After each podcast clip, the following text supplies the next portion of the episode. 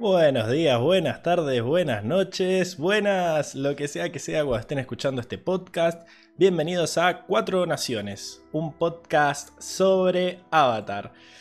Bienvenidos también a los que nos estén viendo en vivo por YouTube un domingo a las 8 de la noche como todas las semanas. Esta semana 8 y 10, la verdad que bastante bien y, pero bueno, ya veo que hay un montón de mensajes en el chat. Yo no sé por qué no me están llegando los mensajes al OBS para mostrarlos como siempre. Pero eh, bueno, ya veremos de arreglarlo. Eh, acá aparece Can de Florcita que dice vamos, Temaiken. A Hoxan dice que le encanta la portada nueva. Hola gente, dice Luis Gessi, Paula Franco, soy una Fran, Melissa Garay, Nicolás Godetti, todos esos ya, si querés venir a hablarnos en el chat como están haciendo todos ellos, tenés que conectarte los domingos a las 8, aprox, como decimos siempre. Hoy para hablar de el primer episodio del el libro 1 de La leyenda de Korra, ¿no? La secuela de La leyenda de Ang, que bueno, vamos a estar arrancando el día de hoy con un montón de cambios, como ya notaron, portada nueva, van a haber cortinas nuevas. Em, y bueno, en fin, volvemos a la animación que tanto habíamos extrañado, volvemos a las secciones originales y bueno, la verdad que estoy muy contento. Ya pasando a hablar del capítulo, es un capítulo que me gusta mucho porque si bien no es una gran locura, siento que hace muy bien su trabajo. Siento que es como una especie de despertar del primer capítulo del libro Fuego, en donde había un montón de cosas que tenías que saber y nos la tenían que contar en un solo capítulo. Y creo que lo hacen muy bien, en el sentido de que te dejan muy claro cómo es este mundo y este nuevo mundo, o sea, porque es un mundo que ya conocemos, pero en realidad ha cambiado tanto que puede resultar chocante para gente que no estaba preparada. A mí particularmente me pasó que esta serie la empecé esta serie se estrenó en el 2012, ya habían pasado cuatro años desde que había terminado Avatar y yo estaba tan manija que era como que yo viví ese, ese tiempo de, espacio entre las dos series. Y es como que la verdad no me molestó tanto el hecho de que cambiara todo. Es más, estaba súper emocionado con todos los cambios. Eh, y nada, eh, me pareció que era muy orgánico cómo iba evolucionando todo y yo estaba re manija y re subido al, a la corraneta en ese momento. Así que, pero nada, siento que he escuchado mucha gente que le molestó que fuera tan brusco el cambio. A mí me gustó mucho este primer capítulo, siento que como que quizás termina, apenas se pone bueno, pero está como plantea muy bien el nuevo mundo en el que se está desarrollando todo y, nada, me, me, gusta bastante. Así que mm, eso, espero que a mis fieles compañeros les guste tanto como a mí y los vamos a pasar a presentar. ¿Cómo está Diego? Ay, no, otra vez esto. Bueno, cuando digo Diego. la sorpresa. Cuando digo Diego, digo Seba. Es que, bueno, mientras tanto les comento que volvimos a Zoom. Entonces, vuelven a pasar estas cosas, ¿no? Pero ¿por qué? Hola, gente. Si estábamos bien. A ver, ¿qué pasó acá? Eh, Hola, audiencia. Estábamos bien acomodados. ¿Qué pasó? ¿Apagaste la cámara, Seba? No, no. Metelo a Diego, si no, y nos presentamos y mandamos todo, a ver. ¿Por quién era el siguiente? Sí, eh, eras vos, así que vamos con esto. A ver. Confiamos que se arregla. No, no se arregla, lo que pasa es que están cambiando de lugar, o sea, tenés que apagar la cámara vos, Diego. Y, y ahí La, la volvés a prender. Volvimos a Zoom porque el ninja nos andaba muy mal con el internet de Diego, no había forma de hacerlo andar. Así que bueno, esperemos que se arregle lo que nos hubieran hecho irnos en aquel momento que ya ni me acuerdo. Pero bueno, Diego, Seba, hablen entre ustedes ya que los tuve que presentar a los dos de cómo les gustó este capítulo. Mientras trato de que me aparezca el chat, que no sé qué onda. Eh, ¿Les gustó el capítulo? Bueno, eh, dale. Increíble, increíble. Primer episodio venía muy hypeado. Empecé, empecé a llorar con, el, simplemente tierra, fuego, aire, agua. Ya, ya ahí ya estaba llorando. Increíble. Y dije, ¡ay, Me caían los mocos. Eh, es más, le, estoy haciendo, le, hago, le hago honor a la, intro con, mi fondo. Hermoso. Así que eh, muy bueno. Me gustó. Obviamente eh, hay mucha información que, que ya sabíamos, que ya teníamos idea después de, leer los cómics. Ahora entiendo por qué Sega decía que, que el pueblo Grulla, no sé cuánto, Pez Grulla, era igual a la, a la, ciudad de Corra y realmente sí, yo mm. creo que si, si no es la misma, eh, o sea, ha cambiado, ha crecido un poco más nada más, porque está situada en el mismo lugar y todo. Eh, y hay un montón de, guiños que, que, dije, ay, esto, esto, lo, esto lo vimos en los cómics, decía yo, ¿viste? Y, y muy, muy bueno, muy bueno, ah. muy bueno. Está tremendo. La verdad que, la verdad que muy, muy contento con, este primer episodio. Recordemos que vos, o sea, estás en modo Seba de la primera de, de Ang, ¿no? O sea, vos viste la serie, solo que no te acordás un huevo. Sí, no, yo no me acuerdo una goma. La vi hace 3, 4 años y así como que súper pasada en, en, Netflix porque dije, bueno, está corra. Y bueno, y corre, veámosla por, por, por verla, porque eh, no, sé por qué no, no me gustaba Corra. vi, los primeros cuatro o cinco episodios del primer libro, de este libro, y como que dije, nah, no es Hank. Y dije, me dejó de gustar así automáticamente, ¿no? eso le ha pasado a mucha gente, es lo que quise decir con mi monólogo inicial, de que hay mucha gente como que esperaba una segunda serie exactamente igual. Entonces... Exacto, exacto, exacto. No pasó. Eh, a ver si ahí lo arreglé. Sí, ahí volvió el chat. Eh, bueno, eh, vamos nomás. Porque acá todos en el chat están cagándose de risa de que no lo. ¿Cómo se llama? De que me confundía Diego y Seba. Eh, no puedo poner todos esos mensajes, pero dicen, el Diego es el de auriculares. Acá dice, los asiáticos son todos iguales, los argentinos. Y Luis dice que no, que los, mendocinos son todos iguales. pero bueno, nada, puede ser que haya gente que eso le moleste el hecho de que como es esto, se esperaban una serie exactamente igual y yo creo que han hecho todo lo contrario para que sea totalmente diferente. O sea, me parece incluso, incluso me llama mucho la atención. Te, presentan a, Corra como una, como una prodigio ahí. Ya tenía 3, 4 años y manejaba 3 bendings. Increíble, sí, esto manejaba, todo podía hacer podía hacer tres bendings eh, ya con, con muy corta edad eh, la, actitud y, el carácter que tiene es más Kiyoshi que. Opuesta. O sea, sí, sí, completamente diferente. Mm. Eh, casi lloro cuando vi a Katara de viejita. Dije, gran, gran está todavía. Dije yo, y después, y después me cayó la ficha. Dije, ay, no me acordaba que estaba Katara de vieja. Bueno, eh, pero a fin de cuentas te gustó el capítulo, digamos. O sea, me encantó, me encantó. Yo no sé Enrico qué va a hacer, pero yo 9 o 10 le doy no, 10, tranquilamente. Yo después que, después que Enrico escriba en los comentarios, no, ¿sabés qué? El Enricómetro le tira un 4, ahí nos, daremos con chancleta cuando yo vaya a Buenos Aires. Pero, pero no, no, a mí me, encantó, me encantó este primer inicio, eh, muy, muy a nivel de, como decías vos, del despertar. Te sueltan muy bien todo lo que ha pasado alrededor de los años, porque han pasado 50, 60 años fácil no, más incluso, porque si Katara tiene la edad de Gran Gran, como 80 años han pasado. Creo que han pasado 75 años desde que terminó la serie. Increíble. Así que nada. Pero Entonces te, lo resumen muy bien. Te lo resumen muy bien, incluso te presentan muy bien a, los personajes también en el sentido de que te queda muy claro desde el principio cómo Korra no es Ang. Eh, y cómo también vamos a hablar de eso en los personajes, pero a, nivel de, ir mostrando el mundo nuevo y todo eso, me parece que lo hicieron muy bien. Muy bien logrado. Sí, sí, sí. Bueno, entonces ahora sí, eh, pasemos a llamar al, único cuya opinión importa. Así que vamos allá. ¿Cómo estás, Enrico? Que esperemos que aparezca Enrico.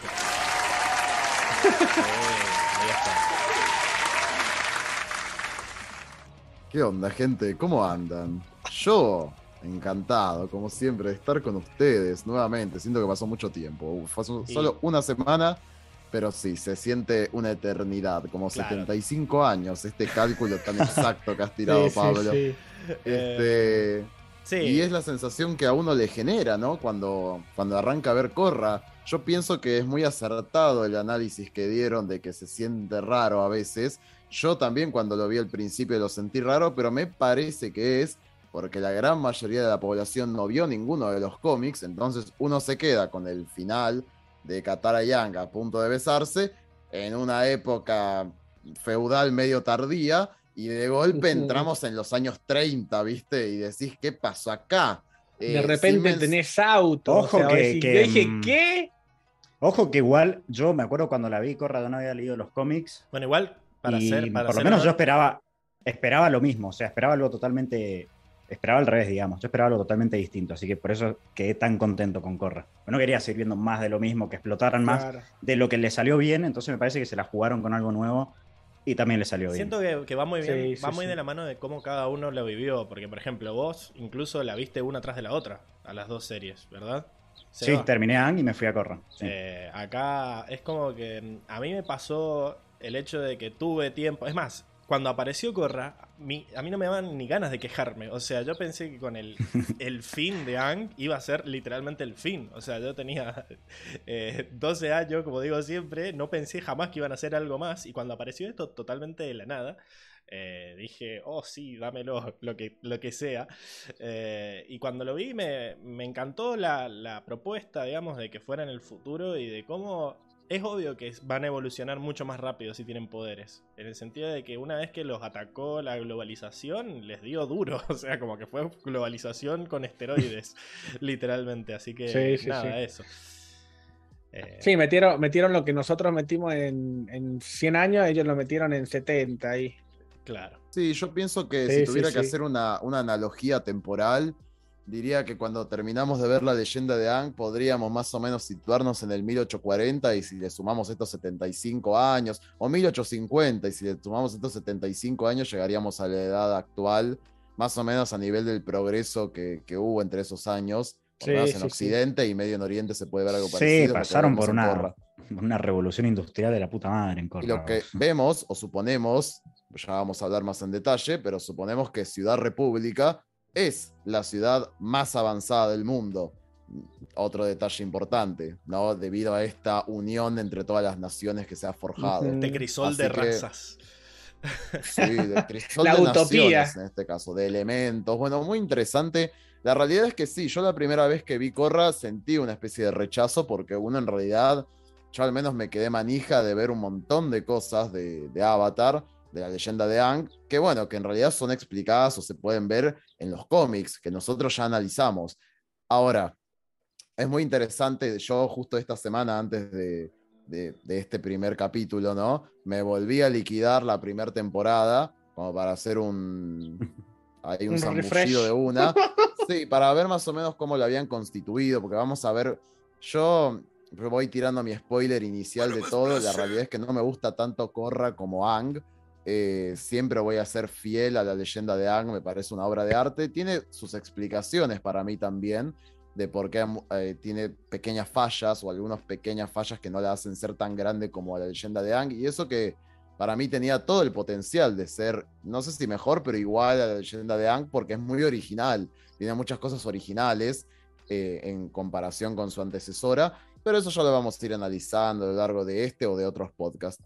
Lo que puedo decir de este primer capítulo es que me encantó, me parece muy dinámico. Nosotros, por lo menos que ya venimos analizando los cómics, ya sabemos muchas cosas que pasan. De hecho, vemos eh, a Shinora, ¿no? La hija mayor de Tenzin, que le dice, ay, ¿qué pasó con la mamá de Zuko? Que justamente uno viene supuestamente de la leyenda de Ang. Te tiran ese pequeño guiño como que vos nunca leíste los cómics y te la ponen como Iki salta y te, te boludea. en realidad, cuando se estrena Corra todavía no había cómics a nivel cronológico de nuestro mundo, digamos. O sea, los cómics empiezan a salir junto con Corra, salió creo La Promesa o algo así. Es como que en esa época la gente literalmente... la, búsqueda, la búsqueda todavía no estaba ni pensada. Literalmente nadie sabía qué había pasado con la madre de Zuko cuando se estrena este capítulo. Entonces nos metieron el dedo en la llaga. Ahí te, metieron, ahí, te, metieron el, el, el, el cliffhanger ahí, porque ya sabes que, oh, en algún momento van a decir qué pasa con con la madre de Zuko. O sea que se sabe que. Para mí lo dejaron como un chiste ahí y, bueno, después lo terminaron, lo terminaron contestando, pero bueno. Sí, sí, sí. sí porque bueno, bueno, ya nos, nos lo dirás capaz en los datos, pero yo siento que con más razón, si no existieron cómics entre una temporada, entre una serie y la otra, yo al menos como espectador sentiría un gran descontento, como decir, hermano, me contestás ya algunas cosas, porque esto es una serie nada que ver. acepto por algunos flashbacks divinos que nosotros como fans asociamos entre un mundo y el otro, que me parece que lo manejó muy bien el primer capítulo. Hay muchos eh, easter eggs que se pueden ver a lo largo de la primera temporada también, vamos a ver muchos easter eggs y son muy, ¿cómo decirlo? Satisfacibles. Alguien que me conjugue este verbo. Satisfactorios. Satisfactorios, claro. Satisfactorios. Ahí va, muy bien. Increíble que Diego sea este el que lo dijo bien. muy bien Increíble que sea yo, mira. Increíble, pero lo sí. Este, así que, no, a mí la verdad es que este primer capítulo me gustó muchísimo. Eh, me parece que sí, también da, una muy buena presentación de esta nueva avatar que tiene un, ya lo vamos a analizar, ¿no? Pero tiene un contraste muy grande con Ang, eh, de este nuevo mundo, de los nuevos personajes que vamos a ver eh, y de la dinámica, ¿no? Del villano, ¿no? Me encantó, me encantó cómo se presentó todo, todas estas cosas. como digo, no me llega a producir ciertas cosas de Ang, pero me parece que es porque falta algo del misticismo, pero de todas maneras es un capitulazo. Yo le voy a dar un 10, obvio. Muy bien. Ah, mínimo, mínimo. Merecido. Ok, seguimos hablando del capítulo. Está mi, ¿Dónde está mi Funko? Uh, tu Funko. Creo que quedó atrás de la portada. A ver si la. no, no sé dónde está tu Funko. Ah, ahí está, ahí te lo pongo. Es que esto de volver a Zoom. está chiquito. no, es que, estoy, chiquito. Ahí está. Eh, bueno, entonces decirlo de vuelta ahora que sea oficial, porque si no nos agarraban de y dice, no, estaba el Funko cuando lo dijo. Claro. No, terrible. Yo le voy a poner un 10. Muy bien. Vámonos más. ¿Viste que es Seba el que apaga la cámara? se apagó, se apagó solo. Chao. No, verdad. ¿Cómo va a pagar a propósito? Fue sin querer. Bueno, fue sin querer, pero fue todo el que causó el. no, no, no, que no cliqué ahí, te juro que no cliqué ahí. No, no, no. Ahí fue, solamente le di con el, con, el, con el atajo ahí al. El alde. Puede haber sido el atajo, sí, pero bueno. Basta, chicos. Bueno, hay un montón. Tenemos un montón de gente que nos está viendo en vivo. Creo que no sé si habíamos tenido tanta gente está, Y nos están, nos están escribiendo a más no uh, poder. Mientras nosotros boludeamos, están dándole al, al sí, chat. acá Armando. ¿Qué pasó? Saluda y nos pone, oh, regresó Seba, increíble. Si hubiera estado bueno que volviera Emil. Hola. Eh, pero bueno, todo se puede. Supongo que la semana que viene también volverá. Es para que no se nos desmayen acá, tengamos que llamar a la ambulancia. Claro. Acá se podría decir que este es también como una, una reversión del primer capítulo del podcast, porque es como el primer capítulo de Corra, que es como una nueva serie totalmente. Le, que le, Ah, sí. Que le ponga episodio 1 acá, acá las faltas se, se, blanquean las faltas y volvemos a, se blanquean las faltas. ah bueno, sí, tramposos. Como las amarillas ahí pones episodio 1 y creo que Vanderbato es una huelga claro. Hace, una, hace, una, resistencia como Amon literal. La Bueno, acá Luis Gessi nos dice: Yo estoy como Diego, la vi hace bocha, la voy a tener que redescubrir. Bueno, sí, eh, sí, sí. hagamos así. Veo, veo que acá hay varios en el, en el chat, tanto como, como a Joxan como Paula, eh, piensan igual que yo, como que la primera vez que la vieron no les gustó un carajo. Están diciendo acá. Eh, realmente yo ahora, ahora que, espero que me, pase lo mismo, que Pero ahora les vamos, a, como la primera vez que vamos a enseñar a quererla.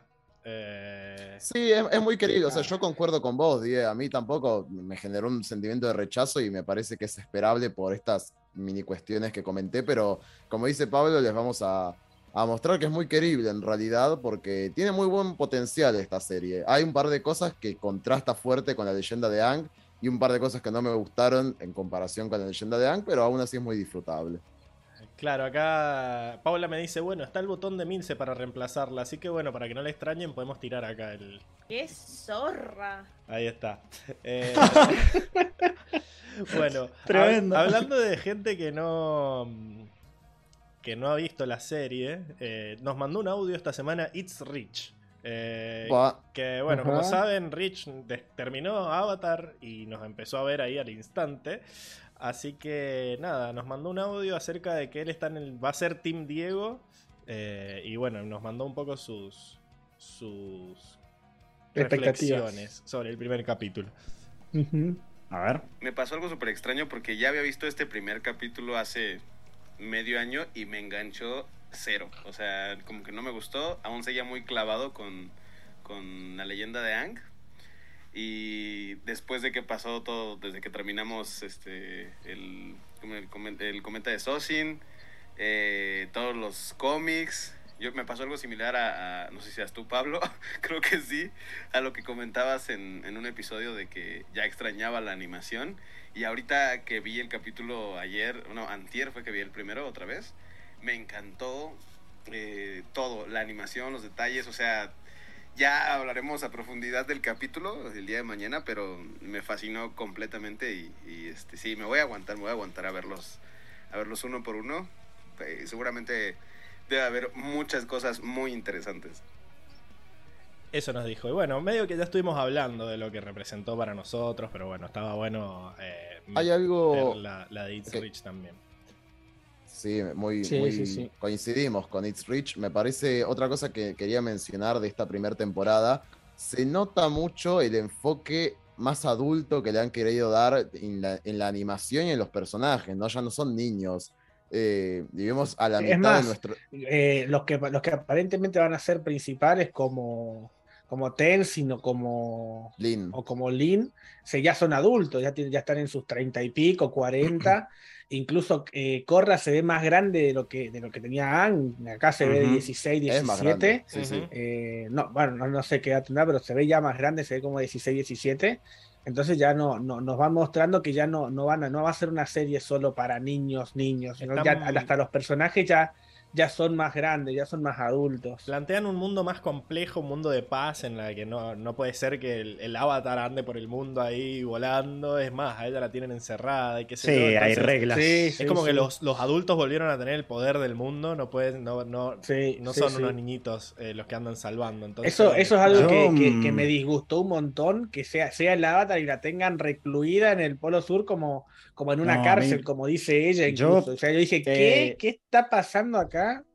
Yo quiero aclarar para. Quiero que quede claro que a mí no, no me pasó eso con, el primer, con este primer capítulo. Yo me acuerdo cuando la empecé a ver, me encantó.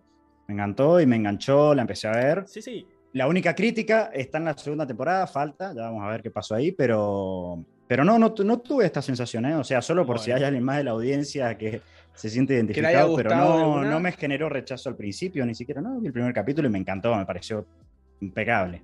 Eh, respecto a, las decisiones del mundo, creo que las podemos analizar después de por qué a Corra la han mantenido encerrada y demás. Pero sí es cierto de que, nada, va, a ser una, o van a querer enfocar una temáticas más adultas. Y sí es interesante analizar a niveles generales de la serie que antes en el mundo de Ang era todo muy blanco-negro, irónicamente. Hay una guerra y que, hay que acabarla. Acá hay un mundo de paz y las temáticas que vamos a ver son más grises. Este, vamos a ver, vamos a ver qué, nos depara. más que grises de colores. Uy, ¿cuántos grises yo, cada yo creo que va a, haber, va a haber una paleta de colores de. Hasta los villanos te generan grises. Hasta las vestimentas son grises. Incluso me llamó la atención, me llamó mucho la atención que dije, ¿qué pasó acá? Que los del loto blanco son los que están eh, custodiando a Corra, incluso, y son los que le están enseñando y todo, me llamó mucho la atención.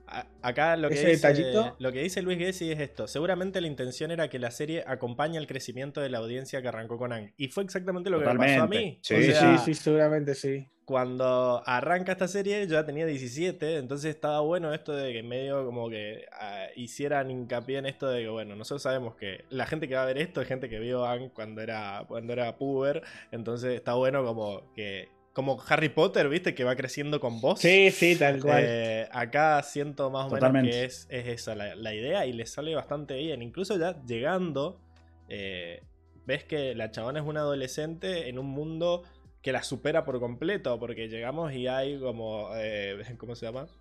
esto, el chabón, eh, indigencia, eh, crimen organizado, la prensa. Sí, sí hay mafia, hay propaganda política. Propaganda política. Propaganda política. Esa escena de la prensa creo que es tremenda. Cuando la, uh, llenan de preguntas, ¿viste? La, la, piba, la, piba no sabía qué contestar, dije yo. Literalmente. La, primera vez que la, primera, la, primera vez que la vi, porque yo ya el, episodio lo vi como cinco veces, ¿no? Pero el primer momento que dije me voy a sentar y lo voy a ver con, con ojo de, de, de fan y, no, no, me no pasó como que pasó, pasó desapercibido, pero ya la tercera, cuarta vez que lo tuve que ver ya por, por el podcast, decía, vi un montón de detalles que vos decís, ¿qué? ¿Viste? O sea, primero pensás que ya, ya hay autos. Tiene, tiene, es, una, es una ciudad urbanizada al 100%, con, con, tienen un parque ahí, todo para pasear, los perros si querés. Tienen la presa, tiene, tienen un departamento de policía, o sea, con edificio, tienen el, el globo aerostático ahí, patrullas. O sea, mucho ha cambiado el, nuestro, nuestro mundo de Avatar. Cosas en, que veremos en la sección de mundo, ¿verdad? Pero a lo que Aunque si, Nos, nos ponemos a pensar, es muy parecido a lo que vivieron en la leyenda de Ang en Basing C. Es un mundo total, o por lo menos Ciudad República se volvió muy burócrata. Siento, siento que, ha, que, ha, escalado, o sea, el, mismo sentimiento que tuve cuando, cuando vi por primera vez eh, la, la, la, gran, la gran ciudadela la, gran fortaleza que tenían en el norte, de primera, cómo saltás de, pueblito a pueblito y de repente te encontrás con esa fortaleza terrible. Lo mismo cuando llegan a, a Basing C en el segundo libro, que se encuentran también con una ciudad totalmente distinta a lo que nos venían mostrando.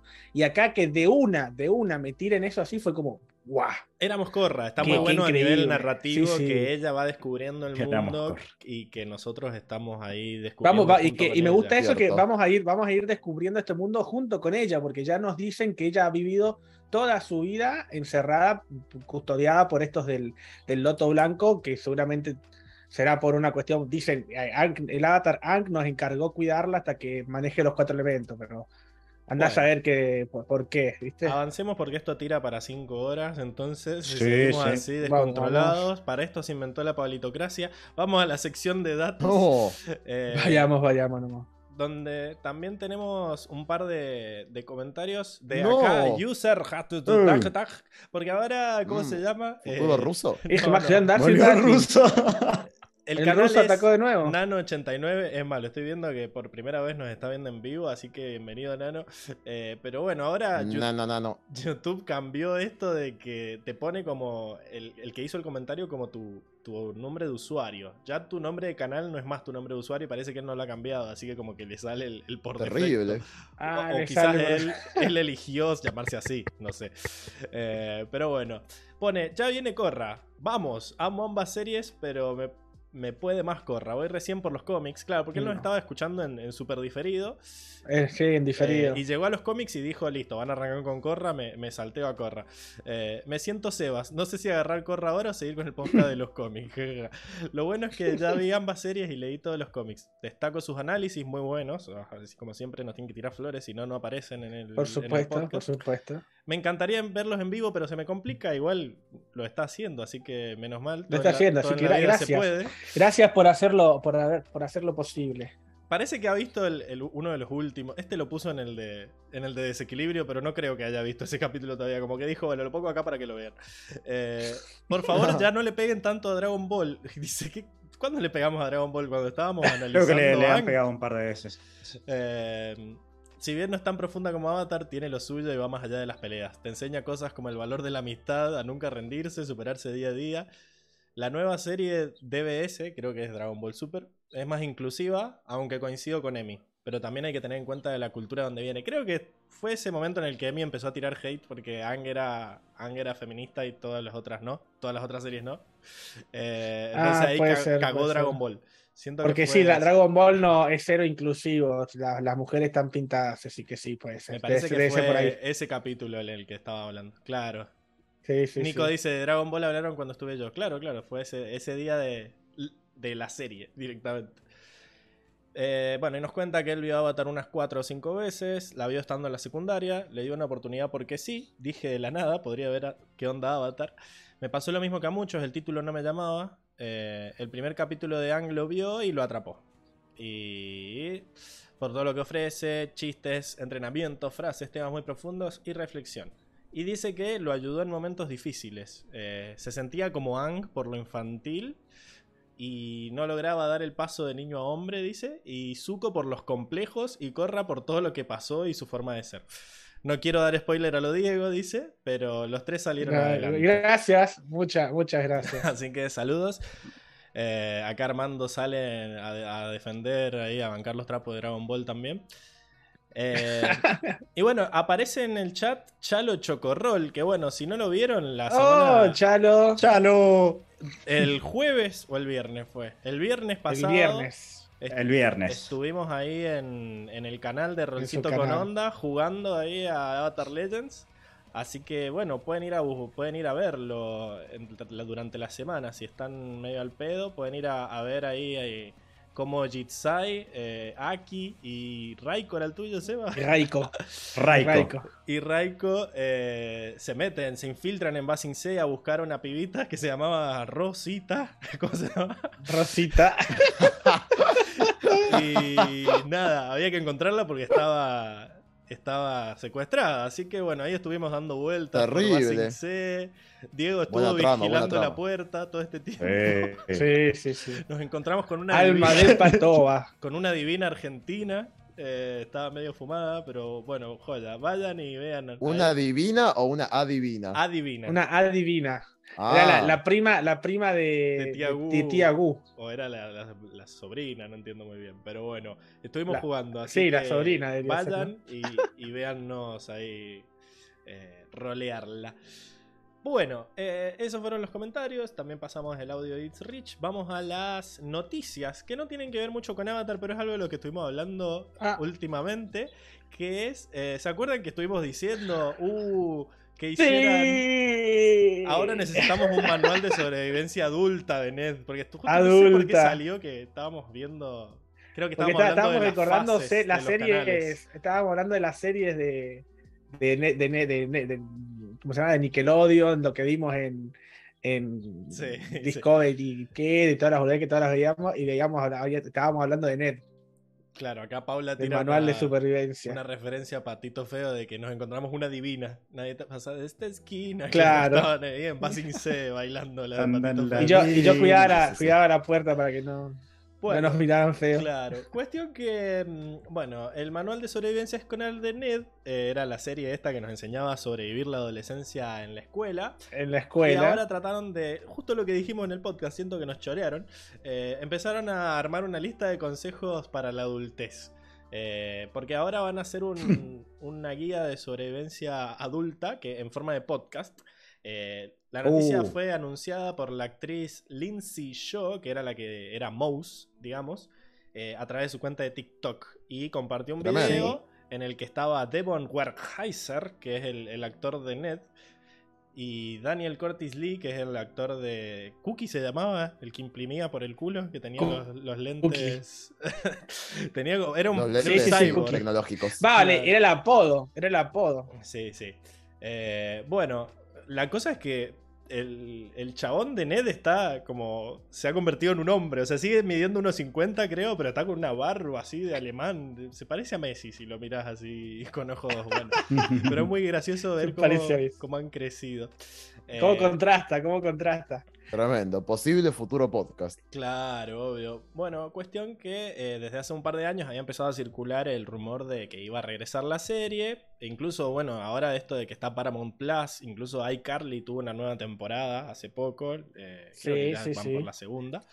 Eh, y nada, eh, ni, ni Nickelodeon ni Paramount estuvieron convencidos de hacer la serie de sobrevivencia adulta, son unos imbéciles. Simon Nelson Cook, ¿cómo? Uy, Armando, ¿cómo estás, eh? Simon Nelson Cook era el nombre de Cookie. Simon Nelson Cook. Eh, Sí, es verdad. Claro, bueno, cuestión que dijeron, bueno, no nos dan la serie, ya fue, hagamos un podcast, eh, todavía no hay fecha de estreno, pero eh, se los vamos a traer por acá en la sección de noticias si es que vuelven. Parece que ya tienen todo el setup armado, no como súper profesional ahí, tipo radiecito, con su mesita y sus micrófonos, Como Eh, a lo Luzu. a lo Luzu, claro. Eh, y bueno, cuando lo tengamos fecha, les diremos. Eh, bueno, esas son las noticias. Vamos a pasar a los datos del capítulo de hoy. Vamos a hablar de Ah, Welcome to. Republic City. Eh, que bueno, los Uh. Uh. Uh, increíble. ¿Qué pasó? Me asusté, boludo. Eh, y pasa que hace mucho que no teníamos un capitulazo. Sí, sí, mucho- Uy, terrible. Increíble, bueno, cuestión que los escritores de este capítulo fueron el, el mismísimo Brian, Brian Konietzko y Malco- Michael Di Martino, que estamos viendo ahí en pantalla, eh, pero escribieron todos los capítulos del primer libro y los directores van a ser exactamente los mismos durante todo el libro. Y ustedes preguntarán, qué raro, ¿por, qué, ¿por qué hacen esto y no se manejan como en Avatar? Y es porque, en realidad, La leyenda de Korra fue primero concebida como una miniserie. O sea, solo iba a ser este primer libro, ¿ok? No iba a ser una serie de tantas temporadas. Ah, ah, mira, ahí hay un comentario de de quién, de quién, de quién, de quién, de quién. De, de Nano 89, donde decía que, que en principio Corre iba a ser solo la primera temporada, Exacto. pero que después Nick, como vio que tenía petróleo en las manos, Es terminó verdad. sacando la que sigue y la que sigue y la que sigue. Por eso los villanos no tienen continuidad o algo así explica acá. Cada Claro, temporada. diferente de que ya Sí. desde la temporada 1 nosotros sabíamos que el villano final, el, el- el Dungeon Master allá arriba, era, era el Señor del Fuego Sai. Y acá, no sé, por lo que, por lo que recuerdo, sí me acuerdo que eran todos, todos villanos diferentes, que nada que ver uno con otro. Ahora va, va a tirar terminología de rol cada vez que pueda. O sea, hemos creado un Sí, monstruo. olvídate. Bueno, Acá, acá, acá no tenemos, no tenemos un, un final boss, sino que tenemos muchos final claro, o bossesitos. sea, Sí. haciendo medio un spoiler de, de la serie, como que cada, tem- cada temporada se basa en algo distinto. No hay una. No hay una historia única como había en Avatar, digamos. Y eso es porque Claro. en realidad estaba pensado como una miniserie de 12 episodios. eh, que bueno, iba a empezar y terminar. Entonces, pero bueno, esto no es porque ellos querían hacerlo así, sino que pasó como por, por la por la propia vacilación de Nickelodeon, porque Nickelodeon no sabía si, tener, si era buena idea eh, tener un personaje femenino como protagonista en la serie secuela. Machista, y el machista soy yo. Y vos, ¿Dónde está? ¿Dónde está Emi? Muy, muy ¿Dónde está tibio, Emi muy para tirar, para para tirar mierda ahora? a vos sos machista, pero no tenés un canal, Diego. O sea, es eso. La única diferencia es que vos no tenés plata. Eh, No. Siempre, siempre la diferencia, siempre la diferencia es, Bueno, según, es la plata. Según Konietzko, hubo, en una entrevista dijo que los, los de Nickelodeon pensaban que las niñas ver- verían programas sobre niños, pero los niños no verían programas sobre chicas. Eh, no saben nada de esto, nosotros ahí viendo las divinas, casi Oye. ángeles, Firme. Claro, olvídate. chiquititas, no saben nada los giles. Eh, la chica superpoderosa. Jugate, jugate, jugate conmigo. Se fue, se fue al pasado, así que los tenían VHS, digo. Pero bueno. Bueno, pero si, a ver, yo, yo ahora lo tengo que buscar, pero tengo el VHS de la temporada de chiquititas de Romina y Jan. Con, con, la, con la malvada Martirio, viejo, imagínate. Tremendo. Casi que en blanco y negro estaba esa. Casi en blanco y negro. Tintín Castillo. Sí. Bueno, parece que no, que los que ven Nickelodeon son machos, entonces no veían cosas de chica, o eso Eh, decían ellos, entonces Lomo, lomo, lomo plateado. Los yankees, los alfa, eran todos alfa. Después de todos alfas, después de debatir internamente sobre la viabilidad del spin-off eh, y su éxito potencial, el Break y Estudio Amir, que fueron los encargados de la animación, decidieron convencer a los, eje- a los ejecutivos de Nickelodeon para que autorizaran solo una miniserie. Eh, incluso estaba programado para salir en marzo de 2011 y con este ir y venir de que les rompían los huevos terminaron estrenándola en abril de 2012 y decidieron sacar todos los capítulos de relleno o episodios independientes eh, para que fuera más eh, precisa y que se las aprobaran. O sea, los libros de Ang te- generalmente tenían 20 capítulos, acá lo redujeron a 12 como para decir, bueno, eh, y me estoy arriesgando, como dirían en el precio de la historia. Así Sí, que, sí, nada. Cuestión que después de que ellos hicieran una temporada redondita, como si fuera una miniserie, le dijeron, che, la verdad que tenían razón, ¿eh? La pegó. Ahora quiero que hagan otro libro. Hicieron otro libro, también que arrancaba y terminaba, y dijeron, bueno, ahora quiero dos más. Entonces la puta que lo parió. Así que y- y- eh, Ponete de acuerdo. tuvieron que hacer esto de que cada, cada temporada era independiente, porque en realidad podía llegar a ser la última, porque se las iban renovando de a una. O sea, Igual, inter- interesante lo que dijiste, porque igual yo estoy re en contra de que no hayan intentado mechar algo de las temporadas pasadas, porque se siente, ya lo analizaremos después cuando estemos bien, bien en las temporadas. Yo sentí gran desconexión, pero con esto que decís, la única no desconexión que se nota es entre el libro 3 y 4. el libro 3 Eh, y que 4... hay algo de interés, pero porque lo que vos decís, ¿no? Que dijeron, bueno, quiero dos más. Entonces de ahí planificaron un poquito. Exacto. Acá mm, Luis me tira el botón que tengo que tirar, así que muchas gracias, Nickelodeon. Bueno, mamita, haz lo que se te cante, sos muy vueltera. Eh, Claro. Eso le dijeron el break a Nickelodeon. Que bueno, si se olvidaron de quién era el break, bueno, eran estos dos. El, el- el que tiene mucho pelo es eh, Brian Konietzko, que es Brian. como la parte, digamos, más artística. El Shin y el Yang. Exacto. El Tremendo, blanco y sí, el negro. literalmente. El, el- el hippie, eh, a ver, también tengo esta. ¡Zurdos, hijos de puta! Ese es el, el- la versión eh, dibujante y artística plástica, digamos, del grupo. Y el, El, el- el zurdo y el vegano. Claro. Me dan esas vibes.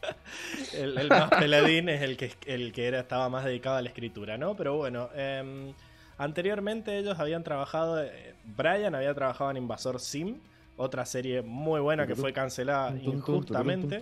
Sí, muy buena era. Pero ambos habían. Y Michael había trabajado en Mission Hill, una serie de. Queriendo imitar a los Simpsons, que también fue cancelada. Como que no les había ido muy bien antes de esto. Y ahora son los flamantes. eh, digamos, jefes creativos de Avatar Studios que nos van a hacer esperar tres años para la primera película. Eh, forros. Así que nada, Forros. lo- los veremos más adelante. Forros. Claro. Después tenemos eh, a los directores, que van a ser dos durante todas las temporadas, durante toda la, tem- la primera temporada, que nuestro viejo amigo Joaquín Dos Santos, que Joaquín Eh, Toussaint. Juaco. El Juaco, que había trabajado en toda la temporada 3 de, A- de Avatar, de, la leyenda de Aang, y había dirigido 8 capítulos. Había sido el director estrella de la última temporada, dirigió El pañuelo en la cabeza, Sí, sí, La sí. playa, La titiritera, El día del sol negro parte Oh. 2, El eclipse. La roca hirviente, Los invasores del sur, El cometa de Sosin, parte 3 y parte 4. Así que nada. Mamá. Yo no entiendo, yo no entiendo. ¡Qué yo no currículum, entiendo- papá! Yo no entiendo por qué no me boludo. gustaron los episodios. Yo creo que la, la vi con muy mala, con muy mala gana la primera vez que la vi. ¿eh? Era otro Diego. Le, pido, le voy a pedir. Sí, sí, le, voy- le tengo que pedir perdón a- al Juaco y al. Tenía y al bloqueado Bryce los porque chakras, No sí, sé qué me pasó. Claro. Sí, sí, estaba- estaba nosotros por la tier list Sí. que nos cagó todo el promedio. Yo, hay- había, había alguien que tenía que bajarlo a la, a realidad de ese tier No, list. pero No. bien, la playa creo que dale. No, El pic psicológico de los personajes, pumba, 7.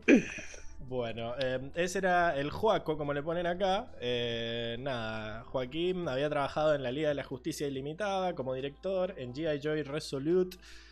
Y bueno, ahora sabemos que trabaja en la leyenda de Korra porque estamos en la leyenda de Korra. Debería haber sacado imagen. Eh, y está. pero ya sabemos que trabaja en toda la leyenda de menos, aparentemente. Pero bueno, está, está dirigiendo la película que se va a estrenar, no en 2022, como dice esta. Chicos, ha pasado un año. Ah, nos mintieron. Es vieja, es vieja. Ha pasado un año desde que puse esta foto por última vez, porque no puede ser. Eh, en el 2023 va a salir eh, Across the Spider-Verse, ¿no? que es la, la secuela de Into the Spider-Verse que obviamente vamos a ver y vamos a hacerle un podcast también en honor a Juaco. Eh, bueno, Sí, por Juaco. Y tenemos. Esos fueron los datos. Ah, no puse la foto de Ki Hyun Ryu. Bueno, lo pongo, lo pongo la próxima. Ki Hyun Ryu es el otro. em, Director. director de la temporada, que básicamente es un coreano que estuvo influyendo en la franquicia desde que empezó, porque durante Avatar, la leyenda de Aang, fue el diseñador de personaje de... Jet. Y de todos los eh, libertadores. y también diseñó al, chico de la, de la de espuma en la boca, ¿no? Al tipo con espuma en la boca. Así que- No. Me muero. Un puntazo, un puntazo para el coreano. Entonces, Un tipazo. Bueno, y era, fue el encargado de animar la pelea de Aang y Zuko eh, dentro del barco en el piloto. Así que, nada, no en el piloto, Y sino fue en buena, el primer fue capítulo. muy buena, te digo. En el primer capítulo cuando... Ah, en el primer capítulo mejor todavía. Claro, acá Armando tira los hashtags, vean Into the Spider-Verse y vean Dragon Prince. Dragon Prince que Dragon Ball. Ah, eso, ¿la vas a seguir recomendando? Tiene Sí. tercer temporada. la cuarta, la Mm. cuarta solo ahora. Estuvo, La cuarta estuvo floja, me dijeron. Estuvo floja, Yo te pero voy a decir una cosa, no la he terminado de ver. Vi tres episodios y dije me. ¿Qué Y pasó, Enrico? ¿La tengo- viste vos? Pausada. Mira, vi el primero y dije, mm, lo que pasa robo sí. acá. Con robo. el primer capítulo es el Están, peor de la están temporada. explotando la vaca, dije yo. El primero es malo. Eh, eso vamos a, vamos a aclararlo. Después repunta un poco, pero es como que siento que eh, Dragon Sí. Prince tiene. eh, tiene capítulos muy cortitos y temporadas muy cortitas. Entonces, como que en una temporada no pasa nada. O sea, Mm, tiene, acabó como, el hashtag, tiene chicos. como arcos de tres temporadas. Pero las tres primeras temporadas son buenas. Sí, El sí. tema es que, como que Yo te juro, tarda mucho Sí, en hay, que esperar a la cuarta y quinta, a la quinta y sexta para que, para que retome otra vez eh, Lupulenta. Yo estaría para hacer un podcast de Dragon Prince para que hagamos, pero me voy a poner full Sí. bardero. Uh, Ay, va a ser no, re no, picante. estoy replicando. Carbonero No, no. 100%. Vamos a hacer podcast de cosas que sí. terminaron y que sabemos que están buenas, porque si no, yo no me lo aguanto en rico así. Eh, tenemos, tenemos, Dale. Tenemos si otras te gusta series. ahí el picante. sí, pero no, pero no bardear a cosas por Trae audiencia, picantearla. Acá Paula Claro. dijo, sí, estuvo floja, necesito podcast para criticar la nueva temporada. O sea, estuvo como, estuvo como, creo que la palabra es Sabe. me. O sea, eh, Sa- ¿Sabes qué pasa? Que después tierra. de cómo, después de, de- de todo lo que pasó, después de todo lo que pasó en, el, en la temporada 3, yo creo que este, este nuevo comienzo me, me dije, nah, más, más. La verdad que hay un salto temporal y como que eh, queda todo medio raro. Pero bueno, sí, yo, Sí, el sí, hashtag sigue vivo. Hashtag Urge- urge el Dragon carbón. Urge. Urge el carbón. Carbón a gritos, pide Sí, la sí, sí, serie. pide carbón. Bueno, eh, estamos entonces con la sección de datos. Eh, Vamos. podemos pasar entonces a la siguiente sección. Vamos. Vamos, vamos. vayamos, vayamos. Dale.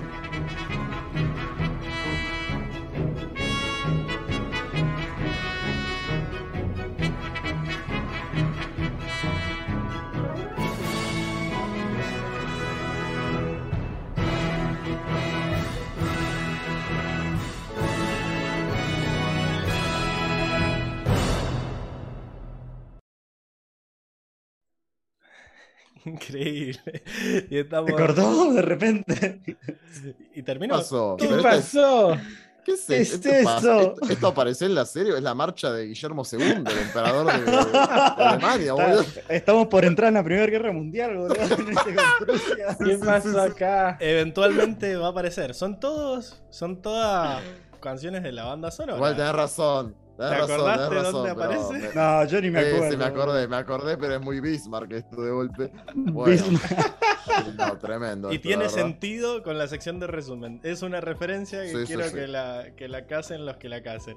Esta canción, bien, dice bien. Nico, da para campaña presidencial de Pablo en la Pablitocracia. Único candidato, por supuesto. Claro, partido único a lo China. Eh, Terrible esto. Pero bueno, estaba la sección del resumen, donde cuando no nos asusta una cortina nueva, eh, Enrico nos cuenta qué es lo que, qué es lo que pasó en el capítulo y lo va a hacer, obviamente. Así que ah, vamos allá, ¿te parece? Sí, y finalmente puedo decir de nuevo. Comienza el capítulo Increíble. con una intro en donde vemos a cada avatar representar a cada uno de los elementos de su nación de origen. La tierra por Kyoshi, el fuego por Roku, el aire por Ang y el agua por Korra.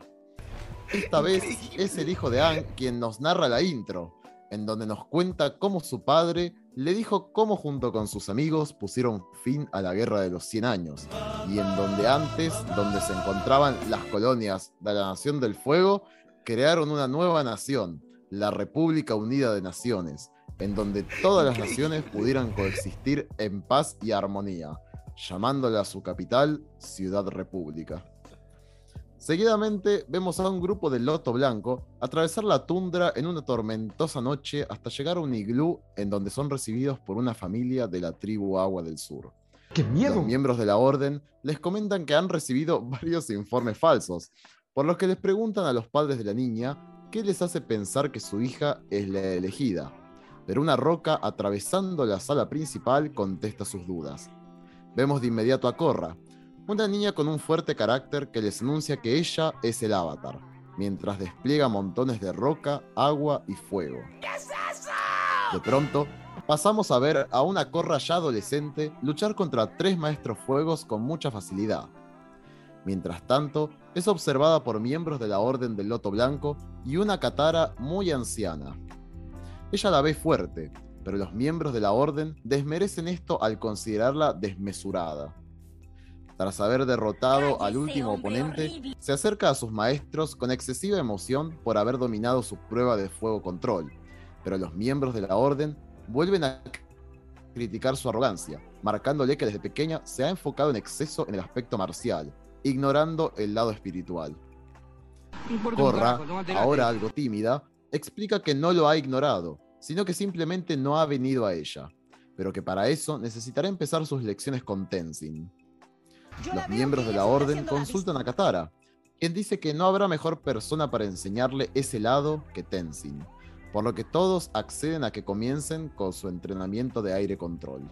Nadie se ha preocupado. Korra estalla de emoción, pero al ver la seria cara de todos los miembros, se retira aparentando moderación para contarle sobre esto a su mascota, Naga, una perra oso polar. Tras montarla, pide permiso al guardia del campamento de la Orden del Loto Blanco para salir a correr con ella, mientras es observada a la distancia por el resto de los guardias. Al atardecer, vemos a un bisonte volador llegar al campamento en el Polo Sur. Todos corren a su encuentro, pero quien recibe a Tenzin, el hijo de Ang, es su madre, Katara. Totalmente agotado por el viaje y por sus pequeños hijos, saluda a su madre y le delega el cuidado de sus nietos. Milo, el menor y más travieso, Shinora, la mayor y más refinada, quien pregunta intrigada sobre lo sucedido con la madre de Zuko, y la hiperactiva y alegre Iki, quien interrumpe para hacerle infinitas preguntas a su abuela. Por su parte, Tenzin ayuda a bajar del bisonte volador a su esposa, Pema, quien se encuentra en los últimos meses de embarazo. Katara la abraza gratamente y le dice solamente con tocarle la panza que el bebé es fuerte, viendo un nuevo maestro aire en sus vidas. Algo a lo que Pema suspira exhausta, pues no ve la hora de criar a un no maestro que no le sople el aire en la cara a cada rato. Tras echarle un rápido vistazo a sus hijos, le pregunta si Tenzin y sus hermanos eran igual de traviesos, a lo que Katara contesta que Kaya y Bumi lo eran, pero que Tenzin siempre fue el más serio. Saliendo del momento incómodo, ve asomarse levemente a Korra detrás de su madre, reconociéndola en el acto. La saluda con calidez, pero le tiene que dar una dura noticia de que no podrá quedarse a entrenarla, por lo que tendrá que esperar para poder ser maestra aire.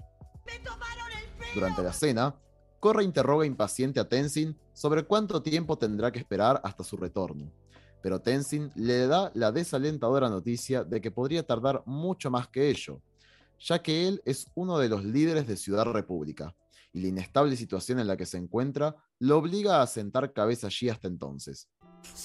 Korra le dice que de ser por ella, buscaría a otro maestro aire para que le enseñe, pero dado que él es el único, está atada a él, por lo que se le ocurre la idea de viajar a Ciudad República junto a él para que le entrene allí. Desde la Orden del Loto Blanco reprueban rotundamente esta idea, pues dicen que el avatar Ang les encomendó protegerla hasta que dominara los cuatro elementos, y consideran que Ciudad República es muy peligrosa para ella. Korra se muestra taciturna, pero Tenzin le dice que por más difícil que sea de aceptar, no es el momento para ir a la ciudad, haciendo que ella se retire con un portazo del salón. Ya durante la noche, habiendo visto partir a Tenzin y su familia, Korra se escabulle en los establos por Naga, pero Katara la sorprende en el lugar blanqueándole que es una buena noche para escapar. Korra también muestra sus cartas, diciendo que tiene que encontrar su propio camino como avatar, algo que Katara coincide con agrado. Le dice que el tiempo de ella y de sus amigos ya pasó, y que una nueva generación tiene que hacerse cargo de mantener la paz y el equilibrio en el mundo, y que cree que ella será una gran avatar. Corra la abraza, emocionada, y tras hacer un túnel subterráneo, escapa del campamento de la Orden del Loto Blanco. Antes de escabullirse en un barco hacia Ciudad República, va a despedirse al iglú donde viven sus padres, y tras una emotiva despedida, se embarca totalmente ilusionada con las aventuras que le esperan. Es bellísimo. La intensa bocina del barco la hace despertar emocionada. Tras despertar a Naga, se prepara para que las compuertas del depósito se abran y escapar rápidamente de allí, solamente para encontrarse con la inmensa y modernísima Ciudad República, repleta de automóviles llamados Satomóviles, puentes gigantes, rascacielos, dirigibles patrullando la ciudad y una inmensa estatua de Ang en la bahía de la ciudad, Es muy cercana a la isla del Templo del Aire, donde viven Tenzin y su familia. Es Para llegar allí, Korra atraviesa la ciudad corriendo con Naga, pero la vida en la ciudad se torna difícil pues no está acostumbrada a ella. Interrumpe seriamente el tráfico, la gente se queja por su paso entre la multitud y sin mencionar que al no tener dinero, no tienen ni para comprar comida para saciar el hambre. ¡Zurdos, Para esto, de puta! Korra decide ir al parque de la ciudad a pescar con fuego control, pero un vagabundo sale de uno de los arbustos y se acerca para pedirle un poco de comida. Ella accede, aunque pregunta intrigada si es real que él vive en aquel arbusto, no pudiendo entender cómo existe tal desigualdad. ¡Qué Algo a lo que el vagabundo se le ríe y le da la bienvenida a Ciudad República. Sin embargo. El momento se interrumpe con el silbato de un policía, diciéndoles que no pueden pescar allí. El vagabundo le sugiere que huya, por lo que se monta en Naga cuanto antes y salen corriendo. Mientras recorren el parque, se cruza con una gigantografía de un hombre enmascarado mientras un hombre exclama un discurso propagandístico subido a una mesa. Este llama a los no maestros a unirse a los igualitarios en nombre de Amon, para luchar en contra de la élite de los maestros de la ciudad. Korra lo confronta inmediatamente, diciendo que los maestros son lo mejor que hay, pero el vocero le responde con sarcasmo, diciéndole que seguramente lo dice porque ella es una maestra ansiosa de arrojarlo al piso con agua control. No importa un carajo. Lamentablemente, cuando Korra concuerda con él, este lo utiliza para fundamentar a su audiencia que eso es lo que hacen los maestros de la ciudad, utilizar sus poderes para oprimir a los demás, generando el repudio de la gente hacia ella, por lo que se retira indignada. No puede haber Vagando por las calles de la ciudad, le pregunta a una vendedora cómo puede llegar hasta el Templo del Aire. Pero antes de que le conteste, la señora le pide asustada que se retire del lugar cuanto antes, pues no es un lugar seguro, mientras arriba un satomóvil por el final de la calle.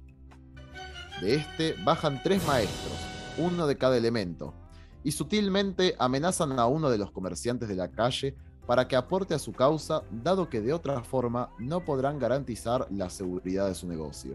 Gente El vendedor le dice nerviosamente que las ventas han estado bajas, ofreciéndole a cambio uno de sus fonógrafos, pero el maestro fuego que viene con él lo destruye en el suelo. Antes de que las cosas se pongan más picantes, Corra lo detiene, generando la risa de este trío, quienes le explican que claramente debe ser nueva en la ciudad, pues se está metiendo en el territorio de la triple amenaza. ¿Quién te conoce, papá? Korra descree esta amenaza con arrogancia, y antes de que estos puedan siquiera atacarla como corresponde, ella repele sus ataques y los derrota fácilmente, causando la impresión de los comerciantes, quienes la descubren como el avatar. Los mafiosos escapan en su automóvil a toda velocidad, pero lejos de que dejar que escapen, Korra rompe la calle con tierra control y hace embestir el auto contra una de las tiendas. Para un poco Inmediatamente, una alarma suena desde uno de los dirigibles de la policía, pidiéndoles que se queden donde están, mientras varios policías maestros metal bajan desde el cielo sujetándose de los numerosos cables telefónicos. ¡Qué miedo! Corra les entrega a los criminales a la policía, que rápidamente los enrían en cables metálicos. Pero para su sorpresa, el oficial le comunica que ella también está bajo arresto, pues a pesar de que ellos son los criminales, ella causó más daño público que estos. El oficial intenta arrestarla, pero Korra se resiste y termina huyendo con Naga. Los maestros metal la persiguen por toda la ciudad con sus cables como si se tratasen del hombre araña. Pero a pesar de la agilidad con la que corre Naga, uno de los dirigibles termina atrapándola en medio del aire, dejándolas inmóviles. En el cuartel central de policía, una enorme estatua de Toph posa en el frente del mismo, y en su interior, nada más y nada menos que Lin Bei Fong, su hija y actual jefa de policía de la ciudad, recita los delitos que cometió Korra por detener a los integrantes de la triple amenaza. Korra, aunque intimidada, intenta convencerla confesándole que es el avatar, pero queda sorprendida de que Lin no tiene el menor interés en su persona, admitiéndole que por esto no le dará un trato especial y que el pasado de su madre con el antiguo avatar tampoco lo hará. El interrogatorio es interrumpido cuando uno de los guardias le informa a Lin que el concejal Tenzin se encuentra allí, por lo que lo hace pasar. Es un Al ingresar, Tenzin mira con dureza a Korra, pero deja escapar un carismático gesto cuando saluda a Lin, quien lo- le corta la simpatía preguntándole por qué el avatar está en Ciudad República y él no se encuentra en el Polo Sur como estaba planeado. Este le explica seriamente que su realocación fue suspendida y que por el contrario, el avatar sería realocado al Polo Sur inmediatamente, mientras él se hace cargo de todos los gastos que haya que correr en su nombre. Lin acepta con desgano y libera a Korra, quien sale de la habitación con Tenzin, no sin antes intercambiar miradas desafiantes con Lin. Saliendo del lugar, Tenzin sigue reprendiendo a Korra, mas esta le dice que Katara accedió a que ella siguiera su camino, algo que Tenzin decide cortar de raíz para no meter a su madre en el asunto. Korra intenta convencerlo diciéndole que no puede esperar a seguir con su entrenamiento para convertirse en una mejor avatar encerrada y aislada del mundo, y que dado que la ciudad está en terribles problemas como pudo presenciar ese mismo día, entiende que la ciudad la necesita para, lo necesita para que la proteja, pero que también necesita a su avatar para esto. Deje de actuar. Tras un momento de reflexión, Tenzin no logra encontrar muchos contraargumentos para esto, pero deciden volver a la isla del Templo del Aire para que pueda embarcarse nuevamente al Polo Sur. Una vez allí, Korra se despide de los hijos de Tenzin, pero antes de embarcarse en el barco junto con los guardianes de la Orden del Loto Blanco, Tenzin la detiene, admitiéndole que tenía razón, que desde que Aang murió, la ciudad había perdido el equilibrio, y que pensó que debía posponer su entrenamiento para poder defender bien su legado, olvidándose que ella es su legado. Por lo que acepta que ella se pueda se quede a vivir en la isla del Templo del Aire para iniciar su entrenamiento de aire control, haciendo que Korra estalle de emoción abrazándolo. Qué agradable A la mañana siguiente, Korra es presentada frente al Capitolio de la ciudad.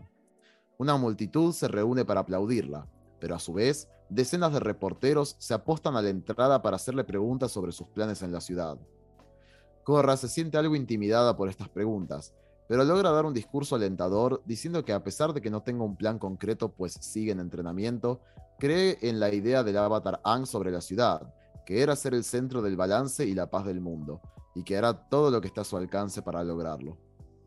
La ovación de la gente se siente por todas las radios de la ciudad, pero de una de estas se apaga para que un siniestro hombre le pregunte a Amon cómo piensa reaccionar ante esto. Amon, sereno y misterioso, se encuentra mirando un mapa de la ciudad, diciendo que dado que el avatar llegó antes de lo planeado, será momento de acelerar sus planes. Se apiade de nosotros. ¡Qué miedo! Increíble, Increíble. Qué miedo que da Amon. Tremendo. Qué miedo. Por favor, Tremendo. qué miedo que miedo. da Amon. Por favor. Eh, buenísimo, buenísimo el resumen. Quizás eh, faltó mencionar. Gracias. No, no pasa, no pasa nunca esto. Sí, nah, cuando no sé qué decir digo que está muy bueno.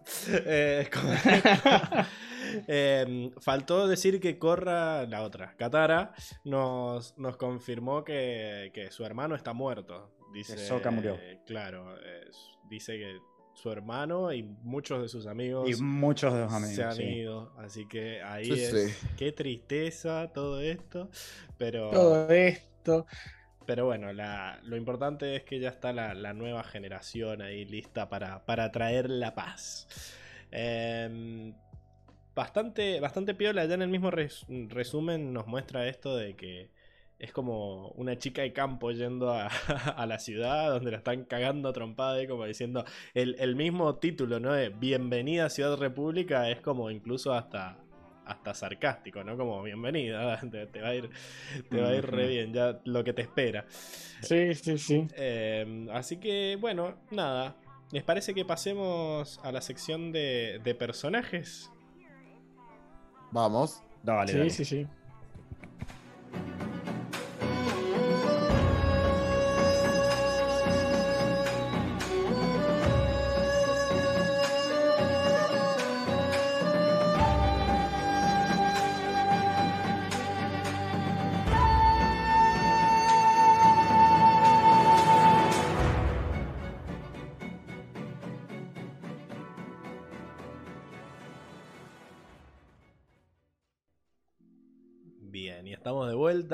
En la sección de personajes donde analizamos en este primer capítulo lo que nos muestran de cómo es eh, la personalidad de cada uno de los protagonistas de esta serie, por lo menos de los que nos han mostrado hasta ahora, y de la única que podemos analizar evoluciones de Katara, porque es la única que sobrevivió, digamos, del paso de, de una serie a la otra.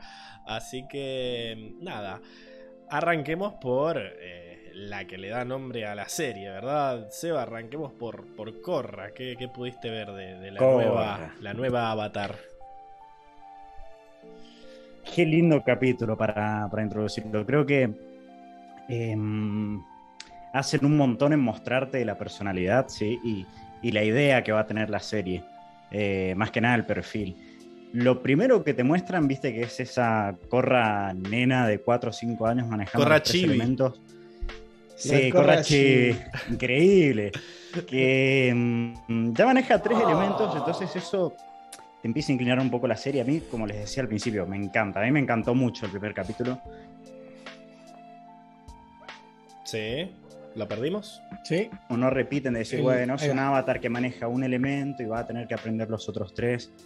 No, arranca ya sabiendo tres, tres elementos y creo que esa corra nena que vemos ya define mucho de la personalidad. Creo que eso también eh, explica un poco por qué es como es. El hecho de, de- de aprender y saber los tres, los tres elementos desde tan joven. Em, Es, es arrogante, ¿no? Como que ya no la muestran que va a ser bastante arrogante. con Incluso esa la- sola ya, la nena dice, sí. Te dice, ent- entra diciendo, sí, soy el avatar, acostúmbrate, como diciendo, Ban- Bancátela, pa. Deal- deal with it. Deal with it. Buffy, le tira. Soy el avatar, Buffy. Me encanta porque solo con esa escena ya, ya te muestran un montón de la personalidad de Corra. Eh, no es que era así de niña nada más, porque creo que ahí está la transición y pasa a ser adulta, eh, derrotando a esos tres maestros fuego.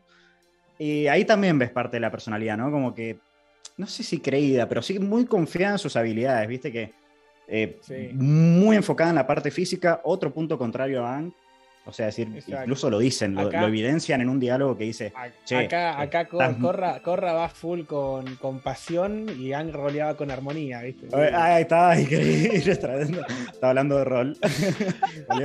Claro, en Avatar Legends. eh, Era no sé, quizá, con- quizá confiaba en sus, en sus habilidades, ¿no? Era, Ah, iba focus. iba con claro. focus, no con Iba pasión. con foco, sí. Sí, sí, sí.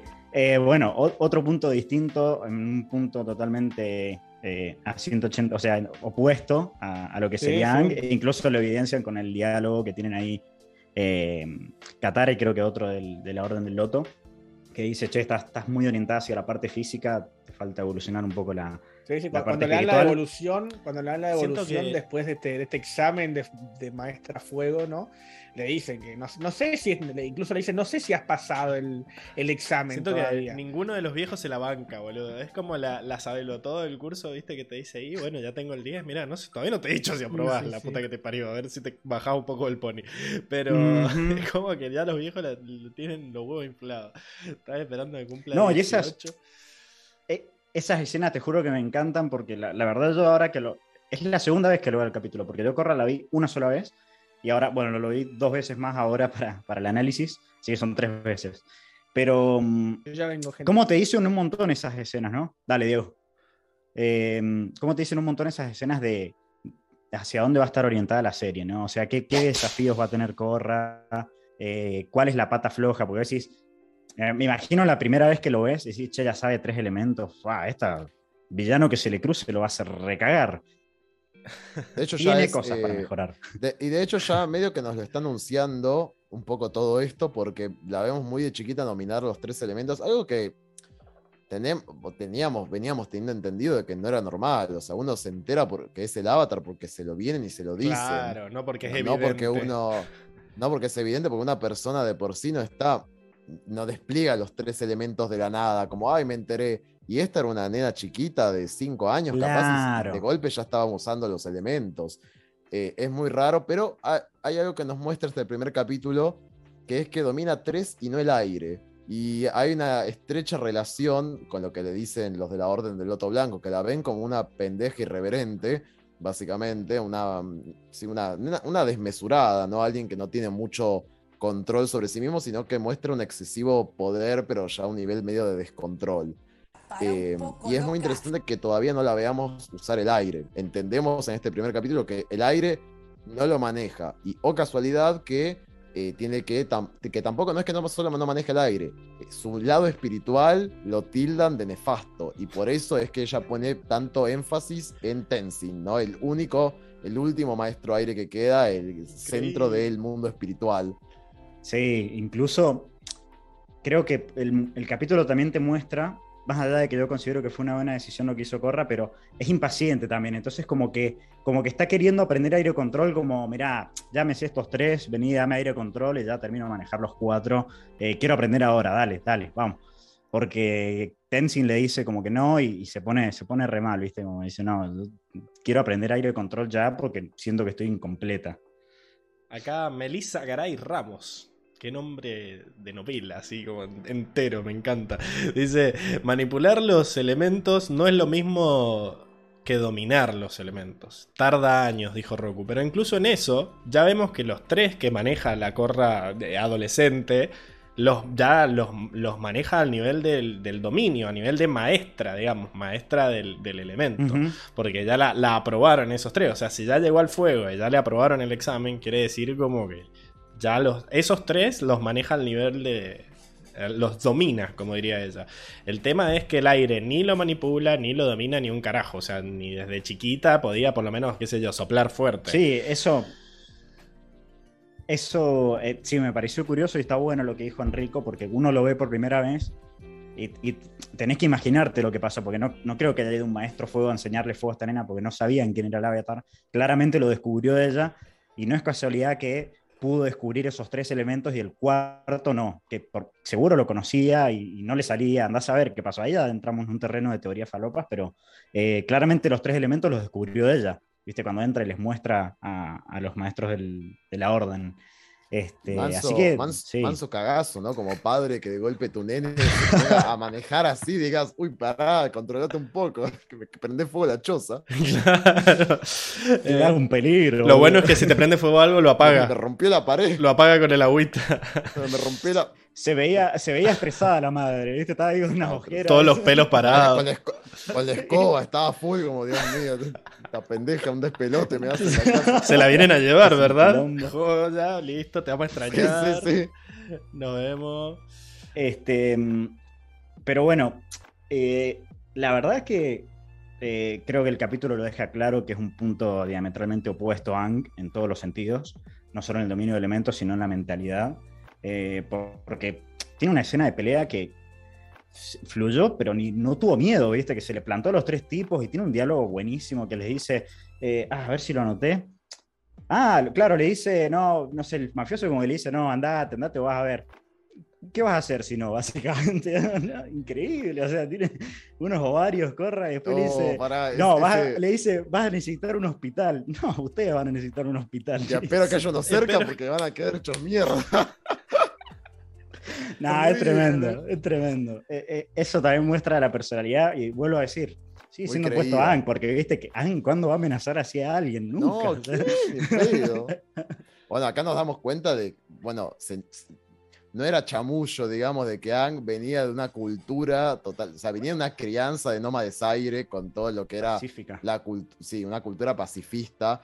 Acá nada que ver. Pero más allá de la tribu Agua del Sur, que siempre ya dijimos que son como más eh, ahí, eh, más como rudimentarios, vamos a decir, ella ya nace desde chiquita creída totalmente de que es el avatar, es la persona más importante del mundo, capaz.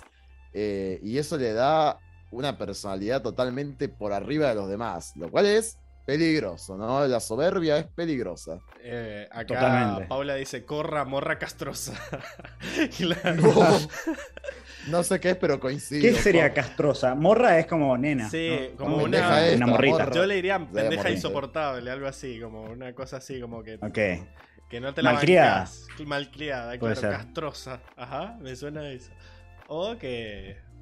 Bueno, hija de Castro. no sé. La, la verdad que, que sí, te, te pintan eso. eh, creo que no pudo profundizar mucho más, pero si es realmente así el personaje, todo lo que nos pintaron, debe ser un shock este primer capítulo que la meten presa y le dicen, mirá, yo soy el avatar, qué sé yo, me importa un carajo. Tómatela, te Así dije. que... No, no te la tomas un carajo, te quedas acá. Tómatela en la celda. No importa un carajo, tómate Sí, sí, ojo, porque eso sí, si el personaje va por ese camino debe ser como chocarse con una pared, pero durísima. Es más, literalmente la que- primera vez que le dicen que no a algo, le chupa un huevo y se escapa en el medio de la noche. O sea, después tiene el apoyo de Katara, pero es como que ella se iba a escapar igual, Katara Es- o no. Eh, nada. Es literalmente una, una adolescente rebelde porque tu- siempre tuvo todo de arriba y ahora básicamente está de... No solamente siempre tuvo todo de arriba, sino que aparte es una celebridad, es el avatar. O sea, ella puede hacer, para ella puede hacer lo que quiera.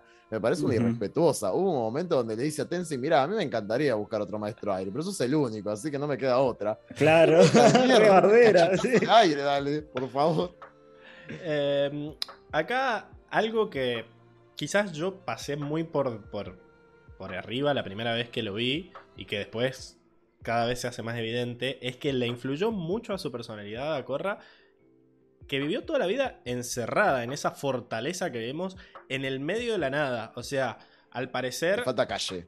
Muchísimo. Muchísima. O sea, no, no es que le falta calle, no, no sé si ha interactuado con gente de su edad, con gente más No allá sabe cómo no, pero tiene las capacidades sociales nulas, digamos. eh, así que. No, pero aparte lo que, lo que es Ciudad República es tremendamente el cambio cultural, o sea, ya encerrada en el Polo Sur, que no se vio muy cambiado en, en lo que vimos en Ang. O sea, estaba todo bastante similar, la parte cultural, estaban los del Loto Blanco, sí, pero mm, es, es un cambio muy grande cuando llega a Ciudad República, creo que ya no, no entiende A nada. lo que voy es que más allá de chica de campo va a la ciudad y no entiende nada, como ese tropo, me parece que también está el hecho de chica de campo se encuentra con un montón de personas. o sea, chica que, que estudió en su casa, digamos, se encuentra con un montón de gente, nunca tuvo que interactuar con. me- A mí me da mucha gracia cuando le dice a la, a la vieja esta de, de las brochets, ¿viste? Me voy a llevar estos tres. Sí, sí. Y, y bueno, pero no tengo dinero. Claro, bueno, Uno de cada uno, claro. re, re golosa, como dame todo. Pero bueno, son 20 yuanes, le dice. Pero eso, "Uh, pero eso no puede ser más de, de dinero". campo también. No, ¿qué campo? En el campo hay plata. A No ella sé, siempre sí. le dieron todo de arriba. No sabe que la gente intercambia Es que es bienes como una por nena rica. dinero. Es Claro. una nena rica. Es una nena rica malcriada en algún punto. Es como nunca le hicieron jugar al banco de chiquita. Claro, ah, vos decís que ni siquiera, ni siquiera ha salido en el Polo Sur a, a Pero ¿y si alguna no dejaban? aldea donde hay Si un fue- comercio. No es la que si dejaban fue, o sea, capaz fue. Igual capaz fue, pero le pagaban todo. Es como decir, ay, quiero listo. el el miembro de la, la orden del loto, Tuki, billetera, Pero es que, pagaba, claro, le o sea, pagamos al avatar. Me gusta mucho la escena esa en donde ella sale a pasear con Naga, porque más allá de mostrarnos ahí los, los animadores ahí mostrando los músculos, decir, mirá este paisaje hermoso que te pongo, eh, siento que le- la chabona le, como que le tiene que rogar al guardia que le abra para ir a dar una vuelta. Y le pone carita así como de, no nos vamos a Muy ir buen muy detalle, lejos". claro. Y cuando se le abre la puerta, ¿viste la cara que pone como... Como increíble, voy a poder salir a, a pasear a la tundra. Eh, o sea, Es como. Ojo, guarda, eh, una- No, eh, o sea, me iba a ir un poco más allá que, que a nivel espectador me, trae, me hace un montón de ruido. Digo, ¿por qué?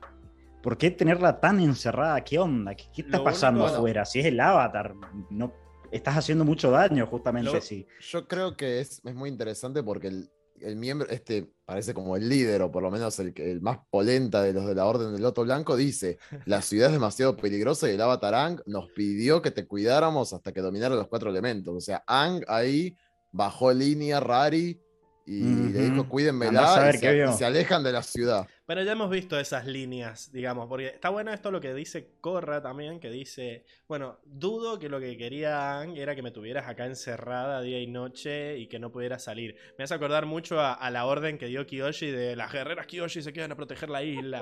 y que en los cómics vimos que, bueno, Suki dice, no, la otra, la amiga, la amiga revolucionaria bolchevique, dice, bueno, habría que No. ver, habría que ver si Kiyoshi quería que incluso en tiempos de guerra mundial nosotros nos quedáramos en la chocita y no saliéramos a ayudar.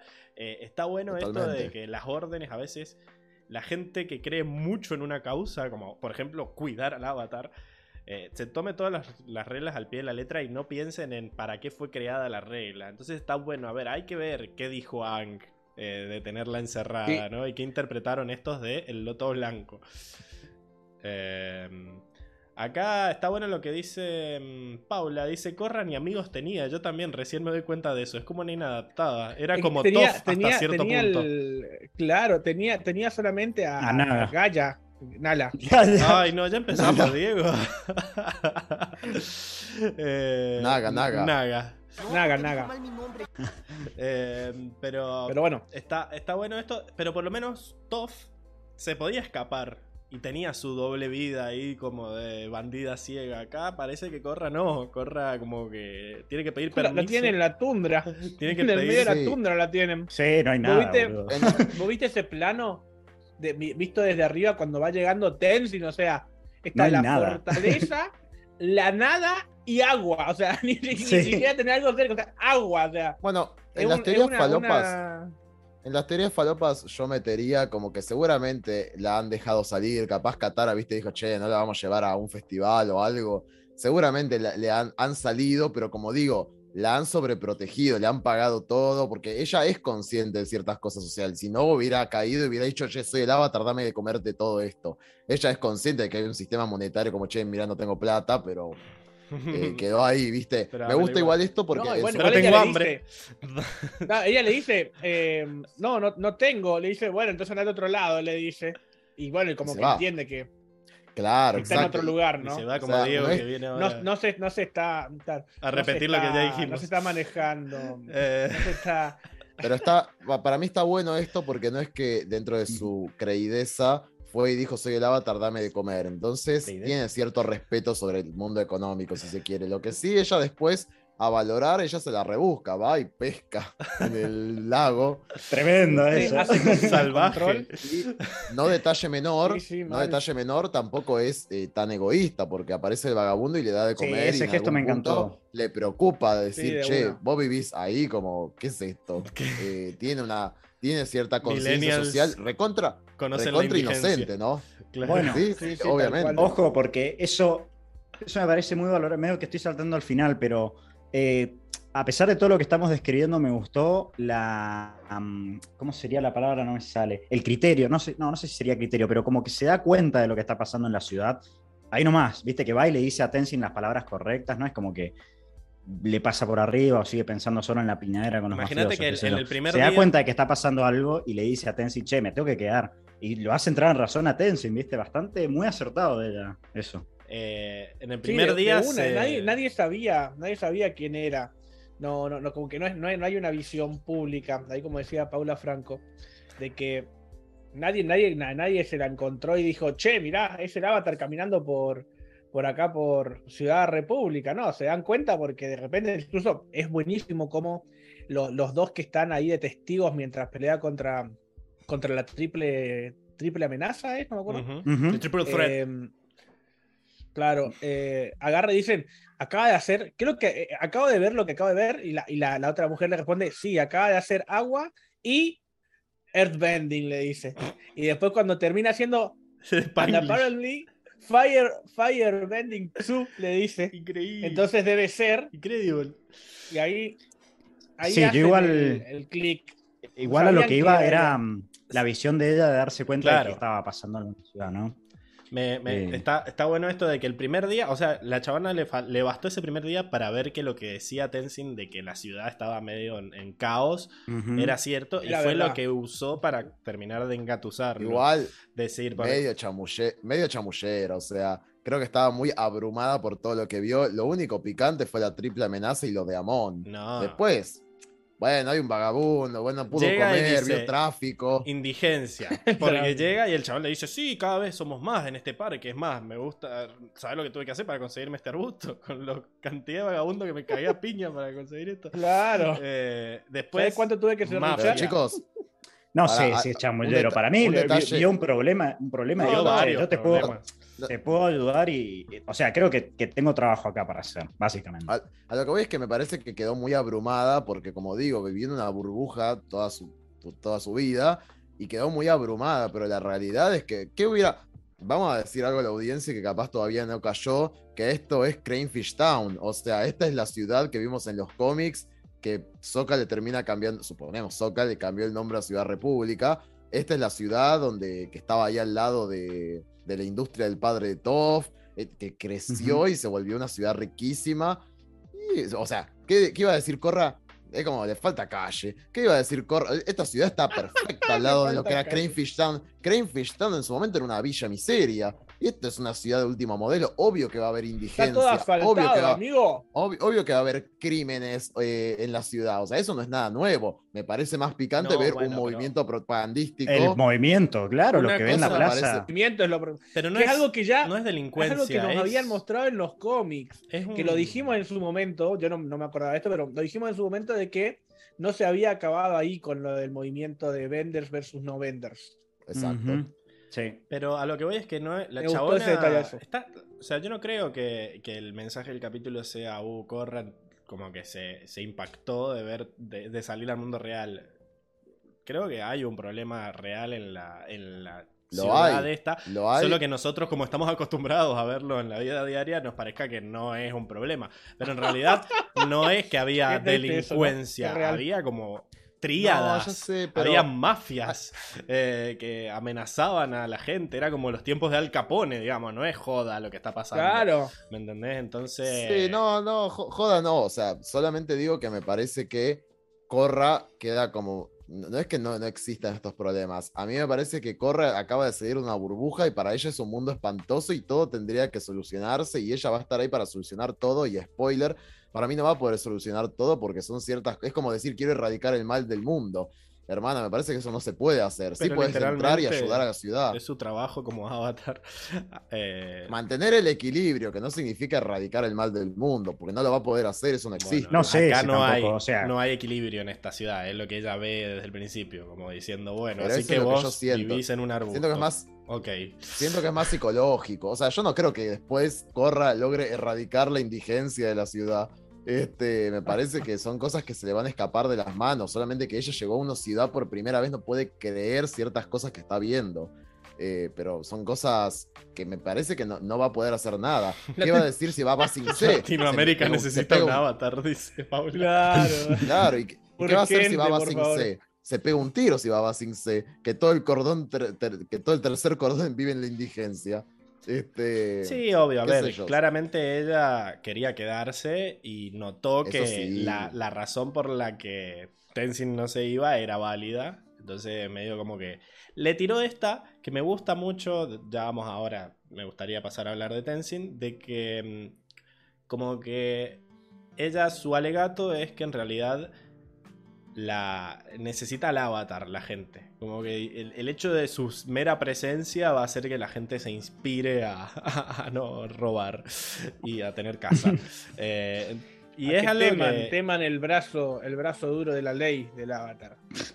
Todos queremos una Kiyoshi en este momento. Así que bueno, me gustaría, No. me gustaría pasar a Tenzin. No sé si vos querés decir algo más, Sok. Eh, Soka, Seba. Soca. No, en, paz, tremendo. en paz descanse, Soka. Eh, Increíble. No, no, era eso nomás. Creo que ya estamos con Corra. Seguramente me echemos alguna que otra cosa, pero nada, Tenzin, qué hombre, como dice. Qué hombre, Fran. Tenzin. Sí, qué hombre. Sí, no, no ¿Por qué qué hombre? Tampoco me pareció tan, A mí, tan o sea. Bueno, perdón, igual perdón, voy a spoilear como lo hice, como lo hice con la leyenda de Ang, Tenzin es mi personaje favorito. Más allá de que capaz, bueno, no voy a decir más porque ahí sí sería capaz más spoilear, eh, más, más spoiler, pero sí, es, a mí de, de toda la, la saga de Korra es como el que más me gusta. Eh, como el que yo digo, fa, hermano, este tenía que estar sí o sí, me encanta. Envidioso, Eh, Diego. No, no, a ver, entiendan- recuerden, recuerden que yo no, no recuerdo el arco de personaje de Tenzin. O sea, yo voy a hablar desde, desde lo primero que muestran. y Bueno. que yo me acuerdo que- muy poco, muy poco también. hablemos, gustó, eh. Hablemos de lo primero que, muestran. Hay que entonces. valorar, claro, hay, que va, valorar va. que el chabón lleva en su espalda la, la dinastía de los maestros aire. O sea, Sí. es el único maestro aire otra vez, Y así por como lo fue está, en Es modo el conejo. único maestro aire como el de Gran momento, Hermano. Claro, por eso, Modo por conejo. eso decían, no me acuerdo quién ponía ahí, No, de- ¿qué denle una tele a, a que no deja tener hijos. Pero es que tiene que repoblar, es, es el, es el Adán de, de los maestros aire, papu. Sí, que, que- eso es que una... el próximo bebé también sea maestro aire. Pobre, pobre la, la mujer de Tenzin, pero tiene que ser así. A mí Y me encanta Yo creo que Tenzin. debe ser, debe ser, debe ser fuerte, más la cara de destruido que tiene el chabón. Se ve estresado, sí. Mal. Sí, a mí Tenzin. carga, carga un gran peso sobre sus hombros, Tenzin. Esta fue la, la primera idea que me da. Y por eso también debe ser que, que es como, como dice. Como dice Katara, que es, es más serio, es más centrado, a diferencia de sus dos hermanos, que ya sabemos que tiene dos hermanos que no son maestro aire. Y Datazo, me da esa impresión, que se como llaman- que va a ser Kaya y Bumi. Kaya como la madre Kaya y de Bumi. Katara y Bumi como el, el y Bumi rey loco. como el- nuestro Altos amado nombres. rey loco. Y, Y me- gusta ese detalle de que, que, claro, Eh, Tenzin, es, Tenzin. es el nombre del, saber, del. Dalai Lama, Tenzin. Eh, el Dalai Lama se llama Tenzin Gyatso. Ah, bien. Eh, Claro. Acá Dania dice Entonces, que se gusta- parece al sultán. Tenzin por eso es, es un pop. Es increíble. Viejo, viejo sabroso. Eh, entonces me, me gustó, me gustó ese detalle de que te lo muestren ya como un tipo que ya sabe que carga con, con una, con una, una cultura en sus hombros. Y yo creo que, que- que va a ser algo que lo va a marcar durante, durante toda la, la serie, creo yo, porque es, es un, es como, es la misma carga que tenía Hank. ¿Me entendéis? Yo creo que va, va- va- va- a cargar con, con lo mismo que cargaba Hank de, de esto de, de- soy el último maestro aire. Necesito, eh, o sea, tengo que mantener la, la- la Sí. cultura y aparte nos dice que es como, ¿cómo es? Como dice, comisionado o Tenzin le dice Concejal. Concejal. concejal, concejal le dice Dios, o sea que está metido en la política también, o sea que no solamente es un monje aire, sino que también es político. Entonces como que el tipo debe estar hasta acá de estrés, de, de se responsabilidad. le ha caído todo el pelo del estrés. Imagínate. Exacto, no, no está, no está pelado por, por gusto ese, ¿eh? No, es por, no está pelado por, por maestro aire nomás. Bueno, está, está bueno, Diego. Diego quería Tenzin, parece. Porque no- Sí, le robó todo a Henry. ¿Te quedó algo para decir, Enrico, No, no, de tu personaje? No, yo quería dar el punto de vista de alguien que no, que no lo recuerda. y Yo creo, yo estoy seguro que Enrico, que ya se vio todo el primer libro, tiene más información como para, para que pueda spoilear tranquilo, digamos. Está sesgado. No podemos spoilear. No. Si no, encantado. No me spoileen, tranquilo. Este, Si no, eh, sí, o sea, agregan- agregando un poco, me gustó eso que mencionaste de que lo vemos, antes, antes que otra cosa, lo vemos a alguien serio, alguien que se ve como agotado. Se ve como. Yo me siento muy identificado con Tenzin, a decir verdad. El Este, estrés. Esta- estas Sí, lo- ojeras no son maquillaje, dice. Lo, lo veo realmente como alguien excepto en lo del ve- conejo. se, se- se- se lo nota. No voy a dar más detalles. Este se, se lo nota como alguien que está agotado, como que siente un- un- una responsabilidad sobre él.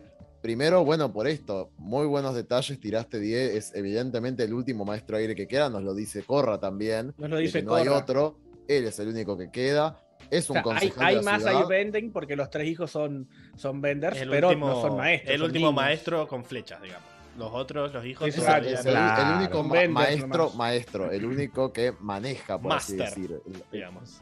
Exactamente, el elemento. Sí, sí, sí. Y también nos lo pintan como alguien que, más allá de dominar simplemente el aire control, tiene algún tipo de conexión con el mundo espiritual. No nos olvidemos que supuestamente. nos el- dijo, es verdad, dijo que era, que era que, que si alguien le podía enseñar eh, sobre la parte espiritual era Tenzin. Así que sí. Exacto. Y que, bueno, los nómades aire en general eran los que eran, digamos, de las naciones más espirituales, que estaban más asociadas a eso. Así que, evidentemente, va a ser un personaje central para Korra, que es lo que más necesita desarrollar. Con Korra, a mí me parece que adopta un papel también medio paternal. Me gusta que él sea padre, porque a Korra medio que también la va a ver como una hija. Y acá no sé si en algún momento hablamos de Katara. Lo primero Sí. que le dice es, oh, estás enorme. Como, viste, cuando te viene a Sí, visitar un- un, tío ¿Cómo, ahí. cómo has crecido? Sí, sí, Es tal que- cual. No. Hay algo que acá me, me encantaría mencionar que me parece hermoso, porque evidentemente Tenzin ya la vio a ella en algún Sí, momento. ya la conozco. No, no es, la, no es la primera vez. Y me parece hermoso de pensar que tanto él como Katara deben ver a su padre, pero reencarnado. Es como que ven al nuevo avatar y deben decir, fa, acá está de alguna forma Ang, Sí. pero nuevo, Lo y debe ser sentí- muy flashero. Sí, sí, Hay sí. una, hay una mirada que hace. Yo lo sentí así. Katara Katara. cuando la ve irse a, a Corra. Adiós. Que te Sí, tal transmite cual. la mirada que vos decís, loco, siento que lo está mirando Ang Incluso-. Incluso cuando, cuando ella entra y le dice es una linda noche para escaparse, le digo, eh, me, me suena como una conversación que le podría haber dicho a Ang, ¿me entendés? No. Ese. no, No como la, sabroso. no como la sabroso. Lela que lo miraba a Claro. irse y dice, se está yendo. Sí. Y ya, ya tiene años, ya tiene años de práctica, Claro. Katara va al grano. ¿Cuántas Nada veces habrán escapado juntos ya, no? Después de esto, pero. Me, me gusta eso, como que le- le- o sea, ya, ya la, la, la lee así como lo leía un poco a Ang después en, Sí, en esa mirada me encantó. Incluso, ¿no? Entonces me, me gusta eso de que hay, hay cosas que por más que sean personas distintas, capaz que siguen siendo muy parecidos en, en sus vidas, ¿no? Ese, ese detallazo me, me gusta. Yo siento que Tenzin es un tipo ver que- otro avatar diferente. siento que Tenzin es un tipo que está muy curtido por un montón de ideas, ¿no? De, de mantener la cultura de los nómades aire, criar a sus hijos, eh, haber, visto, o sea, haber, haber mm. visto ir, ir a su padre y de golpe tener que barra criar, porque como decimos, Corra es como un adolescente rebelde, ahora va a vivir con él en su casa y él no solamente En el le va a enseñar el sí. control, medio que para mí va a adoptar esta, este lado paternal y va a ser difícil de lidiar porque él no solamente está cuidando a una pendeja, es el avatar, y el avatar es su padre, también reencarnado.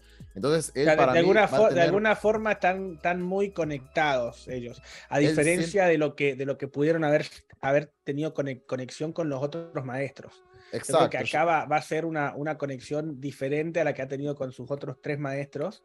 muy emocional. Al- algo, algo, de, algo diferente va a tener acá.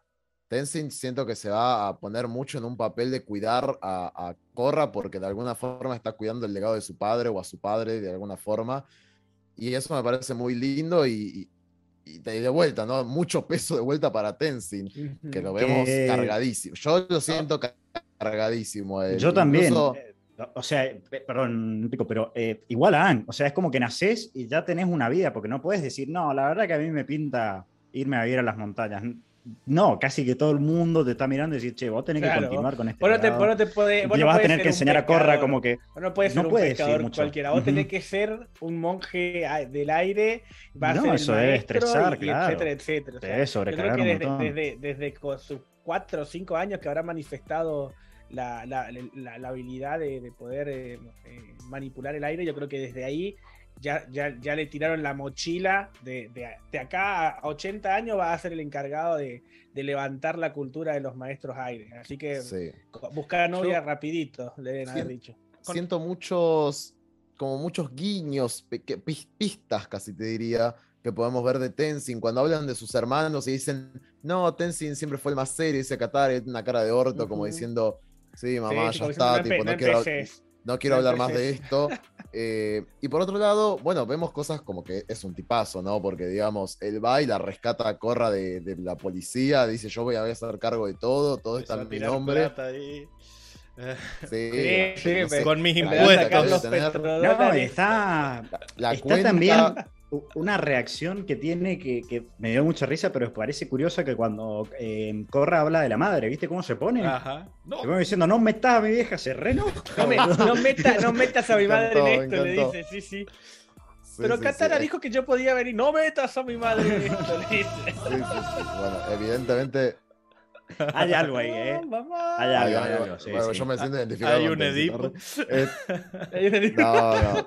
No, no, Este, una carga, me parece que Katara Hay una carga, sí, sí. ah, Hubo algo ahí, bueno, ya veremos, ya veremos en otros capítulos.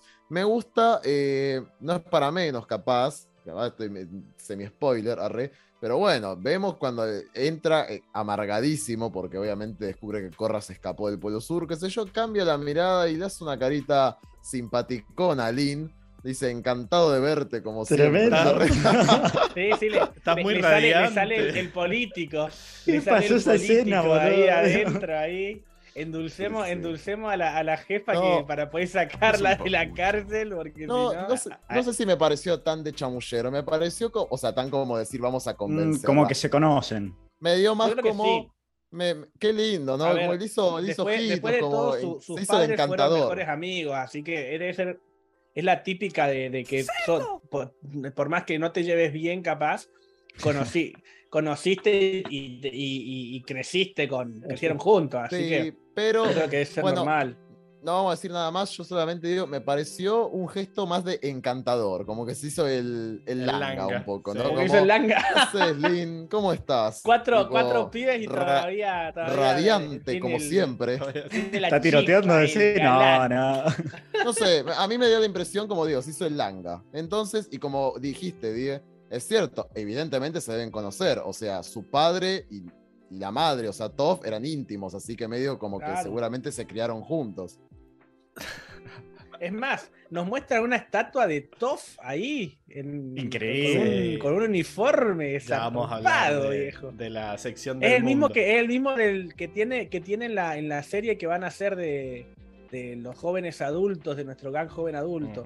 Bueno, esa, parece, esa ¿no? imagen, esa imagen la sacaron durante Corra. O sea, durante el- cuando se estrenó Corra surgió esa imagen. O sea, esa imagen no es de la película. Pero bueno, es la única imagen que tenemos Ah, ¿no? de, de ellos De- en modo del gang, del gang adulto. joven. Sí, sí, Claro. sí. Eh, pero mm, está, está bueno mm, esto que decís de cómo él reacciona a, a decir, bueno, en realidad en este estrés tiene que decidir cuál de todas las obligaciones que le pusieron es la más importante, la más urgente en este momento y dice, no, bueno, mi- pongámosle primero mi trabajo eh, como concejal. Como más concejal importante, primero, después le enseñaré aire a, a esta chirusa. Eh, Qué estrés, boludo. Pero, sí, pero, como vos decís, él, él a, priori eh, decide eso. Cuando ya la tiene a la nena ahí, en Ciudad A la nena. República, y esta la convence con la parla que tiene, que es muy inspirador. A mí me parece que la compra más que nada, porque si bien yo dije antes que era medio chamullo todo lo de Corra, en realidad es porque ella realmente se encuentra abrumada porque salió de la burbuja. Me parece que a Tenzin le, debe- le debe gustar un poco este espíritu que muestra Corra y me gusta la parte final, la de Tenzin, ¿no? Cuando Tenzin acepta de que ella se quede. Él le confiesa y dice, mira, tenías razón, la ciudad está fuera de control. Y yo era el que quería posponer tu entrenamiento para mantener el control de la ciudad. Podríamos entrever que capaz él se, de vuelta se quiere poner a los hombros un deber que era de su padre, pero él dice, el legado Sí, no, no soy incluso, yo, incluso vos". le dice, incluso le dice porque quería perpetuar el legado de mi padre. O, sea, o, el- o su legado. ¿Entendés? Como que está, está haciendo como que. si Corra todavía no, es- no se establece como avatar, como avatar hecha y derecha, todavía, todavía es, es legado de mi padre, ¿no? Exacto. Como que está con ese, con, no, no, no ha soltado, no ha soltado el- a, a su padre todavía, ¿no? no como que lo, lo tiene ahí, lo tiene ahí fresco todavía. Exacto. Creo que lo que hizo que Tenzin cambiara de opinión fue cuando Korra le dice explícitamente, la ciudad te necesita a vos, pero también necesita al avatar. Y para mí ahí Tenzin se logró disociar Sí. un minuto de su padre y debe haber dicho, Exacto. bueno, es cierto, el legado este no es mío, es tuyo en realidad, mantener el orden en la ciudad. Así que te Exacto. podés quedar. Está muy buena la. Su legado, su legado no, no me corresponde a mí, sino Que a vos, incluso- que vos sos la que tiene que seguir. Eh, el que incluso la yo como espectador, la primera decisión, sin, que, que ni siquiera ves Ciudad República, pero viene este maestro aire y le dicen, che, ahora el avatar tiene que aprender aire control. No, porque tengo cosas que hacer en la ciudad. Yo cuando lo vi dije, pará, ¿qué hay más importante que un avatar completo? ¿Entendés? Porque ¿qué, qué, qué te pasa? Que va a ir a atender asuntos políticos allá y, y despriorizás enseñarle al avatar. Yo cuando lo vi pensaba así, digo, ¿qué onda? Totalmente. A mí me hizo ruido. Está muy buena la Sí, escena. es en que donde- hasta, hasta, que no te, hasta que no te lo explica él diciendo que él es el que estaba postergando su entrenamiento, ahí decís, ah, claro, ahora me cierra. Él es el que no está queriendo enseñarle, no es que por, ah, no, que tengo obligaciones más grandes. ¿Me entendés? Quizás Ahí en sí, el- en el- en el quizás final sí del episodio un- te lo Era por una, una obligación que él sentía que le debía al padre, de decir, hasta que no esté eh, en orden esta ciudad, no puedo ir a, a- con su sucesor. Porque además también veamos que como que el mundo ha seguido sin el avatar. O sea, estos siempre, Obvio, es que- siempre hay como un, Diez. un pedacito de, de- de época en donde no hay avatar. Y es donde en Sí. teoría está el quilombo. Y bueno, y le toca a gente como esta, la de mantener todo en orden hasta que vuelva a establecerse el avatar. Y es como que Totalmente. supongo que estas personas se acostumbran a que no esté el avatar. Entonces decir, bueno, eh, ¿qué, ¿qué hacemos? ¿Tratamos de acelerar el proceso del avatar o tratamos de mantener todo como está lo mejor que se pueda y ya veremos cuándo arranca? Entonces, nada, eso. eh, me gusta mucho la escena cuando Tenzin se queda pensando en lo que le dijo Korra y cuando lo ve a la estatua del padre ahí decide qué hacer, ¿no? Eh, la, la estatua de Ang tiene tanto un peso en Corra cuando llega que la ve y queda como, ah, la misma cara que le hizo a la puerta que se abre. Eh, y también a, a Tenzin, eh, que bueno, es como que ahí se pone a pensar en qué hubiera querido mi padre, qué habría hecho Jesús. Eh, Es que sí, la, la ciudad no es del último maestro aire, es del avatar. Y el avatar lo tiene ahí, no lo puede mandar a casa. Exacto. Así que, bueno, nada, eso. Podríamos hablar de los hijitos de, de Ah, Tenzin, los hijitos. que son bastante chicos. O sea, a él se le ve como un viejo sabroso. ¿Ya cuántos años tendrá? Eh, pero los pibitos. No, para mí debe tener 40. No. Solamente que está medio matado. Está, destruido. está destruido por. Para por mí la- también por me la- por los el 40, cargo. ¿eh? Pero está destruido por, por el estrés y, y la, y la carga que, que lleva. Exacto. Sí, Incluso fíjate que la, 40. la mujer también se ve como que está demacrada, destruida, que no duerme hace 25 Es que días. pero boludo, la mujer se ve mucho más 50 joven años, que él. Eh, Bueno, pero acuérdate que también el hecho de, de no tener pelo también te, te envejece mucho. no sé, yo Pero, me pongo a pensar, o sea, los, eh, Sí. Aang no alcanzó a ver a los nietos. Todos los nietos son más chicos que Korra. Eh, y, Sí. y Korra, eh, si es más grande, es porque Aang ya había muerto.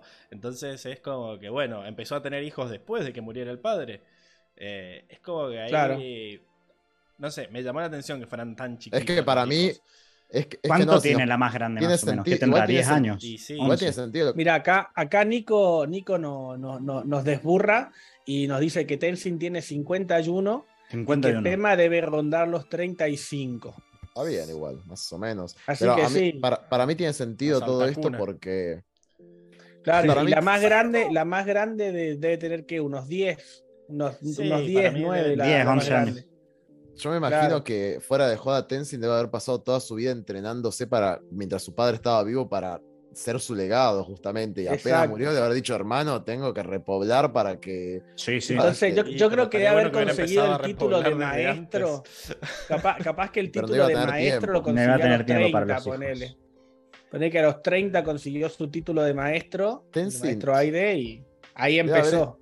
Debe haber estado estresadísimo intentando ser maestro. Sí, estu- y estudiando la cultura, estudiando la la, ciudad, o cultura, sea, estudiando el pasado de, de no todo. creo- No creo que le hayan dado el puesto de concejal de la noche a la mañana. Se debe haber metido de a poquito ahí siendo militante. arre, este, Claro. en los partidos. Porque sí. eh, entonces, no, es más, me sorprende que se haya chamullado a Pema en algún momento. Este, y bueno, ya- arreglado, matrimonio arreglado, como, como en la antigua. No, la verdad que, Apenas- ojo, Apenas murió. Ang, esa noche llega, hace Pema, hoy un- arrancamos. ¿Por qué No, esperaba pero, que se eh, hay un montón y aparte no, no- no me acuerdo casi de nada, pero digo, ahora que hablamos, hay un montón que te pueden, deberían mostrar de Tenzin. ¿Cómo- ¿Qué onda los hermanos? ¿Qué onda Ang como padre? ¿Qué onda Katara como madre? Como para entender un poco el ¿Cómo fue la, ¿no? claro, cómo fue, cómo fue la niñez de, de este único Porque es curioso esto, maestro o sea, aire que, aparte que- del que fue padre grande. Posta. Así que modo conejo activado. Ya basta con el conejo.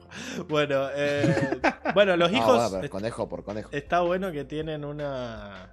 Tienen una personalidad definida. Tenemos a- al chiquito. eh, que no la conocía, Katara. Eh, todos son Ajá. maestros Milo. aire. Claro, el chiquito es Milo. Que le dice: Suéltame, extraña mujer. Suéltame, extraña mujer, sí, sí. Milo, es tu abuela. Incluso le dice, no le dice nada, o sea, no le dice, ay, abuela, no, no, se suelta. Soltame, se va a la mierda y, Ah, sí, y. Sí, Paréntesis, sí. Peor personaje de la serie. No te Peor. lo voy a permitir. Milo. Ya sabemos que Enrico odia Pará. a los niños. Desde Pero que pará, bardeaba. no, sin spoiler, boludo. Desde que bardeaba. es- a, a los niñitos que desde habían hecho el galleta Duque. control ahí.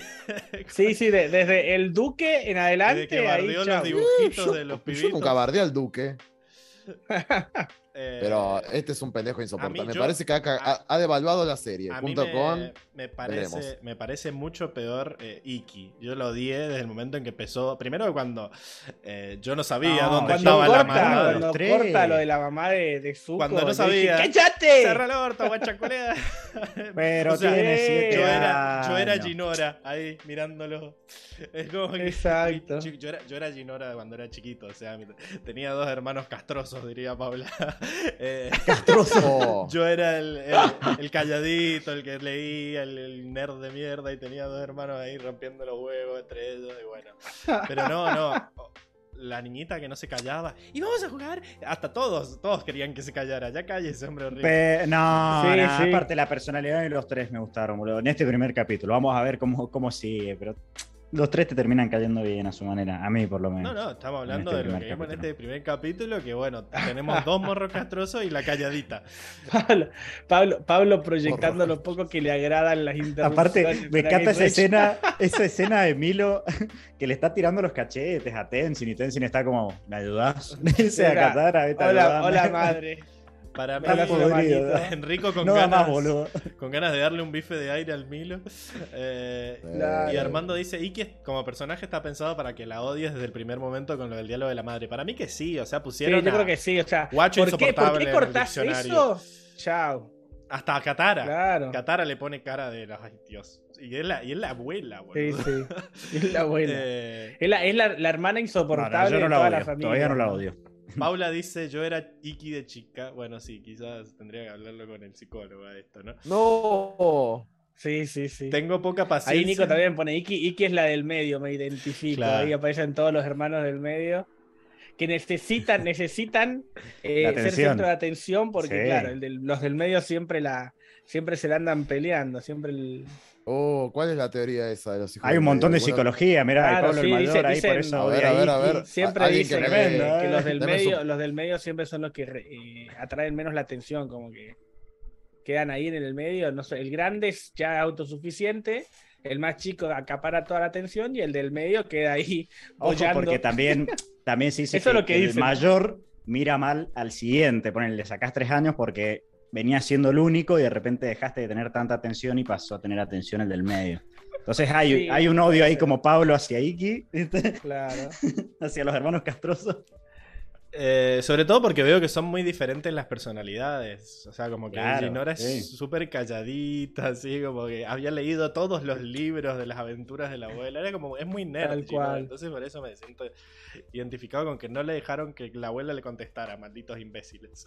Eh, pero bueno, después cuando, cuando están en la, en la última escena, que me dio mucha ternura, que le dicen, corra, te vas a quedar, sí, y que van todos a abrazarla, y ella le dice, no, no puedo, porque me tengo que ir, y están tristes. O Pero sea, levántate, Como Enciné, que ya, corra, ya la, ya la músculos, planean, boludo. ya, lo, ya, los- Sí. ya nos van presentando Sí, que va a ¿viste ser como es una eso, hermana boludo? mayor de Altos ellos. tubos. Saca la mandíbula, boludo. Te caga piña. piña, boludo. no, Sí, sí. increíble. Eh, bueno, Una vez más, Nick, una vez más, Avatar deconstruyendo la mirada femenina. exacto. Tremendo. Sí, Corra se come a todos crudos. sí, sí. Bueno, eh, y después lo que nos queda es Lin, ¿verdad, Diego? Eh, Uh. Ben Fong. qué, qué personaje oscuro y, y- y que no, no sé, no sé cómo va a ser, porque me cayó muy gordo de entrada. no. Como que, como que tiene pica ya solamente Esa por ser el avatar nomás. Y por, por esto de que ya decíamos que, es más, se lo dice como que, ¿qui- ¿quién te crees que sos para venir, meterte en mi ciudad, armar quilombo?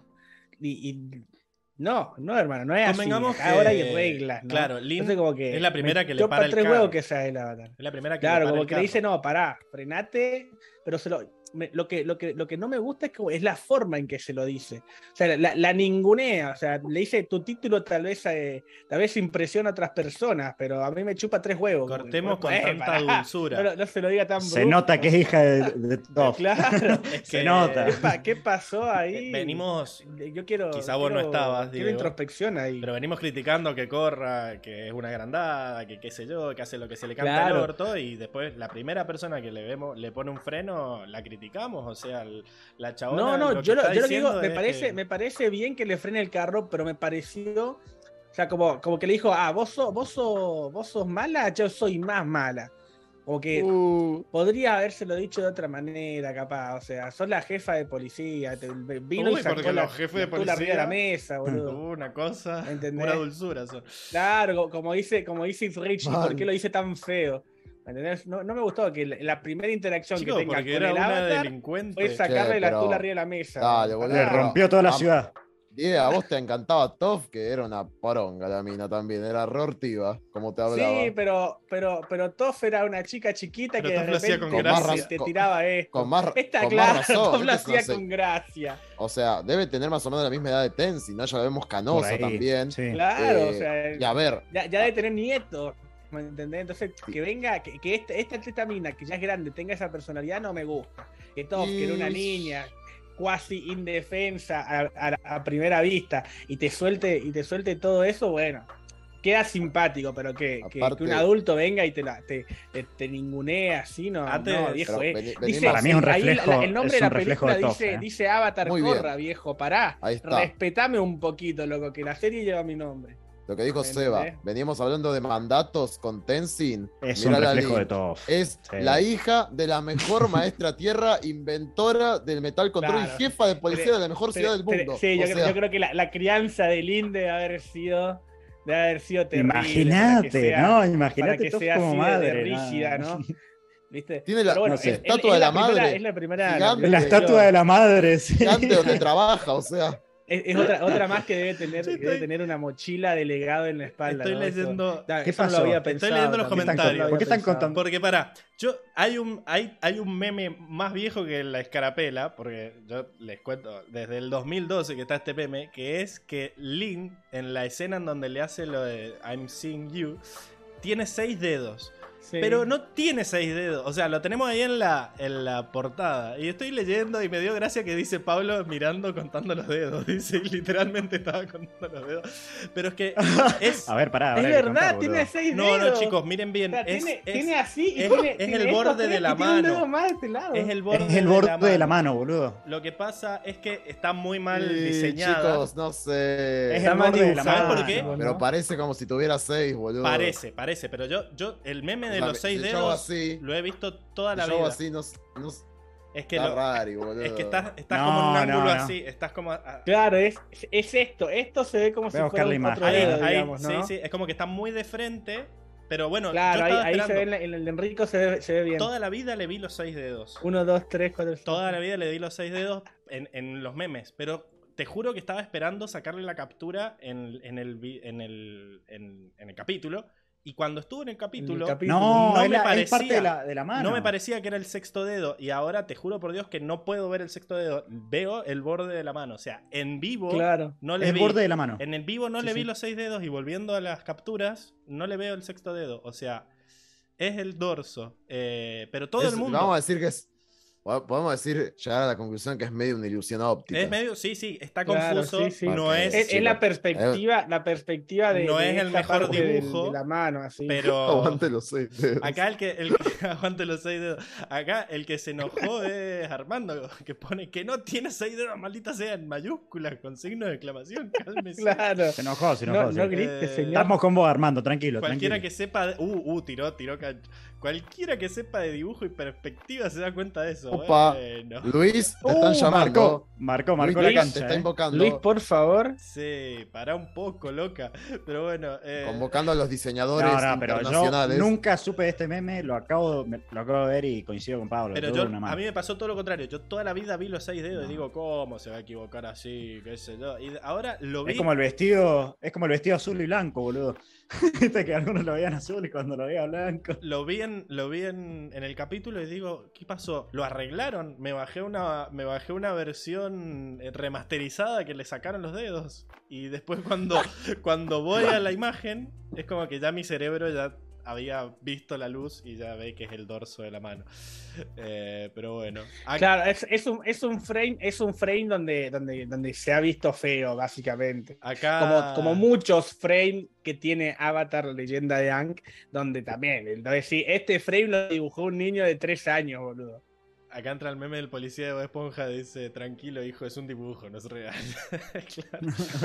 Eh, bueno, Cuestión que de Lin lo único que vemos y- y- es que Y le. el de Drake y Josh el, que el de Drake dice. y Josh. Oye, tranquilo, viejo. Claro. Tranquilo, y los billetes. que, Los billetes. que Seba, Seba no conocía el meme de los billetes, boludo. ¿Cómo le- No, no lo conocía, No, boludo. No. Pablo me dice, Pablo me dice, pon el meme ahí en el video. Y yo digo, ¿qué, qué, qué meme me está hablando? señor? Porque cuando hablamos de la, de la Suki mercenaria, le dije, bueno, ponele Claro. ahí que Suki diga y los billetes, y eso me pone como. Los billetes. No. Es que chicos, no, Ahora, no, no yo era, creo no que era es el capítulo que más me acuerdo de Drake y Josh. Ese y el de la casa que se Sí, quedaban sí, encerrados. Sí. Este, Hoy, y la puerta, ahí está marcada. Ah, bueno, y la cierra, eh, está abajo. Bueno, tráemela. No, bien, Oh, Drake, ya veo el problema.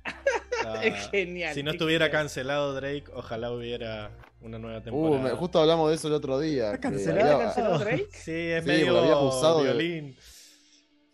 Sí, No, causa de no abuso. me digas. Como que todos los cantantes, boludo. sacalo, mira vos. bueno. Lin, estábamos con Lin 6 dedos. Las 6 dedos le vamos a decir ahora. Las seis dedos. Eh, Eh, bueno, eso, detalles, detalles que me, me va a gustar, me va a buscar, me va a gustar ondar en su, en su pasado, así como en Tenzin, para ver Sí. cómo ha sido su crianza y por qué ha llegado a ser. Yo creo que también es como la- la- el, el puesto, ¿no? Como que no, no, no llegás a ser eh, la Chief Beifong, eh, jef- jefa de la policía de, de Ciudad República. ¿Me entendés? Sí. Chief, Chief Beifong. Sí, sí, sí. Sí, Y- Salud. Necesito, ¿me entendés? necesito, necesito un meme urgente de, de un SIF, tipo con el coso de policía. No, Diego, no, Enrico, vos sos la única persona que le decís chief al Sif. Basta con eso. Oh, te acordaste, te acordaste, boludo. Yo dije, lo habré dicho en Mendoza. Lo di- Claro, Enrico toda la vida dijo Increíble. chief al Sif. ¿Cómo- ¿Qué es eso? La chief What? es- Entonces, Italiano, también- italiano no lo como que de debe- Momo, sí, sí.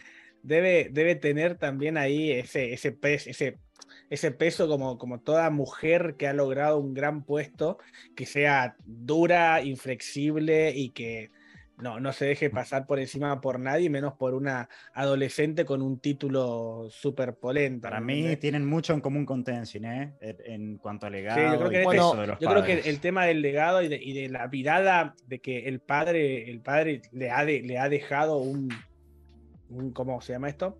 Eh, un, un- sí, una historia atrás, una carga increíble. No sé todavía si, si es maestra metal. Es más, no sé, calculo que es maestra. Sí, le abre, le abre las esposas a, pero- a Corra. Hace así, clic, y le Ah, saca, le abre la- la- le abre le las saca las esposas. esposas a Corra. Eh, no porque no- por ejemplo, no vi, de- no vi que No va a hubiera. No, no va a estar, no va a estar. Está, está la, está la puerta que se abre, pero no está la. No me di cuenta de que abría las esposas. Increíble. Eh, así que mirá, detalle, como no vi que, que- como no abrió la puerta, no, no, no sup- supuse que no, no era maestra metal. Aparte, la jefe de policía, si no es maestra metal, retirate, hermano. Te pido que te retires. Reacomodada por Claro. ser Beifong. Por no, ser pero para mí, eh, posta, posta que para mí tienen cosas en común, ¿eh? Eh, con Tenzin. Sí, y, y, Uy, y no, ¿qué y no dejo acá? de. Volvió no- el, no dejo el de bot porno, boludo, al chat. Oh, Sí, sí. tre- ¿Cómo uh, se ponía? Quitar. Ah, qué, qué grande Sí. Fran ahí, atenta Sí, sí. ante la sí. inutilidad de, de mi mouse y no podía Y del que lo maneja. Bien, los Fran. mensajes. Bien, Fran, bien, Fran. También me llama la Gracias, atención dos cosas para que pensemos a futuro, ¿no? Ella le dice en un momento, Corra le dice, bueno, pero tipo, Ang y tu, y tu madre eran full amigos, o sea, y ella es como que desmerece esto, como que dice, a mí le- eso es historia antigua, esto no, me Exacto. importa", tipo, Ujú. no tiene nada que ver con lo tuyo, yo digo, eh, hermana, tan picante te vas a Claro, poner. por eso, por eso me Sí, llamó la atención sí. que para mí, para mí tenía algo en contra de, de que por, por algo de que sea el avatar nomás. Hay algo, hay cuando, algo ahí. cuando Hay nombró, algo. cuando nombró ahí la, la similitud algo, entre, bueno, pero nuestros padres, o sea, tu, tu- tu madre y, y- y mi vida pasada y el avatar Ang eran mejores amigos, ¿por qué no? A ver, tiremos por ahí, ¿viste? Dijo, dijo No sé, chicos, hay y, que ver. y esta le dijo, no, nay. No. A mí me chupa tres huevos que sea. el 70 años de toda una vida, no sé, chico, capaz un ligue ahí, no se sabe. Este, ¿Puedo decir veremos, que tiene veremos. historia con Ang? Y no, No. sé, no sé, algo no sé, Ahí está era, raro. tenía el crush. Está tenía raro, el está Ang raro. nunca le dio bola. Pero bueno, después, fíjense, y a mí me gusta resaltar esto, no nos olvidemos de que en un momento, bueno, esto de que Tenzin se hace el langa con ella, y no me parece que Tenzin sea un desubicado. Algo ahí hay también. Algo hay Este, también. Sí, sí, o sí. hubo, o hubo por lo menos, porque ella le corta en menos 10. Ella le dice, ¿qué haces acá? ¿Me puede decir que hace el avatar acá también? Este, Claro. Como que lo baja a tierra. No te ibas vos al Sur. Me encanta que ella tenía todo, sabía todo. Tenía toda la data, sí. tenía toda la data. Bien, bien milica. Eh, bueno, No. bueno, sí, a, a priori es lo único que sabemos. O sea, como que. A priori, a priori, a priori. En- en- lo, que, lo que sabemos es que una mujer que le gusta mucho su trabajo. La primera que, que le corta el carro a, a, Cata- a Katara, no, a Corra. A- a- que le, le dice, bueno, me chupa tres huevos quién sos, rompiste la ley, tenés que Y ir este- a la cárcel. y este- Así de corto. Y este detalle que me llama la atención, que tiene cicatrices. O sea, Oh. muy badass Sí. este personaje. Es badass. es Muy badass. badass. Tiene, tiene dos cicatrices así en la, en la mejilla que son. ¿Podrán? dije, ¡Guau! Increíble. ¡Guau! ¿Dónde se ha Increíble, metido pero qué esta, cheta esta que mina? está. Dije yo, mamá. Yo quiero, quiero saber más de este personaje. dije yo. Quiero saber más de este personaje. man. Sí, sí. Porque Si tienen la, cicatrices. la primera, la primera vez que lo vi así como fan, dije, ah, está pesada. Dije, esta va a ser la que va a estar atrás rompiendo las pelotas de que tenés que hacer esto, tenés que hacer aquello, ¿viste? Pero, pero viéndolo van saliendo, como decís, cosas que. Guau, ¿por qué han metido esto? ¿Por qué han metido aquello? ¿Por qué esos detalles que decís, ya empezás a maquinar con, con los easter eggs y con, con pistas que nos va dejando siempre eh, los escritores? Y, y yo decía, ah, esto va a tener algo que ver. Dije yo, ah. Aparte la, la Sí. armadura recontra cheta, no, me encantó. Me encantó. el- el Eh, personaje Las armaduras están tremendas. el diseño, el diseño del personaje, la verdad que se, se le han sacado. Y por- me gusta que sean sumamente diferentes a lo que hemos visto, porque incluso la ropa de, de, de- de Korra es bastante diferente a lo que veíamos nosotros en Maestros Agua, si bien mantiene la gama de colores. Eh, ha cambiado. eh, el único que se parece Sí. igual creo que son los maestros aire, ¿no? Creo que la túnica de El Tenzin es exactamente igual, ponerle que, que Igual la de Aang. ya vamos a hablar de todo Igual. esto. Sí, en el mundo seguro lo vemos. Pero, Sí, ¿qué, sí, po- sí. qué podemos decir de Amon? Que se nos presenta como el, nuestro futuro Uh, villano, uh, qué, Uh. buena. Me hace acordar, me hizo acordar a la presentación de, de Osai cuando mostraban solamente la sombra. Muy poco, muy acá poco. acá solamente, solamente te muestran la máscara. Es decir, Uh, tenemos, qué tenemos miedo. al duende verde. Ya se impone, ya se impone. Ya es un villano Me que, quiero, que te me quiero disfrazar de Amon, boludo. Próxima fiesta de Halloween, quiero ser. Amon. Quiero, Eh, quiero esa máscara y me pongo la capucha. Yo tengo un boludo, tema que a mí me da mucho miedo las máscaras. O sea, no sé por qué me da como cringe. O sea, viste, Lo- me da miedo así. Cringe, pará. No, ¿Miedo no. o Tra- cringe? trauma trauma No, de la no era- niñez no era eh, cringe. se, hace- se ha hecho presente. Era que lo veo muy creepy, así como. eh, Creepy. Como que. ah, creepy, sí, una- sí. Veo una máscara. Veo alguien te con una máscara y ya te da me- pone mal. Sí, sí. Eh, Es como que no, no sé qué onda. No veas la purga, Pablo, porque te hace miedo. No, sí. La purga lo destruye. La he visto la La- purga y me da mucho miedo los culeados esos que están afuera del que Yo me pongo mal con esa película, boludo. Con la máscara, hijos de puta. Sé que es un pelotudo con una máscara, sí, pero sí. me pone mal, boludo. No sé, no sé qué onda. Entonces este Da chabón miedo, da ansiedad. miedo, las- las- Ya- las máscaras dan miedo. ya de por sí da miedo este boludo. Y, y encima me, me mata esto de, por- bueno, ¿por qué tendrá una máscara, no? Así, o sea, porque no se la saca ni, ni en su cuartel de maldad. boludo. Claro, está, está en el cuartel con su, con su mano derecha. Y el otro, Igual el otro mano derecha tiene también, eh, tiene máscara. una- Sí, sí. Y, Los y vemos que tenía, que tenía como dos también. soldados que Ese también tiene pinta de que te recaga piñas, boludo. Uy, ¿Sabes qué me hicieron acordar? A, lo- a los villanos de, de Power Ranger que, que te pasea por el piso, tenía, boludo. todos tenían máscara o todas cosas así, me hizo acordar a eso, así. Como sí, que sí. todos están, ninguno tiene rostro humano. Pero No, boludo. No, bueno. es, muy, es muy bueno. En es muy bueno principio, cómo- cómo lo introduce. a ver, lo que, lo que nos conocemos de Amon es que, bueno, es como el líder de este. mm, de esta organización anti-vending, digamos, ¿no? Anticontrol elemental. Los igualitarios. Y que, y que tiene un plan, Ay. tiene un plan para hacer algo. Tiene un plan. dicen, va, que Hay un vamos a plan. tiene Es que- Scar, tiene que boludo. Tiene un plan. Tiene un plan, tiene un. Eh, me gusta que, que en sí no, no está mal el planteo del chabón este. O sea, lo que pasa es que agarró, agarró a la, a la boluda más. a la más manipulable, digamos, que le dice. Claro. No está mal el planteo. vos la- la, querrías- estamos entrando en grises. Vos querrías bajarme de acá con tus poderes. Y ella dice, sí, estoy pensando en eso. No sea tonta. ¿Cómo va a decir? Claro, o sea, No tiene idea, no tiene idea de nada. Le falta un libro de historia esa piba. claro. Está, está verde, está verde todavía. Pero- Muy verde. Piensa con los puños, piensa con los puños. A ver, en, en No, principio. verde mal. Lo que dice el chabón es lo que vimos que pasaba en desequilibrio, digamos, que los maestros. El desequilibrio, es tal cual. Es en tal cual lo de desequilibrio. Y en principio este chabón como que está liderando eso. Eh, pero bueno. ¿Quién será? ¿Se imaginan que es una de las hijas o las nietas de, de Link? De la, de la- ¿Cómo se llamaba? Liling. ¿Cómo? De Liling. La Liling, Liling. De Liling. Liling. Uh, uh, ¿Te No, imaginas no, una de no, las porque nietas? Li- Lilink era pro vending, o sea, sería todo lo contrario. Sí, pero una, de una nieta rebelde. Claro. Claro. el otro Eh, extremo. Pero podría, podría ser algún personaje, ¿no? Pero me encanta. Dios, ¿qué será fachera este que te que recaga piña, Seba? Eh, El de los bigotes, sí. Sí, ese ese. que te- ¿Qué, planeas hacer con esto, Amon? No, qué fachero. Sí, Es muy fachero, muy fachero, sí, sí, los bigotes, encima, bigotes onda maestro de Kung Fu, ¿viste? Sí, sí. Podría Es tranquilamente muy, ser muy un personaje de Mortal Kombat, los dos. Sí, sí. O sea, El que le enseñó a Kill Bill, boludo.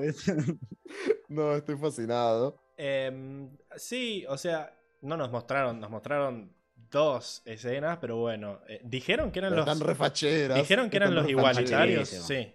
El chabón de la Sí, Sí. El, el- el- Sí, el en- en vocero, el vocero dice, únanse a los igualitarios y Ujú. sigan a Mon, dice, y ahí están los nombres. Exacto. está ahí. Claro, acá, Ahí lo nombra. acá Y después te lo muestran acá. Armando tira, porque durante toda la temporada eh, y la serie en general hubo como una gran, eh, un meme de quién pija era Mon y, y una de las, hubo gente que hizo un, como un, un frame falso con Photoshop de que Amon era Ang, lo cual no tenía sentido para nada, porque o ¿Por sea, qué? ¿Por qué? corra... Re- re- revivió entre los Claro, muertos. ¿qué que onda? era, era- Tens, ¿por qué era Jesus. Eh, Claro. Eh, pero bueno, nada. eh, está. A, a grandes rasgos puedo decir que Amon es tremendo villano y que por lo que. O sea, que el capítulo termine con él diciendo vamos a tener que acelerar los planes. Es increíble. Es increíble. Eh, ¿Qué planea hacer a Mon? Y- no, no, Y qué el mapa. Y el mapa, el mapa gigante de la ciudad, la vestimenta. Chabón, la vestimenta de estos tipos me encanta. Sí, O sea, me encanta la, vestimenta de- Vamos, de, vamos, de- de gente al los- mundo. estos igualitarios que marcan acá. se pide a gritos. Increíble. Bueno, no sé si de, de Katara quieren decir algo antes de pasar, eh, o ya lo dijimos antes. Creo que mencionamos esto de que para mí ve a, a Korra Aang. como si fuera Ang, o sea, hay un sentimiento encontrado parecido sí, al de sí. Tenzin. Y, y después, ¿qué más? Creo que para muchos, ¿no? O sea, para mucha gente que debe haber conocido el avatar Ang, ver a Korra debe ser muy flashero, ver ese traspaso de avatar. Mucha gente que conoció a Roku no, no tuvieron la oportunidad de después ver al próximo avatar. Entonces, acá se da una cosa un poco más Es que imagínate, sabes que Bueno, de alguna forma está ahí. En teoría, el único Entonces, que pasó por loco, eso sí. fue Yatso y lo amaba con todo el corazón, digamos, ¿no? Con todo el Esto corazón, sí, cual. Roku y a Aang. Entonces, no- Ay, no, es- esa escena de nuevo, no lo puedo creer. No, Eh, ¿cómo- no, cómo mis, era? ojos, mis ojos hacen agua control. ¿Cómo era? Esperá, este, Lágrimas de macho. Ang. ¿Cómo era? Ang, eh, no dejaré que nadie te aparte de mí. No, No. Y, y abre la puerta y ahí está, Ah. boludo. Y después Ang diciendo, nunca más volví a ver a Shiatsu. No, nunca vas a olvidar a Jackson. No, terrible. Ya basta. Increíble. Pero bueno, Katara me, me pareció como la viejita copada, ¿viste? Eh, como que estaban, la abuela buena copada, onda. Estaban todos La abuela copada. estaban todos en Ortiga ahí. Es, es fuerte, ¿no? Alguien, diga, por favor, díganme que vieron el TikTok este de- que es tipo de, de, la celebración que dice abuela, la, la, tipo, Sí, que salió con la, con la bandera, lo No. que había ganado Abuela. Argentina. abuela, la, la, la, la. Ese es Katara, boludo. Salió una vieja con una bandera y todos los vagos ahí, abuela, abuela, se le. Abue- abuela, la, la, la, la, la, y- ah, Y increíble. la vieja entre medio de todos los vagos ahí. eh. Con barbijo, con barbijo, la abuela, No ¿verdad? Que... entendí nada, boludo. Así no funciona. Eh, pero bueno. Uy, no, Nico, Nico con esta teoría, mirá, dice, lo único, el último personaje que quiero decir es que eh, le gusta que Naga sea un anagrama de Ang. Y dice que pregunta si Korra lo Mm. habrá pensado inconscientemente ese nombre. Ojo, Increíble. eh. Interesante, ¿eh? Ojo, eh. Y me gusta, me gusta esto de que, de que la- los avatar, vuelvo, eh, siguen con esto de que los avatares tienen como, como su, su animal eh, amigo, ¿no? Como su animal mascota. Que, con el que tienen una, una gran amistad. Lo ten- Como la ya brújula lo ahora. tenía- No solo Claro, ya, una- ya lo tenía, ya lo tenía Aang con, con Appa, y acá vemos que lo tiene Korra con, con Naga, que igual que su amiga, le habla y todo, ¿no? Me Sí. encanta eso. No Un nos olvidemos que lo dijo, correlación. nos lo dijo el, el gurú Patik Ocupa. No nos olvidemos que el chabón dijo, el- El el- vándalo. el- la mascota del avatar tiene una conexión psíquica y espiritual con el avatar. En ese capítulo que te va mostrando. uh, uy, no, No, Y es verdad, uy, me destruyó. Otra vez la canción triste, por favor. Otra canción triste, boludo, que lo, triste. que lo ves a Appa pasándola para el orto. ¿viste? No, No. y cuando al final lo toca y ve, y ve que está Ang ahí y sale corriendo a buscar a Ang. No, no, ya está, basta. Boludo. Hasta que me No. pongo a llorar, boludo. Ah. Pasemos, pasemos al to mundo, por favor.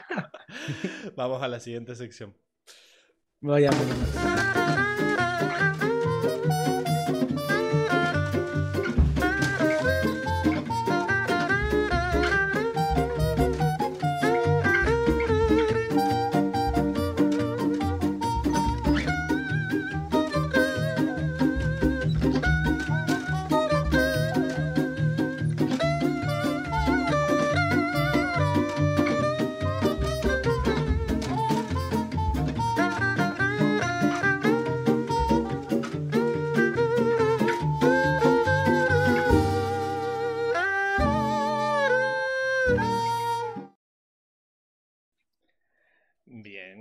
Increíble. Pará. Estoy. Para, para cerrar Pero- las lágrimas, porque ahí vi el chat, eh, nos, nos faltó una escena triste que es el dragón cuidando a Roku cuando venía la lava. No, Listo, por favor. bueno, basta, basta. Basta. Para, lo, que, lo que me gustaría mencionar, para mí hay que modificar de este Funko. Me gusta, o sea, siempre me gustó, pero habría, que- habría que poner una fotito de Ciudad República o algo más moderno que Omashu. Está re, está re off ya. Me encanta que pasado. desde, desde tiempos inmemoriales ahí dándole trabajo a Luis, Enrico tirándole, tirándole indirectas. Desde... No, yo tiro ideas. Sí, yo tiro ideas. sugerencias. Tómalo, déjalo. Sí, Pero bueno, estamos Bueno, a ver qué nos traes hoy, en la Pablo. sección del mundo que va a ser Uh, et- hoy vamos a aprender un montón. A ver. eterna. Lo primero que vamos a ver es esto de que dónde está Ciudad República, que bueno, está como justo ahí Uh. enfrente de la de la ¿cómo se llama? De, la Nación del Fuego, ¿no? Hay como una especie de, de bahía ahí, no tengo cómo señalarles, pero básicamente sería como Sí, pero en- enfrente No de, la, de ¿eh? la islita, enfrente de la islita que está enfrente del Reino Tierra. Mira, o sea, todo si- el continente y hay una si islita. seguís en- derecho, no, esa islita no es. Seguís derecho como la cola de No, es enfrente de esa isla. Vieron que hay como, como, una, como un montón de montañitas y hay como una. No tengo forma de, de señalarlo. Sí, como un, algo que sale un poquitito. ¿Dónde está la bahía? Sí, se claro. entiende. porque me encanta. Lo primero que ya me, me- me fascina es que arranca ya el mundo. O sea, el mapa se ve super HD. Porque algo que hay que destacar es que de Ang, que estaba en 4.3, pasamos a, a Korra, que estaba en. Claro, en- estaba con las barras negras. Estaban las ¿viste? barras negras a los costados y pasamos a Corra a 16x9 que se ve en el tele completo, una belleza, Full HD. Sí, increíble. Increíble. Cuando Sí, lo puse sí. en Netflix dije, dije, esto es otra cosa. Arranca Sí, sí, se nota. y, y bueno, y es como que la cámara va viajando por el mapa, como que siempre vemos ese mapa así estático y de repente se mete y aparece ahí en, en el medio del mapa. Ahí es justo las... empieza a girar y todo 3D, me encanta. Ah, chetísimo. che- ¿Dónde estaba Cranefish Town? Que literalmente si pusiéramos la misma foto que vimos en el pasado es igual, solamente que eso, que antes era una pequeña bahía y se veía penitas el pueblito, ahora es una, me- una metrópoli zarpada. Una metrópolis, sí. Está todo explotado de edificios, de rascacielos, de muelles. Ang es en carta, dice, y Corra es Google. Corra Google, Claro, el. Google, el Google View, Street View, viste que te puede ir metiendo por ahí. Bueno, Claro. literal. Eh, y bueno, y tenemos como esta eh, imagen Ahí. de la Uh. bahía. Es- Guau. Esto era lo que era Cranefish Town antes, donde era el centro. Que hay que irnos a pantalla completa porque esto es Increíble. una Mira belleza. eso. Eh, Fondo de Es pantalla. increíble. El nivel de detalle. El nivel de detalle de todos los, de todos los background que hacen de La montaña. la ciudad, Encima, todos los detallitos, los- es increíble. hay, un, hay un, como una relación. Ahí me tira el es bellísimo y lo tengo que poner. Es bellísimo. Eh, porque está muy bueno, como todos los, los fondos, o los backgrounds, como diría Diego, eh, son como tipo acuarelas. ¿Vieron las, las montañas? Sí, el cielo, cual. son como tipo pinturas a mano. Y después todo lo que es ciudad y qué sé yo, así como que es un modelo 3D. Se nota que está hecho, qué sé yo, con, con el AutoCAD 3D o con lo que sea que usen. Porque está, está buenísimo todo este, este mapa de, de la ciudad. Con el paint, con el paint. O con el paint. Yo acá quiero aprovechar y ponerme un poco filosófico, chicos. Sí. Porque no nos Uh, olvidemos que acá estaba Cranefish Town, acá estaba la estatua de Lady Tienai, acá es donde pasó toda la batalla que dijeron, donde estaba toda esta, esa islita donde está el templo del aire, era donde fueron Ang y Katara y estuvieron hablando ahí un rato, donde Ang decía, yo no sé si voy a poder cumplir la promesa de Lady Tienai de buscar una, una prosperidad mayor, un equilibrio entre el ser humano y la naturaleza, y ahora es esto, o sea, increíble. Le está... Y él hizo su islita del Templo del Aire, una Sí. réplica del Templo del Aire No. ahí en esa islita. Nos quejamos del, del Ocupa, que era el, el, el gurú, pero Ang, ni lento ni perezoso, dijo, bueno, esta es la isla del aire, y es mía. Y, Sí. y la hereda fue. Tenzin y listo. Yo terrateniente el avatar. Eh, pero bueno, vemos ahí ¿Por qué? ¿Por qué? Porque Avatar. la islita esta que dice Enrico, acá justo al centro, cerca de los subtítulos que no pude sacar. Y eh, nada, tenemos otra, otra isla que es la que está ahí cerquita, que es la tipo Estatua de la Libertad, ¿no? Hay una, una estatua de Ang gigante, ya vamos a La ver. Vean, estatua memorial del Avatar Ang. Increíble. Y bueno, me gusta mucho esta. Me da mucho estilo Nueva York el diseño, porque no sé si ustedes saben que Nue- Sí. Nueva York. Sí, o San Francisco. Los puentes. Nueva York son islas, o sea, es una ciudad Sí. Enorme que está construida sobre varias islas, entonces hay muchos puentes y muchas conexiones, entonces acá me gusta que es como que tenés la ciudad central donde parece que están la mayor cantidad de los El rascacielos. centro. Claro, el downtown. Y tenés como que eso te conecta con todos los, los suburbios de los costados que igual tienen Sí, sí, edificios gigantes. O sea, Muestra el mismo crecimiento, porque probablemente era la ciudad empezó a crecer y, la cantidad de puertos que Incluso, incluso te das cuenta, acá a la izquierda tenés 1, 2, 3, 3, 4, 5, 6, 7, 8, 9, 10, 11, 12, Que 13, los 14. cuentos. Tenés 14, tenés 14, eh, eh, ¿cómo se llama? La, eh, puertos. líneas para, para encallar, digamos. Muelles. Muelles. Ahí están las Locura. lanchas, viste, toda la, No, sí, una, la aristocracia, ahí con su- la aristocracia Me- con sus lanchas. Me parece hermoso esta, esta conjunción que hace de, de- de lo pintura al óleo que me tira acá Armando, eh, junto con todo Ajá. este maquetado 3D que logran hacer, que es bellísimo. Eh, es Sí. bellísimo. Es bellísimo. Bueno, sí, sí. Podemos, podemos seguir entonces a la siguiente imagen, que es como vemos acá, los rascacielos, que acá ya cuando nos movemos a, a un frame, acá esto también tiene como ideas así de pintura, ¿no? De, Sí. De como que Sí, pero dibujada el nivel de detalle, el nivel de Increíble. detalle, fíjate cómo han hecho lo, lo- ¿cómo se llaman estos? Lo- los tender de la, los toldos, Ajá. los toldos en las entradas abajo. de, los de los edificios, o sea, Y me gusta que se mantenga Hermoso. este, este diseño oriental. Fíjense que las, las cúpulas de los edificios tienen como esos estilos así tipo pagoda, como veíamos que tenía la Nación del exacto, que tenían la- las, cas- las casas, sí. Eh, Hermoso. Acá Totalmente. Dania, Es, be- es bellísimo. eh, acá Dania nos bellísimo. tira, el crecimiento vertical de los edificios es un reflejo de una ciudad super- sobrepoblada. Dice, así que Sí, bueno, sí, hay, sí. hay que hay matarlos a todos. Eh, No. Empecemos la limpieza. Cuestión, la limpieza. Eh, acá tenemos algunos diseños de los edificios que usaron y dice que se inspiraron en Hong Kong, Shanghái y Nueva York de lo- del principio de- del 1900, digamos. Eh. Y bueno, querían como contrastar esto de que estaban iniciando una, una época industrial asiática. Sí, totalmente. Hay como una musiquita. ¿Son ustedes? Ah, soy yo. Ah, es que puse. puse música nueva y mi cerebro no está acostumbrado a escucharla. Hay como musiquita de fondo. Acor- Acuérdate que las músicas de fondo no, no, no son las mismas. Es pero- bellísimo. es Cambiaste bellísimo. todo. Pero bueno, eh, le querían dar una onda steampunk, ¿no? A, Es Claro. steampunk. Eh, le voy a bajar un poco la música eh, para que no me distraiga. Eh, bueno, acá tenemos esto de la parte, la, la estatua de la libertad de Ankh, que lo que nos dicen es que mm, eh, le hicieron abajo, si ven, hay como una especie de edificio que De está templo abajo, ¿no? pisoteando Ankh, y lo que quisieron hacer era que era como una especie de eh, museo de la vida de Ankh, ¿no? Como si van a la Estatua de la Libertad también hay un museo abajo.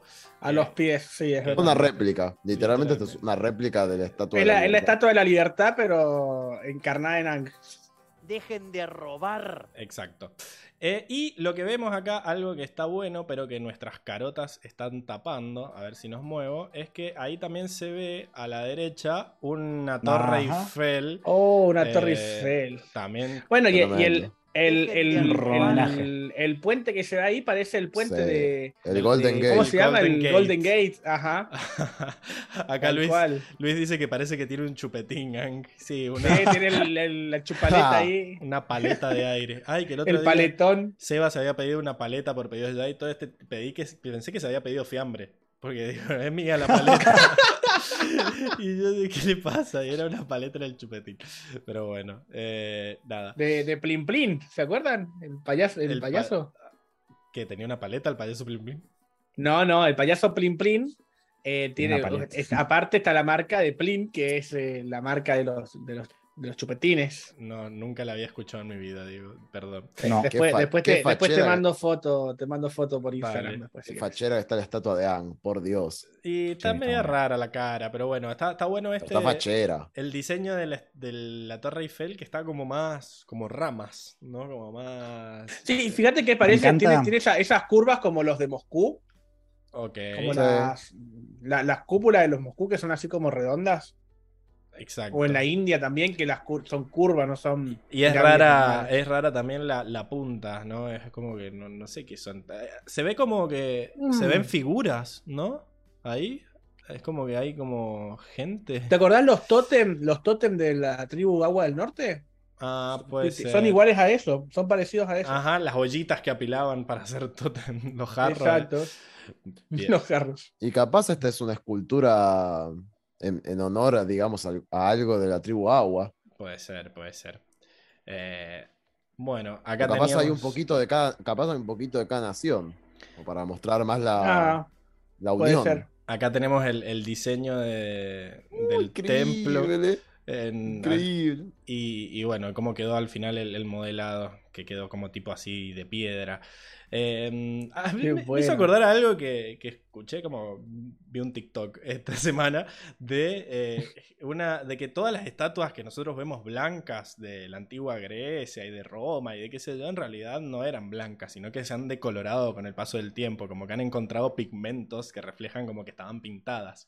Y han habido como muestras artísticas en donde han hecho réplicas pintadas y la gente ha dicho, ay, pero qué asco, ¿cómo ¿Por qué a- las han pintado? Bueno, o, la- o el pintan?". verde, el color verde de la, de la estatua de la Claro, libertad, el- en realidad también es, es- Es el es falso. Es la entre misma comillas. corrosión. porque es por corrosión. En realidad debería verse color bronce, si no me equivoco. Hermoso. Pero por la corrosión, la humedad y todo de la, de la salitre de la, del- de la zona, se fue decolorando a verde. Sí, eso, cual. eso también que decís, Pablo, también lo dicen mucho con el Coliseo, que siempre lo ponen como si hubiera sido blanco, blanco, y la realidad es que tendrían una banda de colores. Exacto. Eh, increíble. Bueno, después tenemos, seguimos robena- rovenajeando a ciudades y tenemos el, el Central Park, ¿no? O el, Está el Sí. Central Park. o el Parque San Pero Martín con puentes nuestro, chinos. Igualito. Con El jardín chinos, japonés, fíjate. boludo, de Buenos Aires. Mitad jardín japonés, mitad, mitad Central Park. Claro, pero bueno, acá le ponen su, su onda asiática. Eh, y después tenemos este edificio eh, de la Eso policía. parece muy Hitler, viejo. Eso parece muy Hitler. Es el Riksdag de Sí, los boludo. nazis, boludo. El de la Plaza Roja. Pero El de la Plaza Roja de Rusia. Qué igual, facha, boludo. No, está re fachero. Aparte la estatua de Toff en el medio. Sí, arriba, ahí no. mirando, Arribita observando, ahí, Se diciendo, impone, boludo. Se recontra impone. se vienen tus pataditas. Eh, No, me bueno, loco. el edificio entero está hecho de metal. eh, dice acá el, el arte de la, el libro de arte de Corra. Y eh, Lo bueno, cual no me sorprendería, ¿no? lo cual, y, y por dentro. van a mentir a todos los, los- los- los maestros tierra que, que- que se porten mal. Claro, y además es como que si ustedes ven en la, en la misma serie como que las paredes son de metal y ellos como que las van moviendo para abrir puertas, ¿viste? La sala de fachero. O interrogatorio. sea, ahí Sí, sí, tal cual. era súper poderosa. sí, sí, o sea, no, no te podía hacer Querer, querer Es- escaparse, sentía querer escaparse todo. ahí era imposible. Se habían dos cogiendo en el baño y ella los escuchaba. Acá, se viene a laburar, dice. Eh, bueno, esta era la. me- además, chicos, lo fachero que se ven los Zeppelins de la policía. Me encanta que en, e- Sí. en este universo nunca hubo ese accidente fatal de los Zeppelins y es como que Ajá. no sintieron la necesidad la- de crear aviones. Pusieron todas las Pablo, fichas, sí, sí, todas Pablo, las vos fichas. decís, los- no, los no hubo ese accidente fatal. Vamos al último capítulo de Ang, todos los Zeppelin cayendo haciendo Claro, sí, sí, Pero sí, eso era- pero era 500 guerra, eso. Fue una Claro, batalla. No, no cayeron por un accidente, por un desperfecto Acá, técnico como cayó Los el de acá. Zeppelins Pero ya- son re susceptibles, boludo. En- es- en una- le rompías un poquito algo y se caían. Acá lo que, lo que, bueno, contamos la historia de los Zeppelins en una de las tantas secciones del mundo que, sí, sí. que Por eso. usaban hidrógeno y explotó, pero era un, un avión comercial el que se cayó, un, un dirigible comercial. Entonces, bueno, ahí como que la gente empezó a ver mal, "Oh, no, no nos subimos más. Y No, ni en pedo más". me subo a un Zeppelin, decían. Claro, entonces acá como que me encanta esto de que la policía tenga los Zeppelins y cuando le empiezan a perseguir a Monopolizado, ¿viste? siento, Monopolizado se ven los, los Está Zeppelin. fachero, está fachero. siento que, que se le pone la quinta estrellita como en el GTA cuando te empiezan a perseguir los helicópteros. Sí, se- Tal cual, sí, sí. Es como que se ve que como una utopía de fantasía, digamos. El hecho de que ya, tengan tecnología, pero no la misma que nosotros, está bueno. Eso es Ya muy quiero- steampunk, como dijiste recién. Ajá, Eso es re steampunk. steampunk. Ya quiero la sección de batallas, 10. Espero que hayas captado los momentos en donde se tiran al vacío y arrancan con los látigos de Loco. metal. Muy facheros Como, los policías. eh, eh, ay, ¿cómo se llama el anime este? Eh, Es Attack on Shingeki no. Shingeki no No, Kyojin. Shingeki eh, claro, no Attack on. Titan. El Ataque silencio de Diego me dio como un la puta madre. no puse nada de eso. Bueno, acá tenemos a, a Toph ahí con cara de orto, como diciendo, estoy ciega, pero igual los veo. Eh, Nah, también increíble, una estatua increíble. enteramente de bronce. Alto presupuesto Esto- esto- tenía la policía. Sí, dice, sí, esto claro. tenía más presupuesto que Estados Unidos para la defensa, boludo. Y bueno, Olvidate. Tenía el, el 50% del PBI iba a la policía. Va la boludo. policía. Claro, olvídate. está, está muy bueno esto Al de que. pedo, lo- porque después tenés la triple amenaza y todas las mierdas. La, La, la quieren, fortuna de iPhone se gastó con la policía, dice Nico. Exacto. Sí. Está, está Sí, muy sí, bueno esto de que los maestros. Bueno, acá vemos todos los, todos los no tan sutiles eh, eh, indicios que tiraba yo cuando estábamos viendo desequilibrio, ¿no? De que Toff decía que sería una muy buena policía porque tiraba ahí el. con el sentido sísmico podía es- es- ver a los que se les escapaban. Cuando agarra el cable, ¿no? Esto, uh, podría ser bueno. eh, es verdad. cable". Bueno, qué buena idea la del cable, dijo. Sí, Ah, sí, y, es ento- verdad. y vemos que los policías usan cables y bueno, como Usan muy on the nose todos los, todos los easter eggs que tiraron eh, vía desequilibrio. Y más on the nose mis comentarios. Eh, acá No, y, la, y la- la academia, la academia Metal, ahora sabemos que hay todo un escuadrón de policías que es Metal Control. Ahí está la, es como la Casa El Blanca. capito- eso, el boludo. capi- Claro, Capitolio. la. Casa Blanca El- tal Esto, cual. Capitolio. no sé, sería como el, el, el O el Congreso. Es como, El claro. es el Congreso. Es el Congreso. del Pero es Estados como que, Unidos. claro, donde sería como la clase blanca, sí, porque es como donde está el poder ejecutivo, digamos. No sé si es una república esto, bueno, sí, es ciudad república, pero Hay un consejo. Me Claro. sonó No, consejo, es claro. consejo, es más Que es el un edificio congreso. blanco donde tiene, que tiene toda el- la, la- la- la pileta gigante adelante. Ese es el, con- el Congreso que le dicen. Que donde están los, congre- los ¿de qué estás los hablando, Diego? ¿De Estados. Unidos de, Estados Unidos. Ah, ok. Y que para Ah, mí es igual a ese edificio. Sí, puede ser, sí. Sí, bueno, a ver, es un edificio público, está, está muy bueno. Me encanta la, la explanada ahí, a, como a lo Plaza de la Nación del Fuego, donde se junta la muchedumbre. Sí, sí, tal eh, cual. O la muchedombre. Está- La muchedumbre. Está muy buena. Eh, Ahí, hermoso. ahí Dania dice, la, la chica que no le gustaban recibir órdenes terminó siendo jefa de policía. en realidad, claro, Qué ironía, le gustaba ¿no? a ella poner las órdenes. Ah, a ella le gustaba poner la, la ley, a ella le gustaba hacer la ley. Es más, eh, cuando, cuando están ahí con, con. ¿Cómo se llama? Con Liling, dice: Por el poder induido en mí, por mí, te voy a claro. arrestar, le dice. Claro, acá en la traducción le dicen el ayuntamiento. En el original le dicen City Hall. Claro, vendría a ser como la, Sí. el- Es, el- la, es la, muni- el- la la casa de municipalidad. gobierno, Es la casa de gobierno. recordemos que esto es una, ciudad, es una ciudad, por más que sea la capital de la república, es como la, la ciudad, es como vendría a ser Buenos Claro. Aires. Eh, Cava. Acá, bueno, tenemos el- lo único que vemos de la isla del, Del templo. templo ¿no? del aire. templo. eh, Me gusta la oscuridad de la isla. ajá. Porque no está tan, tan No está iluminada, iluminada, tan, como tan que- con Es que- tecnología. Si, si Exacto. supuestamente es No una réplica de un lumínica. templo, de- es que si es el templo del aire, tiene que respetar todas las tradiciones de los Exacto, sí, sí, eso. No está como cableado, no hay mucha Claro, no está electricidad. cableado, todo velas parece ser. Y Sí. se ve como eh, que están los árboles todavía, no, no se ha abierto paso, Sí, sí, sí. digamos. la- No, no, no ha comido, no ha comido la naturaleza. Simplemente Increíble. construyó el templo en el medio de la naturaleza. Bueno, y después tenemos el lugar donde vivía Korra, ¿no? Que vemos que no vive en la ciudad del- de la tribu Agua del Sur, sino que vive como en, en las afueras, en los suburbios, hay como unos Sí. ahí tirados. Eh, y bueno, está, está bastante bueno esta, esta pintura que venía en el, en el libro del arte, porque en la serie está nevando mientras llegan acá los, los del... Sí, no sé, y de Blanco. noche encima, no se ve veía un una culo, goma. Pero bueno, este, este iglú del medio ahí que está bastante grandecito, igual tiene, tiene varias entradas ahí, tiene como, como habitaciones. No le va mal, no le va mal a la familia. Está bien. Parece de donde salió Anakin, pero con nieve. dice. Ah, Tatooine. Sí, es Tatooine, es Tatooine, pero en, en- en la tundra, en Ah. vez de en el desierto. Vive en el rancho del Polo Sur, dice. Sí, era como medio campesina, no vivía en la ciudad, ciudad. Eh, astuta Sí, sí. campesina. Lo que vemos de la ciudad lo vemos acá con. No se ve un huevo, pero lo que vemos mientras vas. eh, son esas luces en el fondo, allá en el a- abajo están como. Sí, que se ve los- aparte que se ve mucha luz. Se Claro. ve mucha luz, o sea, se ve una Mis ciudad ahorros. Mis ahorros. Eh, pero bueno, la cuestión es que quería que quedara claro que Corran no vivía en la ciudad del Polo Sur. Acá se ve un poco más el. Esta, que era, tenía varios ambientes, el iglú, estaba, estaba pulenta. Eh, Sí, sí, sí. Y por dentro, Debe ser clase media. por dentro se veía como la clásica eh, decoración de la tribu Agua del Sur, ¿no? Como Sí, muy. ¿Sabes qué me llamó la atención? de- Que tenían, tenían muchas piedras para estar en el, en el Polo Norte, que antes que usaban todo nieve, ¿viste? Todo hielo. Quizás Acá una- tienen, tienen piedra, ¿viste? Quizás es una Y alfombra. madera pintada y todo. con- No, no, porque después cuando, cuando Corra hace tierra control, saca tierra del piso y rompe una pared que es de tierra también. Ah, ok. Y bueno, lo- los constructores que trajeron Malik y Malina eh, se quedaron Claro. también para hacer eh, viviendas más tradicionales, ¿no?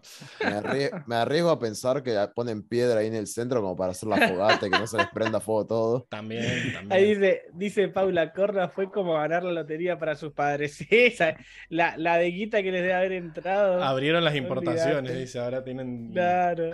piedra para poder Sí, hacer- hay que- hay que ver. Globalización, ¿qué te puedo decir? Hay, hay que ver qué habrá pasado ahí, ¿no? En el conflicto entre el norte y el sur. Sí. Eh, habrá que preguntar. Ah, ¿cómo va a creer que ¿Se habrá robado todo el petróleo, Mali? No se roben el se petróleo. ¿Quieres robar el petróleo? robar. Déjense de robar. Veremos, Bueno. veremos qué pasó, qué pasó. Acá me- puse esta porque me da mucha gracia que nuestras caras están tapando la pala. o sea, todavía se, La man- pala. Se mantiene la tradición de la pala para ir a cagar. Está- olvídate. no puede Está chequeado, faltar. está chequeado. Eh, La pancita de Corra. teoría La pancita de Corra. Bien, bien de, bien de niño, viste, chiquito. Está muy chibi la corra esta. Bueno, acá tenemos la esta fortaleza. qué difícil debió ser explicarle al marido Era el que la hija campamento hizo del Loto todo el Blanco. control. Te juro que es el avatar, te lo juro. Tremendo, Dania, claro. Eh, Qué bueno. Esos detalles. esos Acá, bueno, vemos la, la fortaleza de. En el- impenetrable ahí en el medio de la tundra, donde está Sí, sí, refugiada el avatar, que tiene como todo. un- tiene un castillo allá en el fondo donde vive Corra con los maestros, ¿no? Eh, y tenemos como toda una especie de, de bootcamp ahí. Campo de- mil- de- sí, de bootcamp militar, fíjate. con, para que, Con para torre-. Torres de, torres vigías por todos lados también, fíjate. Increíble, la- toda la seguridad del loto blanco. Y me gustan la- las puertas. Sí. Las puertas se veían como bien tribu Todas agua. talladas como de hielo parecían, Enormes, ¿viste? Sí, ajá. todas talladas. Y bueno, me gusta esto, eh, otro más paisajes donde se ve que está en el medio de la nada. O sea, esto de que corras. y- hay otros vigías lejos por las dudas para ver hasta dónde llega. Eh, increíble, o sea, está muy bien cuidada. Acá está la puerta que tiene un, un dragón. Una tortuga No, es león. una, to- es Un una tigre. tortuga león. Ah, Tortuga León. Increíble.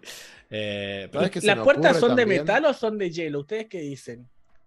Y son de hielo con No, hay hielo, incrustaciones hay hielo, de, sí. de Son de metal hielo con incrustaciones, ¿no? Da la impresión, Sa- sí. ¿Sabes qué se me ocurre? Porque las que- cúpulas se ven como que son de metal, fíjate. Las dos puntas de la, Sí, de la sí, torre. eso sí.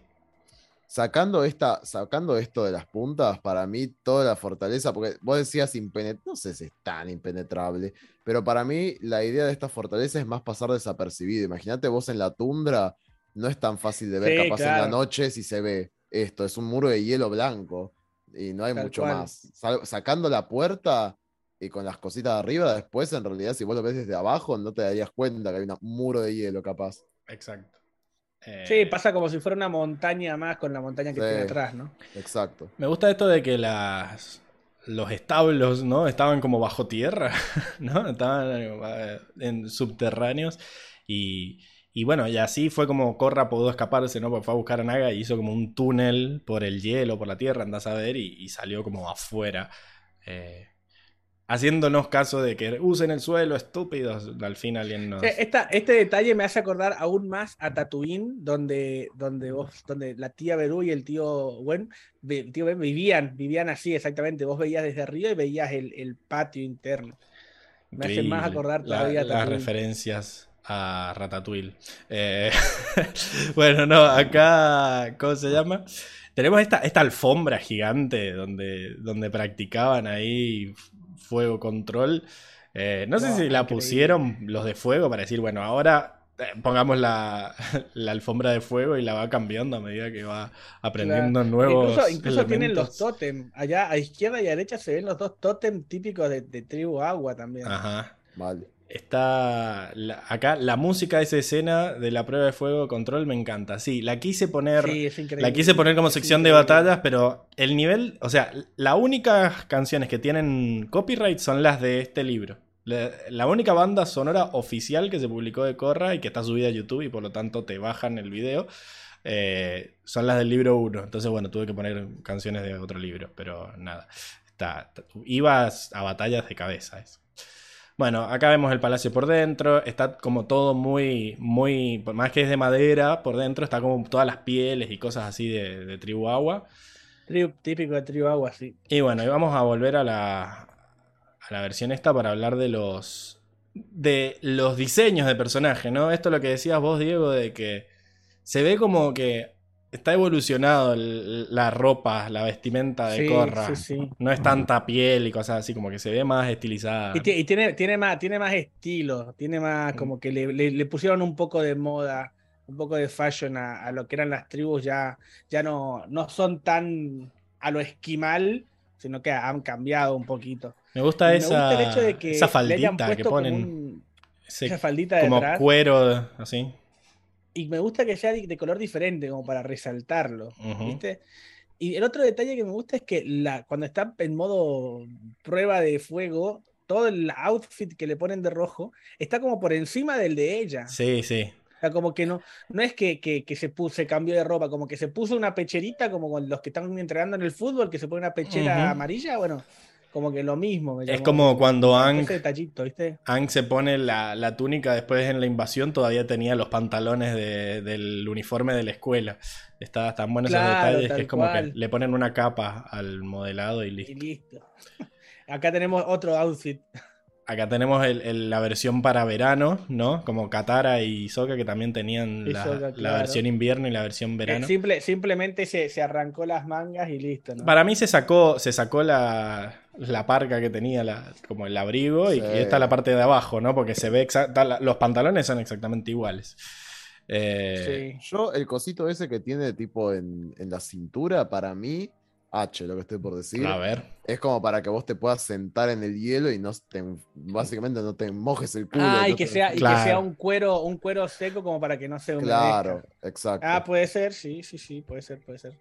Mira. Y es, es verdad, y es verdad, Pablo, que es como, debe ser como si fuera tipo suéter, porque hay una escena donde están, donde va cabalgando sobre Naga y se le ve como, como que tiene el brazalete y el codito y arriba esa, ese Mm. manto, ese manto azul. sea que sí, que, es como si fuera un busito. Bueno, me gustan los brazaletes esto que, que tiene en el brazo y en el antebrazo también. eh, que es una charla que ya tuvimos hace mucho tiempo esto, no sé ni siquiera si estaban ustedes. Eh, que por qué si es el antebrazo se le dice brazalete, pero bueno. Eh, nada. Después tenemos a la corra chibi, que se le ve la pancita porque para, para más ternurita. Y me encanta el, Sí, sí, tal que se le caen los pantalones. Éramos tan pobres. Y, Sí, sí, sí. y el pupo para afuera es lo, lo mejor. Eh, increíble. Después tenemos a los diseños de Tenzin. Está bastante. Tiene sus arruguitas, así como que la idea es que se vea viejo, digamos. Sí, sí, sí. Eh, y bueno, el actor de voz de Tenzin es J.K. Simmons, que es el, el que quiere fotos del hombre araña, digamos. El J. Jonah Jameson. ah, de- no me digas. Sí, sí, sí. Así que yo creo que se parece bastante el personaje a él. Él también es pelado y tiene esta barba así como bien. Sí, sí, sí. así Tupida. Tupida y tipo candado. Y en punta, sí, sí. Está así que creo que algo se deben haber inspirado. No sé si. ah, fue- no sé cómo fue. Que primero tenían el personaje y dijeron: Este hombre tiene que doblar. Un muy buen actor de voz, eh, J.K. Simmons. eh, y que también hace. Es la voz de Omniman en. ¿Cómo se llamaba? Eh, Invencible. Así que también muy, muy copado ese actor.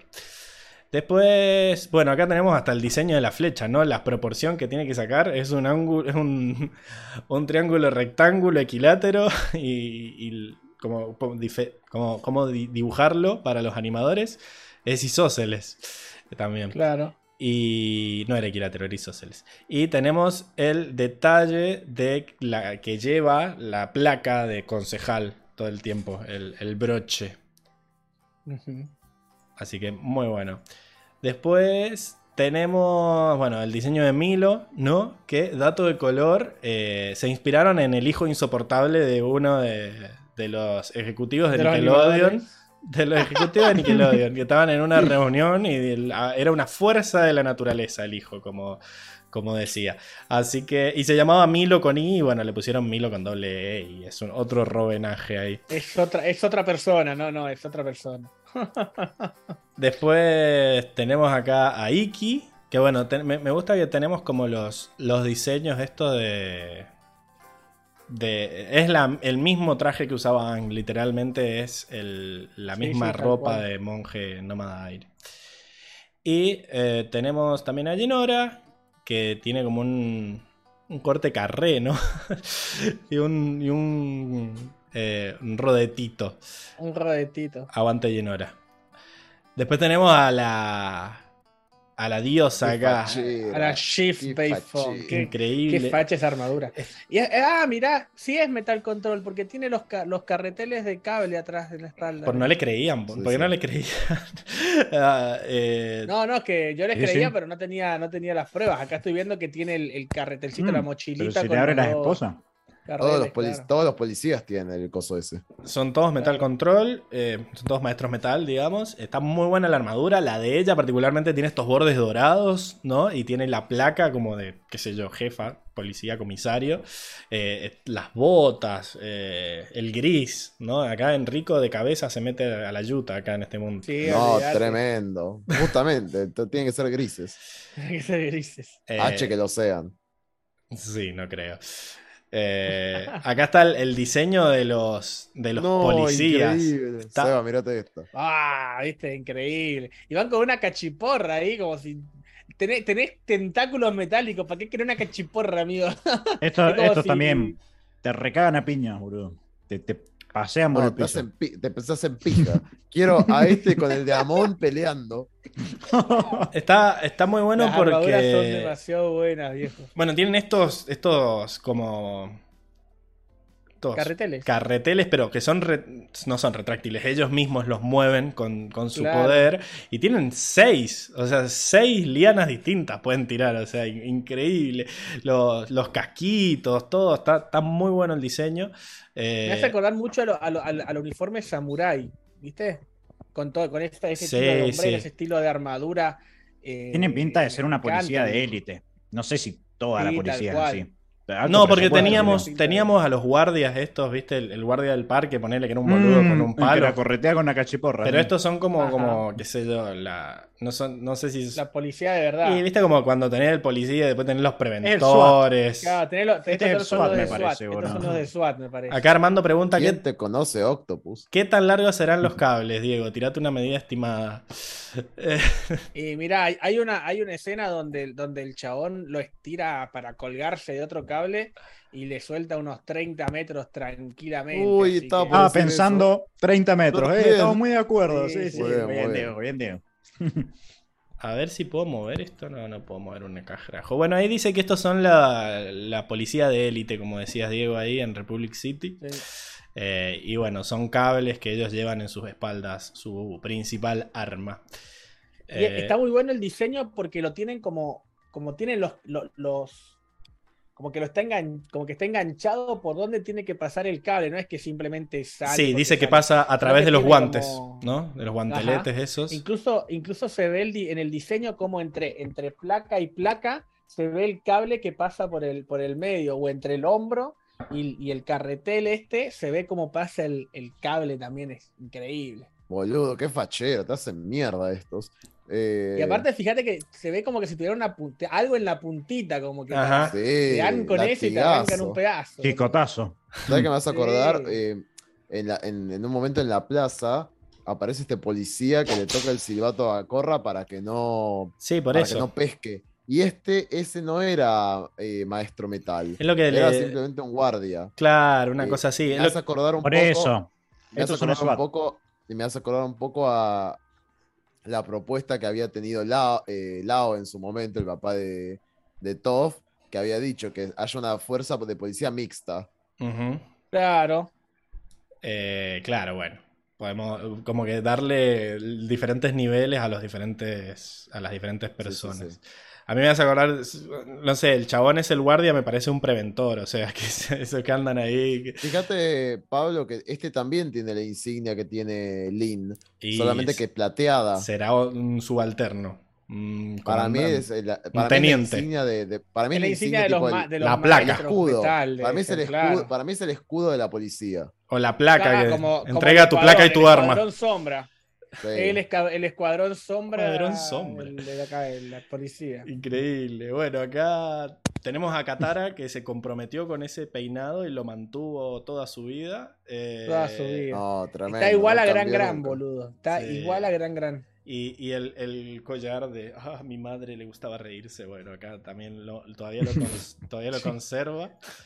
Eh, también vemos los diseños de estos tres personajes que son los que van a buscar a Korra, que parece que son como el Airo, Bumi y Jong Jong de este mundo, ¿no? Son como los, Sí, los grandes lotos de esta época. Sí. Eh, está bastante bueno. Este viejo me cayó bastante gordo. eh, pero bueno, eh, nada, es lo que hay. Eh, y después tenemos a los. Los Qualkis, diría Diego. Los reclutas Claro. de- del Loto Blanco. Que vemos una especie de. ¿Cómo se llama? De jerarquía dentro del Loto que quizás la serie de Ang nos había insinuado, pero nunca nos había mostrado. Esto de que nos decía que Airo era un gran loto y bueno, acá vemos que tenemos a los... lo- como que el loto blanco se ha, se ha reformulado a ser los guardaespaldas del avatar, ¿no? A decir, bueno, vamos a cuidar al Teníamos avatar. la teoría en ese capítulo que aparecen todos los grandes maestros de que había gente más joven en el loto, porque viste que eran todos viejos. Claro, es más, Como incluso, quizás hay, hay incluso en el campamento se veía mucha más gente. Aparte de que de hechos, ¿viste? Exacto.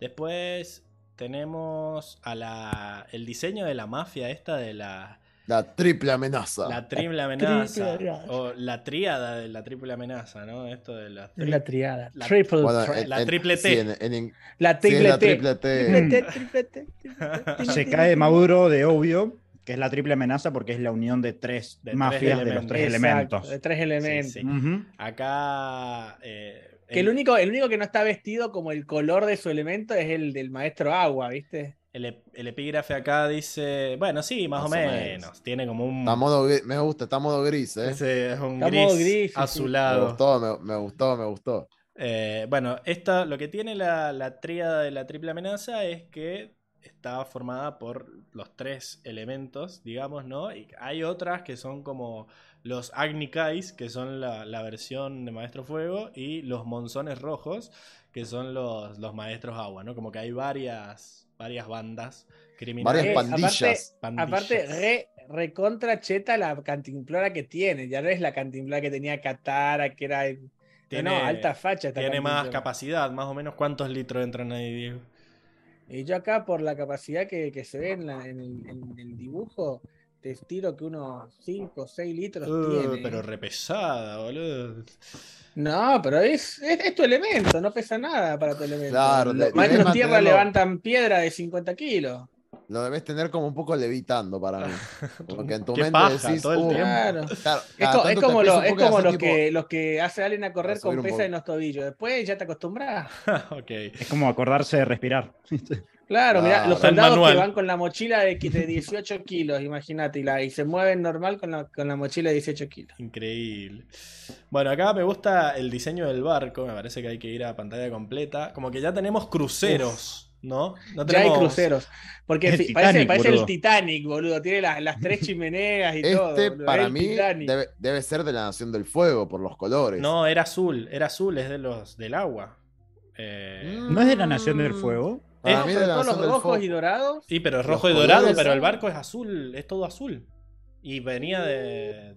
Va del Capaz de una sur. empresa, capaz de una empresa conjunta. Claro, capaz que tienen una. es una Porque el una rojo barquera. es muy raro este rojo. O sea, Pero yo te entiendo que el metal pod- el metal podría ser al... No, y mira la parte de abajo también. El me- y, la- y mira los, eh, ¿cómo se dice? Bueno, los pero- cosas de arriba, por pero- donde sale el humo. Pero todo el barco es azul, chicos. O sea, ¿por qué la puntita roja ser- te molesta y que sea de la, del- de la Nación del Fuego y todo azul no te causaría. Pa- Para mí es una empresa conjunta, porque si no el rojo no pincha ni corta, no tendría por qué haber rojo. Como diría Como Longfeng, diría es Longfeng. importado, por supuesto. claro. Sí. Bueno, acá los, los Satomóviles que eh, son una referencia al Ford T, ¿verdad? Que fue Obvio. un automóvil barato producido por la Ford Motor Company de Henry Ford. eh, fue producido desde 1908 a 1927 y se llamaba modelo T porque para generarlo se basaron en esto de el, el Taylorismo, ¿no? Que era esta, este proceso de fabricación que era como una cinta transportadora en donde Sí, un ponían proceso lineal. lo que veíamos, ¿no? En la, en la industria esta de, de Lao y Fong. Así que nada, con este modelo se, popularizó la producción en cadena, permitiendo bajar precios y facilitando la adquisición de los automóviles a la clase media. Así que... Esta, esta, escena, esta escena es un guiño a Titanic, pero a morir. viejo. Ah, había, había dos peleando en el auto. ahí, En el sí. auto, en el Sí, auto en el que en el pasan auto, cosas. en el auto en un momento se ve que pasa la mano ahí, queda la mano en el, en el vidrio y todo, viejo. Bueno, cuestión que... Igual los automóviles no eran tan aburridos como, El modelo como T. la línea Fordista. Sí, acá por lo menos había distintos colores. Este verde hermoso con el dorado. Ford tenía una, ah, pero, una pero porque cita que este, decía... para la nación, este para, la, para el Reino Tierra, los de la Nación del Fuego tenían otro en rojo. Claro. ¿Te Aún así, y aún así mucho mejor que el modelo T que era todo negro. El- claro, Ford decía, tenemos cualquier color que quieras, siempre que quieras negro, decía. Sí, sí, Está un hijo de puta, boludo. Forro. Pero bueno, eh, nada, acá tenemos un Ford T eh, restaurado. Negro, obvio. Negro, en la, de, la, de la época, de nuestro mundo, digamos, ahí se ve, se ve entero. Y bueno, acá tenemos una versión tuneada, ¿no? Que era la que tenían los de los de las mafias. Nah, qué fachero la triple amenaza, boludo. ¿Viste? Increíble. También tenía un. No sé si. Creo que se me cortó el internet. ¿Me escuchan? No. Veníamos tan bien. Veníamos tan bien.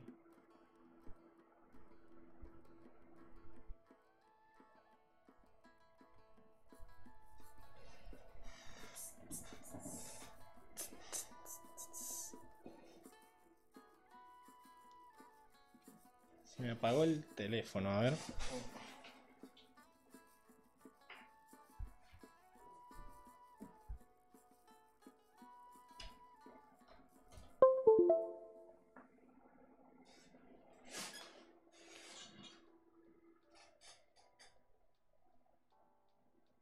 para ir a buscar Ahí más está, ahí está. verduras. Ahí, ahí volvió, ahí volvió. Volvimos, Ah, volvimos. hola, Pablo. Olis. muteado, volvió muteado.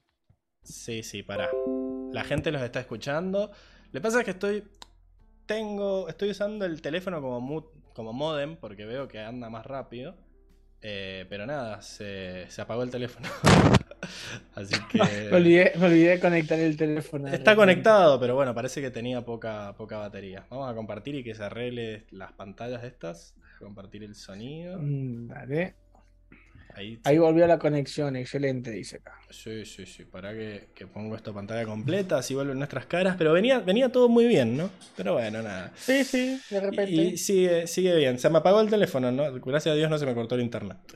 Bueno, eh, estábamos hablando del, del auto tuneado de la triple amenaza acá, que se le ve el motor, ¿no? Le han puesto un motor ahí dorado y también sí, tiene... todo fachero. También tiene un león tortuga ahí adelante y como los caños de escape que salen por atrás. Increíble. Y es modelo, modelo coupé este. Entran, Es modelo coupé. sí, entran dos y no sé si iba uno colgado atrás, no me acuerdo. Pero atrás parece que tiene como un baúl y para mí te subís ahí. Sí, Sí, como que Porque tiene, un lugarcito atrás. Salí fachero, salí Para, fachero. para llevar a, la- a las chichis atrás colgadas. Uh, ahí atrás. Claro. Increíble. Eh, bueno, también el tema este de los, los dirigibles, ¿no? Ustedes no están viendo nada, ¿verdad? Eh, Ah, Pablo, tienes razón Armando, nos cambiamos de lugar yo y Seba. Ah, bueno, lo que tenemos que hacer para eso es que Seba y Diego apaguen su cámara, pero Diego se fue, así que en algún momento volverá. A ver, ¿Cómo me fui? ¿Dónde me fui? o el otro, el, el Diego de, de lentes. el, el Seba. Ah. Em, sí, no me llegan los mensajes también, así que supongo que tengo que arreglar eso.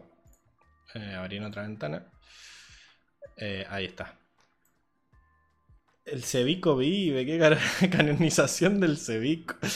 ¿Qué Eh, dicen? bueno, cuestión. Tenemos acá el. Ya cuando vuelva Seba, Uy, tremendo. lo arreglaremos. Diego, podés volver a activar tu cámara si querés hasta que vuelva Seba. Bueno, Eh, Mirá, la- la- mirá ese veo- dirigible, papá. El dirigible este, chetísimo Qué mal. Facha. Y ya podemos facha. empezar a, a ver ahí que tiene abajo, al frente y a los costados, eh, el, dice policía. Así que tremendo. Bueno, Seba, se- Ahora, yo Y igual tiene- tendría fíjate que tiene como-. Hola, Llegué justo. Cuatro hélices. necesitamos que apagues tu cámara si vuelven todos a su lugar. Y Diego Ah, también. ok. Eh, Apago Y ahí volví a aprender Seba y después Diego. y vuelvo a aprender yo y después. Listo. Bueno, ¿de qué decías, Diego, de las hélices? Que tiene, tiene como varias hélices arriba como para, como para moverse. Es, es bastante diferente a los que había hecho la Nación del Fuego. Claro, tienen como turbinas acá, ¿no? Claro. Eh, está, está bueno. Este, este, como tiene, está tiene un reflector abajo del todo. mirá. Sí, para, para enfocarte a lo, a lo milico. Y está, está bueno Sí, esto sí. de que tiene como una especie de águila. ¿Qué tiene adelante? ¿Será el símbolo de la policía? No, es, es el símbolo de la policía. este Pero- Pablo, ya no sé si me lo perdí. ¿Ya dijiste qué dice ahí? Policía. Por eso, para, Dice de para mí- policía. para mí, boludo, es el, es el escudo de la policía. Tipo, eh, esa insignia. Es como el No, no, abajo. La, la de arriba, en la donde está la, donde está la punta bien del Mm. Zeppelin, es el símbolo. Pero abajo, abajo donde está la parte como que de No, sí, cabinas. Diego, estamos hablando de la punta esa. El- Ya le contestamos al Seba que dice ah, policía. perdón, perdón. Eh, pero para mí, eh, por más que es un símbolo, es como un animal, ¿no? Es como, qué sé yo, se parece como un cráneo o algo así, de un, de ave, Da miedo. un águila, no sé. Eh, H. Acá Hoxan dice, buenas, volví. Esta, esta es la sección del mundo. Sabía que esta sección iba a dar jugo para, como para dos horas. Uy, sí. Sí, sí, sí. Eh, es, la, es la sección del mundo. Ahí está el, el- puse el... ¿Cómo se llama? El Funko. Está chiquito, pero Ahora- se ve. Si yo, si yo viviera en la ciudad, tendría alto miedo que tremenda máquina me esté volando arriba de mi casa. Si Eh, te cae esto y te destruye todo. Es la idea. Hay que, No, tener- pero esto. hay que tenerle esto es- respeto a la policía. Claro, es- No. aparte esto es 100% seguro. Esto es 100%. calidad, calidad Beifong esto, papurri. A los cerdos. Eh, Claro. Bueno, acá se ve que desde abajo también se ve lo Mirá policía. esa toma. Como para que no quede, no quede fachero, Qué fachero. Tremendo. Bueno, y acá llegamos a el fonógrafo, que el tipo Mm. este tenía una, una, Y una similitud. eh, ¿cómo se llama? Tiene una, tienda de fonógrafos, ¿no? La Eh, tienda de fonógrafos. Y, y tiene Pablo, los decinos. discos, tiene los discos en pasta allá arriba, mirá. ¿Qué será un fonógrafo? A la izquierda. ¿Qué es?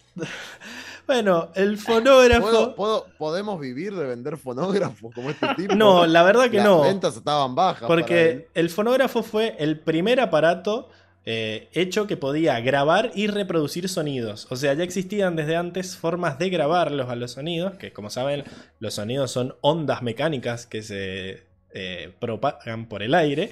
Así que siempre que vos puedas medirla de alguna forma, técnicamente estás grabando lo que decís. El tema es después reproducir lo que grabás. Y el fonógrafo era el fue el primer aparato inventado por Thomas Edison, eh, como saben los que vieron Los Simpson, que fue el aparato más popular desde 1870 hasta la, hasta la década del, och- del 80. O sea, no, no fue muy próspero. Eh, Por eso le, por eso le está yendo mal, le está yendo mal con las ventas a este pobre fonografero. Eh, porque el fonógrafo, acá tenemos un fonógrafo de la vida real en teoría, ahí está, podríamos irnos a la otra versión que se ve completo, pero básicamente ven ese, ese disco naranja que está detrás de como la bocina, ese disco, que no es un disco, es como un cilindro, ¿no? Eh, en ese cilindro se grababan, se registraban con una aguja las vibraciones del sonido. Se hacía, se hacía braille, básicamente. No, no, era como que se iba moviendo. Es lo mismo que hacen los discos de vinilo, pero No, se no, hacía, Ah, se hacía sobre. claro, braille es más, es más Claro. de la cajita musical, digo. que claro. como- Acá es al revés. Esto que son puntitos. Se acá al hacían, revés. se hacían huecos. eh, Hendiduras. ajá. Ajá, hendiduras, claro. Bueno, este disco giratorio se llamaba literalmente registro y eh, después el- lo que tenía de novedoso el aparato era que podía como desregistrar, podía reproducir el sonido haciendo que un lápiz de reproducción rastreara la ranura y después vibrara, produciendo muy débilmente el sonido. Y es por eso que estos fonógrafos tenían como un- una bocina gigante que amplificaba ese sonido minúsculo que hacía el lápiz al pasar por la ranura, ¿no? Eh, esta, esta bocina gigante era el, el cuerno, ¿no?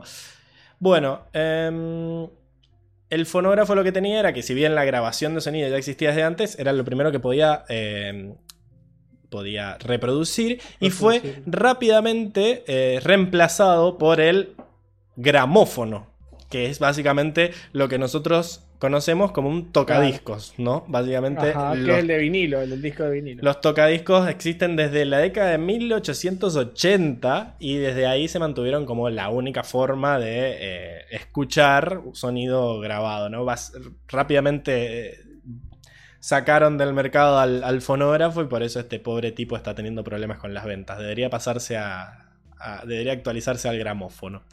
Sí, sí, sí. Bien. Después tenemos las cámaras de fotos que vemos a estos eh, periodistas Reporteros. inquisitivos, ¿no? Eh, y bueno, ¿de, de qué época datan las, las fotos y las cámaras? Lo primero que se puede... No sé, Rondamón tenía una de esas, ¿eh? Rondamón, sí, pero bueno, Rondamón era del 1970. Acá... eh, lo- el primer... Se tapaban. sí, Se tapaban El- con un. el primer dispositivo, digamos, que se podría llamar una cámara es lo que se llama el, daguerrotipo, que fue el primer procedimiento fotográfico eh, difundido oficialmente en el 1839, que se llama así por su creador, Luis Daguerre. Eh, y nada, se distinguen de otros procedimientos porque la imagen se forma sobre una superficie de plata que se ponía ahí en, ese, en esa como bandeja que se ve ahí atrás. Se ponía como una eh, superficie de plata que estaba pulida con unos químicos que eran fotosensibles. Entonces, nada, la imagen que entraba por el, por el visor ese, por el lente, eh, se grababa en este proceso, en esta placa, ¿no? Bueno, después, dado que era caro construir toda la placa de plata, se empezó a usar cobre plateado nomás. Eh, y bueno, después para revelarla, lo que había que hacer era ah, una aleación de mercurio y plata que con los vapores de mercurio se iba revelando. Oh, qué caro que suena todo. Todo muy caro y tóxico. Eh, entonces, nada, antes había que exponerla a vapores de yodo para que fuera fotosensible. Eh, claramente esto tenía muchas desventajas. los tiempos de exposición rondaban los 10 minutos, así que tenías que quedarte quietito bastante tiempo.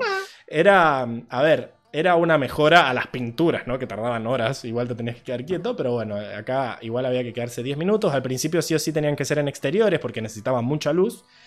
Y no se podían hacer copias porque no existía un negativo propiamente dicho. O sea, liter- literalmente se grababa el positivo y era irreproducible la copia. O sea, siempre podías sacar una foto exactamente igual, pero esa foto era única.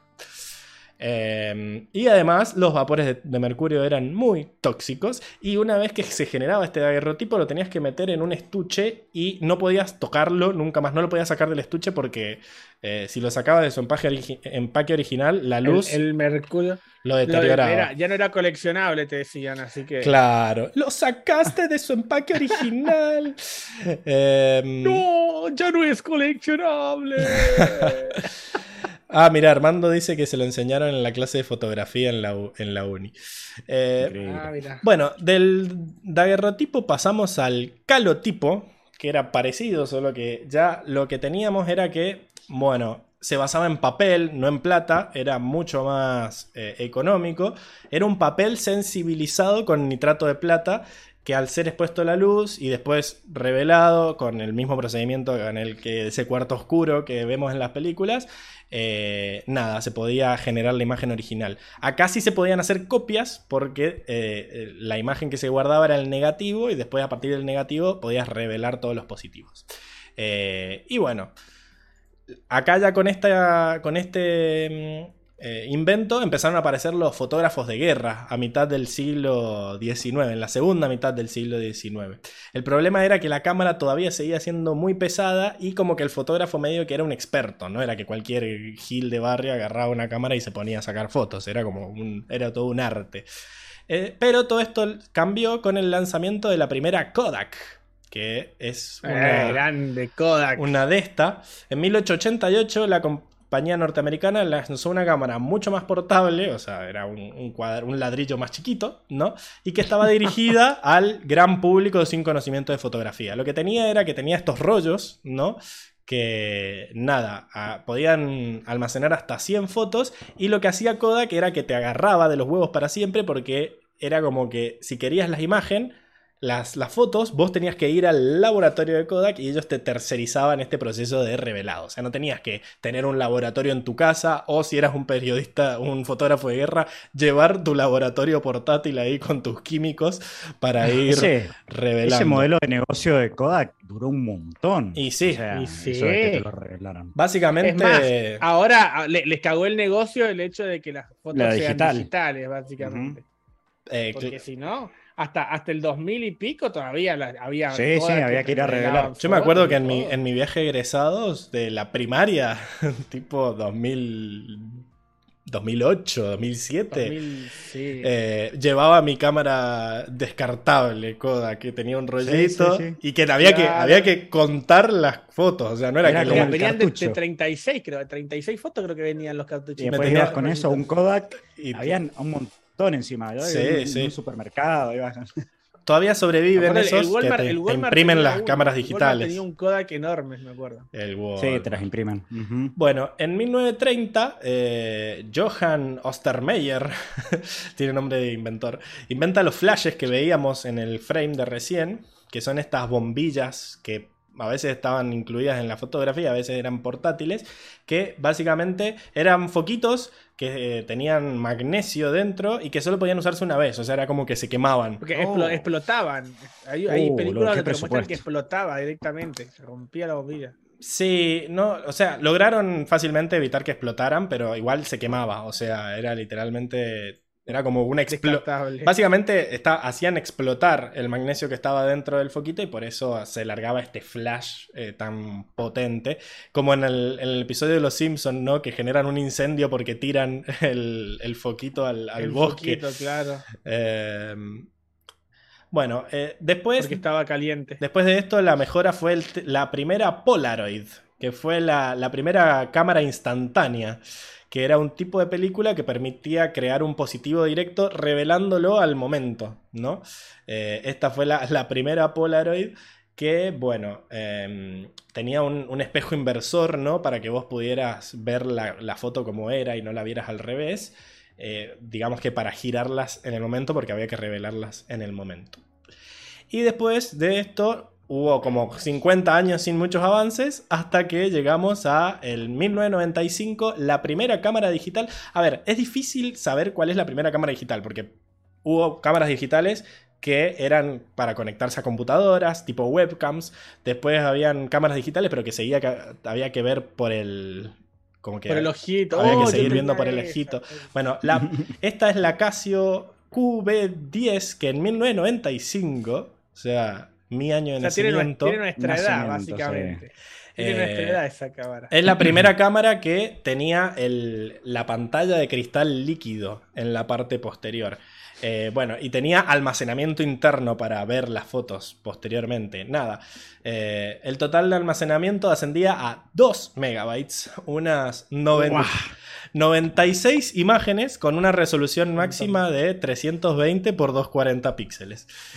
Increíble. Eh, increíble, increíble. O sea, las fotos que sacabas con eso. Increíble Casio, eh, además de hacer computadoras y, y pianos, eh, calculadoras, perdón, y pianos, también hacía cámaras. También metió cámara. Eh, bueno. Siempre en la excelencia. cuestión que en 1996 Kodak se mete al mercado ni lentos ni perezosos de las cámaras digitales y nada, fue la primera cámara en tener una ranura para eh, tarjeta de memoria, ¿no? Para expandirle y poder almacenar más, más fotos y obviamente ir a, re- ir a imprimirlas después al Kodak. Eh, yo me acuerdo de usar esas cámaras, ahora me siento viejo, dice Armando. Bueno, sentí Eh, nada. Después vemos que ya existen los micrófonos. No mucho más que eso. Los micrófonos se inventaron en el 1916 en los laboratorios Bell. Si bien ya existían micrófonos, porque el fonógrafo tenía un micrófono, el teléfono tenía un micrófono, eh, este concepto de micrófono como amplificador de la voz y no como simple grabación apareció en 1916 con eh, cuando empezó a, a- a aparecer la radio, ¿no? Radio que vemos, eh, bueno, estos eran los micrófonos de esa época.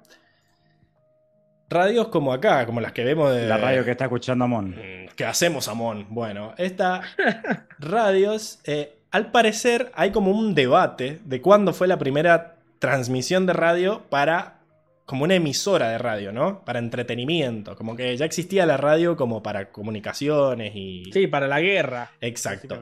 Pero al parecer, eh, la primera transmisión para entretenimiento regular comenzó en 1920 en Argentina, papá. El 27 de agosto. Argentina, papá. El 27 de agosto, La argentinidad. desde la azotea al palo. del Teatro Coliseo de Buenos Aires. Eh, la Sociedad Radio Argentina transmitió la ópera de Richard Wagner Parsifal, comenzando así con la programación de la primera emisora de radiodifusión. Eh, su creador, organizador, el primer locutor del mundo fue el doctor Enrique Telemaco Susini. Eh, bueno, en, en Estados Bien Unidos argentino. había emisoras de carácter regular, pero eran decían las noticias y qué sé yo. Eh, era de carácter informativo. La estación 8MK de Detroit, Estados Unidos. eh, que comenzó a emitir en noviembre de 1920, o sea, en teoría después de, de agosto, que fue la, la de. Bueno, a cuestión de que cuando empezó a haber eh, emisoras de radio, ahí empezaron a, pu- a popularizarse la radio en sí, que es este, este receptor de radio, ¿no? Eh, nada, en la década de 1920 empezaron a aparecer radios como, como estas, ¿no? Que era un dispositivo que era re difícil de, de manejar, que tenía muchas perillas y había que ser como casi un, un técnico para poder utilizarlas. Pero después se pasó a radios como estas, en donde básicamente era un mueble que estaba en la casa y ya era como que la gente se ponía alrededor de la radio a escuchar eh, la ópera de Wagner, ¿no? Eh, seguía teniendo que para sintonizar un- una emisora había que mover muchas perillas, pero bueno, después inventaron la, la sintonización de una sola perilla que en realidad por, por detrás está moviendo varias perillas, pero que vos para sintonizar tenías que mover una sola. Increíble. Y paró, eh, bueno, acá tenemos más comida, pero bueno, me, me lo voy a sortear. Estaban comiendo así ahí unos rollitos de arroz. unas hojas, Una unos ensaladita. No, no me hagas esto. tofus. Nada, muy Menos rico mal que acabo todo. de cenar. Hijo de puta. Bueno, y acá tenemos la escritura. Hace mucho que no teníamos los, los caracteres en chino. Ahí el cartel, el cartel detrás del manifestante igualitario está adornado con el cara- carácter ping, que significa igual o igualdad, ¿no? Y ¿Podrán? las dos Che, esa. Perdón, ahí estoy viendo. eh, onda Imperio del Sol Naciente, Sí, ese Japón sí. de la Segunda Sí, Guerra sí, Mundial, sí. boludo. ¿eh? Además, Tal Amon cual. en la máscara tiene como un solcito ahí rojo. También, sí, sí. Blanca con el solcito rojo. Eh, Esto es Japón a morir. Después, las, las pancartas de los costados dicen: Únete a la revolución. Increíble. Viva la libertad, carajo. Eh, lo tengo, Sí, lo sí, tengo. está- ¿eh? Después, eh, hay muchos carteles, muchos carteles en las escenas donde Corra está cagándose a trompadas ahí en la peatonal. Eh, nada, hay mucho. Hay uno que vende empanadillas. Acá, de izquierda, de izquierda hacia atrás y después de derecha hacia atrás. Eh, el de este lado vende empanadillas. Después, el otro vende frutas y verduras frescas. El de al lado es una joyería. Después, el de enfrente es una tienda general, el otro vende antigüedades y tenemos una... Después en otro lado tenemos acá una tienda de hierbas medicinales y una librería. Todo en chino, obviamente. Después en otros frames que no saqué captura se ven un sastre, una tienda de fideos y un- hasta acupuntura. Eh, bueno, y se acabó, se acabó la sección del mundo. Basta. Eh, pero bueno, igual Pará, pará, pará. Que moví la cámara. Ya sé qué es, por lo menos. Eso es lo bueno. se desenchufa. Sí. Y ahora prendo, ¿no? A ver. No, no, no. Vos, No. vos dejala prendida. Yo soy el que apago y prendo. Acá Pará, pará, pará, pará. Pará, pará, pará. Paula dice que, Dale, Diego, ahora sí. que Julio tiene que confirmar ¿Listo? la traducción. Eh, Listo, listo. y Luis Gessi, no hay ninguno que venda DVD truchos, no, te venden los, los discos de vinilo, todavía no. no claro, los discos de vinilo. Bueno, eh, Será la sección de mundo más larga, más larga hasta Dejen ahora, sí, yo creo que sí, Armando. yo diría que Sí. Yo diría que sí, Ken. Robó. Así que- No, no robó, no robó, no robó. Había mucho, había mucho que hacer, así Sí, que sí. ni les voy a preguntar. Ahí me aplaudo de Nico, gracias. Vamos a pasar directamente a la siguiente sección. Vamos, vamos.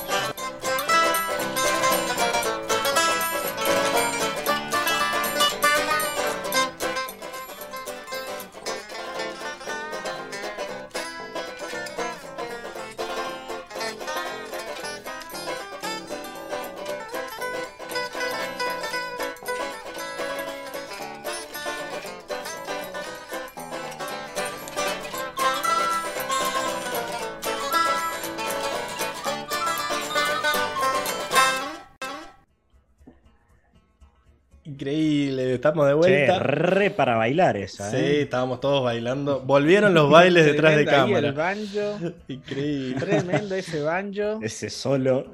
Pero bueno, eh, háganle un exorcismo a esta cortina, dice. No, mirá, ahí Luis, conocedor, dice un jazz de Nueva Orleans. Ah, Tremendo. Voy a tardar en acostumbrarme a estas cortinas. Bueno, es lo que hay.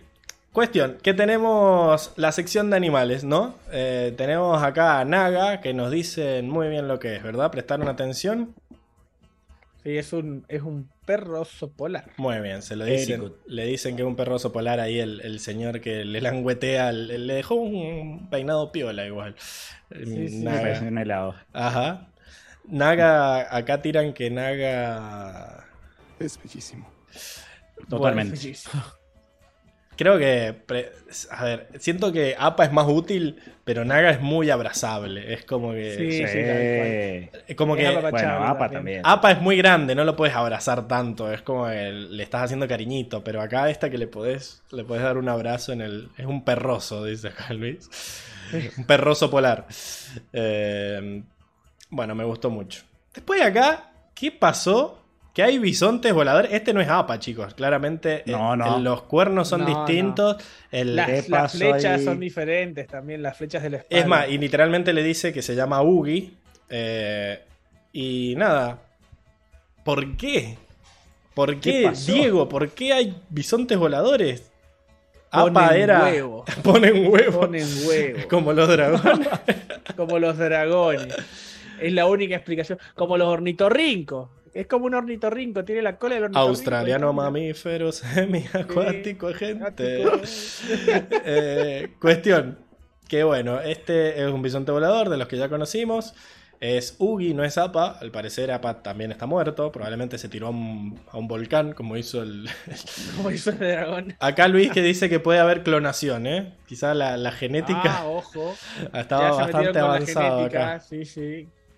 Bueno, y después vuelve. Vemos ahí que... En esta... hay, un, hay un oso. ¿Qué Hay un oso ornitorrinco ¿Qué ahí. es eso? Un oso ornitorrinco, en la- como que a la vieja se le había escapado el oso ornitorrinco y se lo habían llevado los de los de control. Lo de control Lo, animal. lo animal. lleva, lo lleva sin correa, que lo que pasa es que lo, lleva- lo llevaba sin correa, entonces le pusieron, le pusieron Sí, multa y encima pusieron sentado y te podés poner a charlar con el oso. yo lo, lo que veo es que está traumado, boludo. Algo le hicieron. Le hicieron. Está triste oso, está triste oso. Parece mi perro cuando lo llevamos a cortar el pelo que vuelve, queda como dos o tres días traumado y después vuelve, vuelve a su actitud normal. La normalidad, sí, sí. Acá Armando dice que serán como los gremlins, que se reproducen al echarles agua. Puede ser. Cuestión de que es muy raro dónde aparecieron, aparecieron bisontes de la nada. Esperemos que nos expliquen. Eh, porque si no, vamos a dejar de verlo y Si se, no, se huele- acaba el podcast. No, Se huele, acaba. huele, No. a- huele feo, eh, huele feo. Si no. Hueles feo, usa deo. Y bueno, esa era la sección de animales. Tranquila, pasó sin pena ni gloria. Me olvidé de poner el Funko, está ahí atrás de la portada. Pero bueno, no pasa nada. No, no está. Listo. Vamos a la. No está. Vamos a la siguiente sección, que hacía mucho que no la teníamos tampoco. Vamos a fin, Vamos. vamos nomás.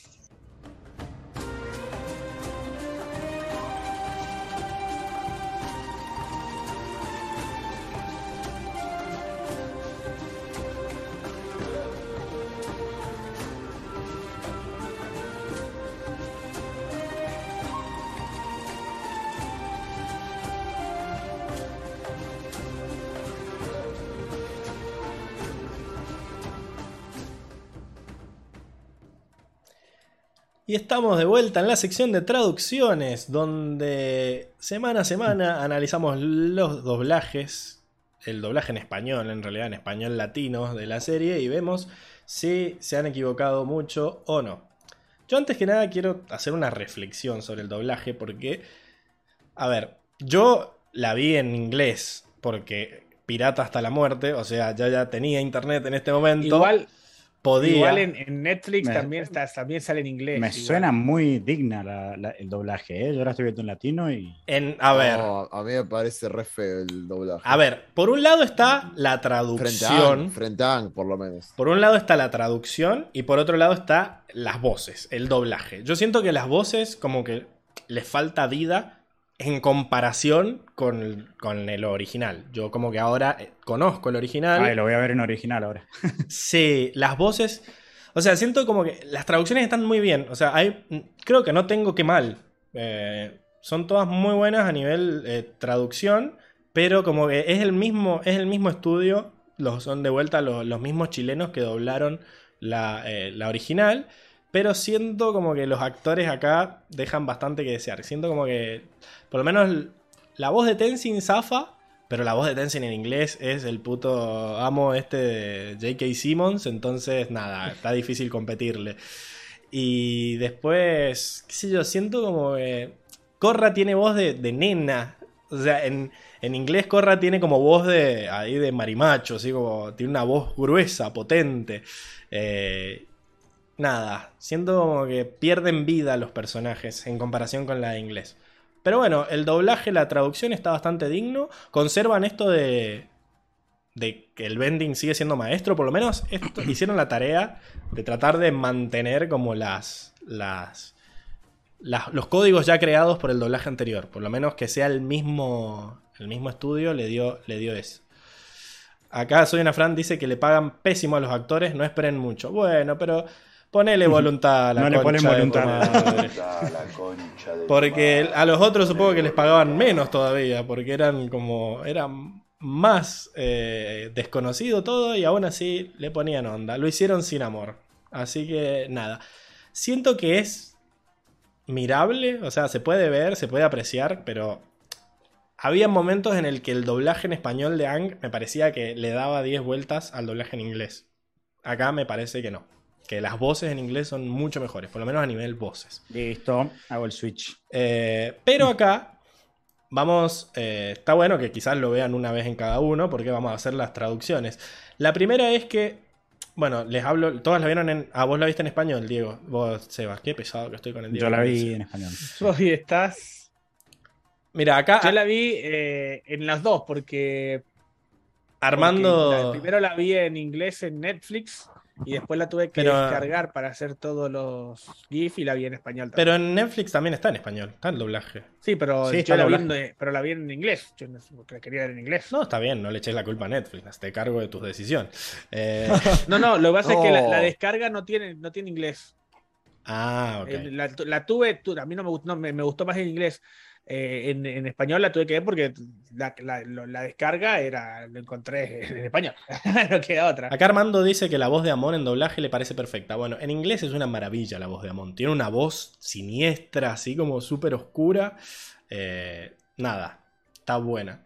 Cuestión, cuando vamos a la sección de traducciones, no hay tradu fails. Ya les aseguro, está bastante bien. Hay cosas que se perdieron en la traducción, pero por una cuestión de que en inglés está muy presente esto de que hay mucho lunfardo de la época. Hay como muchas expresiones de, de los años 20 que metieron que en latino es medio intraducible porque cada como que cada país tiene su propio su propio modismo, entonces está medio difícil hacer un neutro como que parezca viejo, así que nada.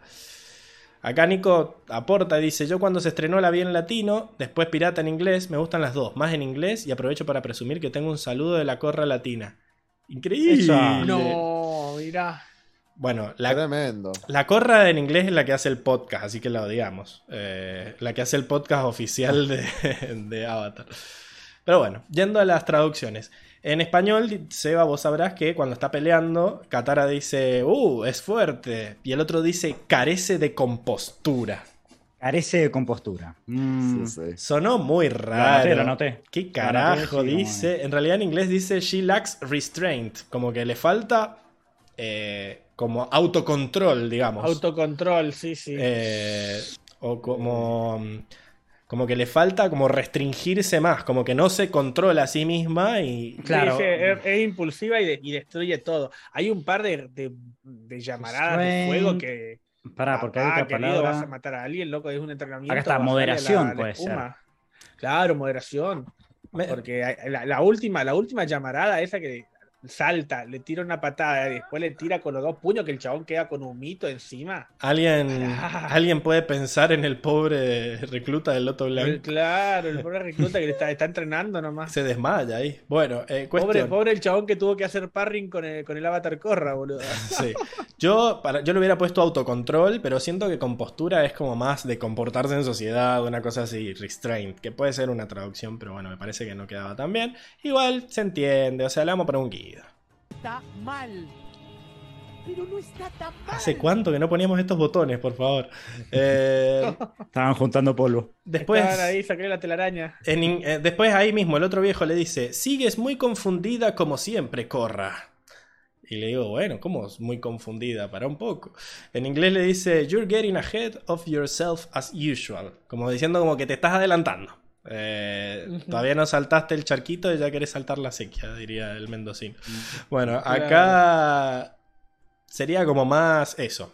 Como de vuelta, es como un ligero cambio. eh, está mal, Está mal. pero no tan mal. Me pareció más agresivo en español. Estás confundida como siempre. ¿No? Pará.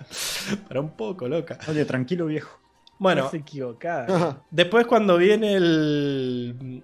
Cuando el vagabundo este, el linjera, le dice. Será mejor que corras. En inglés le dice. You best skedaddle. Skedaddle. Que digo, ¿qué What? pija es es eso? Claro, ¿qué es eso?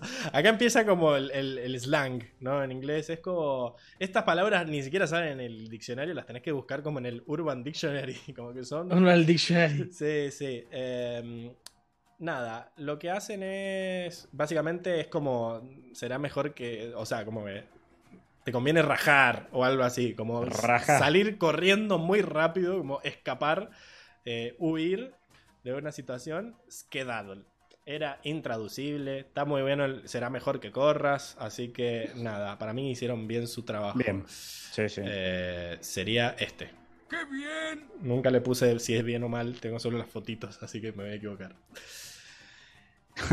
Eh, en inglés, en español dice: Juntos derrocaremos al sistema que nos oprime día a día. Increíble. Increíble. Qué En buena inglés traducción. viejo. dice: Together we will tear down the vending establishment. ¿No? O sea, como. Ah, uh, el bueno, en inglés, boludo. Es muy bueno en inglés, pero está difícil de traducir con esto de que vending es control y se puede Sí. como malinterpretar. Entonces, está bueno que lo cambiaron. El establishment también es como que no es el establecimiento. Es, Es el, go- como- es el gobierno, en realidad. siquiera- digamos. no es como el Es que gobierno. se dice- es el que se dice- sistema. Sería como el Se sistema, en claro. inglés. O sea, yo he escuchado que lo dicen en inglés. Es el sistema. No decir Se habla. No, se ya sé, pero digo, le- he escuchado periodistas que lo dicen, o sea, si- se nombra así directamente. Como que No lo se más traduce, parecido se dice el establishment. es como un sistema, ¿no? Un sistema como corrupto, algo así. Bueno, Vendría a ser, digamos, eh, ese- sí, es el sistema, o quienes dominan el sistema. Lo establecido, le pone Paula, acá es una muy buena. Pero bueno, lo establecido del control. Ni eso, porque son, son- el establishment hace referencia a los actores que, que dominan lo establecido. O sea, hablan de las cúpulas del poder. Exacto. Así que, bueno, nada, me gustó que lo cambiaron, pero siento que incluso lo mejoraron. El sistema que nos oprime día a día. bastante bien, muy Todo digno, eso como sí. que le, le agregaron algo nuevo, así que muy bien, muy bien. la- Eh, Como que pagaron un el mejor- doblaje del, el el sueldo doblaje de del los vocero me gustó. Sí. A mí me gustó Sí. el doblaje del vocero. Únanse a los igualitarios. Nah, esto es increíble.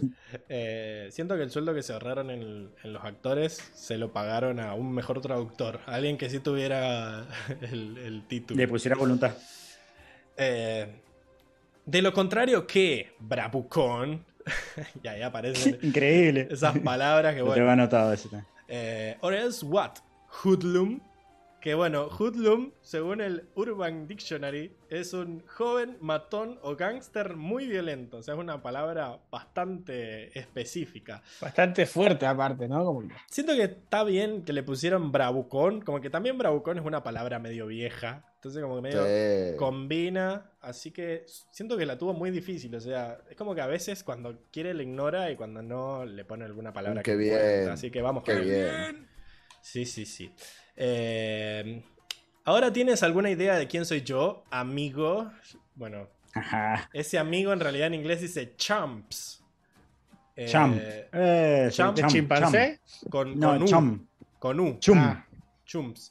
Que literalmente la traducción dice un imbécil que no tiene ni idea y habla tonterías constantemente.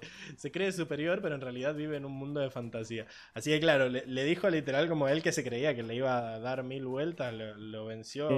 con una patada. Y ponerle voluntad. Boludito, ¿no? dijo. Y pero ¿y cómo le pones amigo? Pero busca, le podés buscar, o sea, es muy, o sea, hay muchos datos ahí. Podría haberle dicho mediocre, bobo, bobo, directamente. Este, tonto, o sea, cualquiera de estos insultos le podría haber dicho. O sea, amigo, nada que ver. Bueno, le vamos a poner voluntad por, por Henry. Sí. Ponele voluntad a la concha de tu madre. Ponele voluntad. Después tenemos a Lynn, que parece que también está metida con el lenguaje de los jóvenes. Dice, eso es historia antigua y no tiene nada que ver con el desastre que provocaste. Eh, la parte del, del nada que ver dice, It's got diddly squat to do. o sea, diddly squat es literalmente nada. O sea, entonces diddly squat to do es como nada que ver. No tiene una chota que ver. Una cosa así, digamos. No. Eh, con, el, con el quilombo que... Se ponía re violenta. sí, sí. Eh, tiene una pija que ver esto. Claro, pusilánime, dice acá Luis Gessi. Puede ser. Eh, bueno, cuestión que ahí le pusieron. No tiene nada que ver. Qué sé yo, siento que se entiende igual. Está mal, pero no Está tan mal. mal. Pero no está tan mal. Después dice: No puedes venir aquí y repartir justicia de esa forma como si gobernaras la ciudad. En inglés dice: You can't just waltz in here and dole out vigilante justice like you own the place. Waltz, que es la palabra clave, es literalmente el vals. O sea, es la palabra en alemán del, del, del, del baile. Del baile. No, el vals. Pero también se lo usa, aparte de para decirle al baile, para caminar o actuar de una manera abiertamente casual y segura de sí misma, causando irritación y o resentimiento en los demás por su actitud impertinente. En especial cuando su llegada no fue anunciada o es inesperada. Eh, nada, es como ir bamboleándose por la vida, eh, ¿no? Ir, qué sé yo. caminando. Regodeándose. Exacto. Mm. Eh, bueno, nada, le pusieron venir aquí y repartir justicia como si gobernaras la ciudad, ¿no? Como que le agregaron eso de. como si fueras la dueña de la ciudad. Así que. Le tiene bronca, boludo. Ya le tiene bronca. Sí, sí, increíble. Así que, nada, qué sé yo. Está bien, yo lo veo bien. Para mí estuvo, estuvo difícil traducir todas estas palabras y. Ya, que no haya un que mal, que no le hayan cagado, ya es un montón, dado los antecedentes. Así que, nada, eso. Esperemos que la semana que viene Emilce herself pueda venir a, a dar esta, esta sección de traducciones. Mientras tanto, pasemos a la otra, que sí tiene su dueño presente. Vamos a la sección de batallas. Perfecto. Al-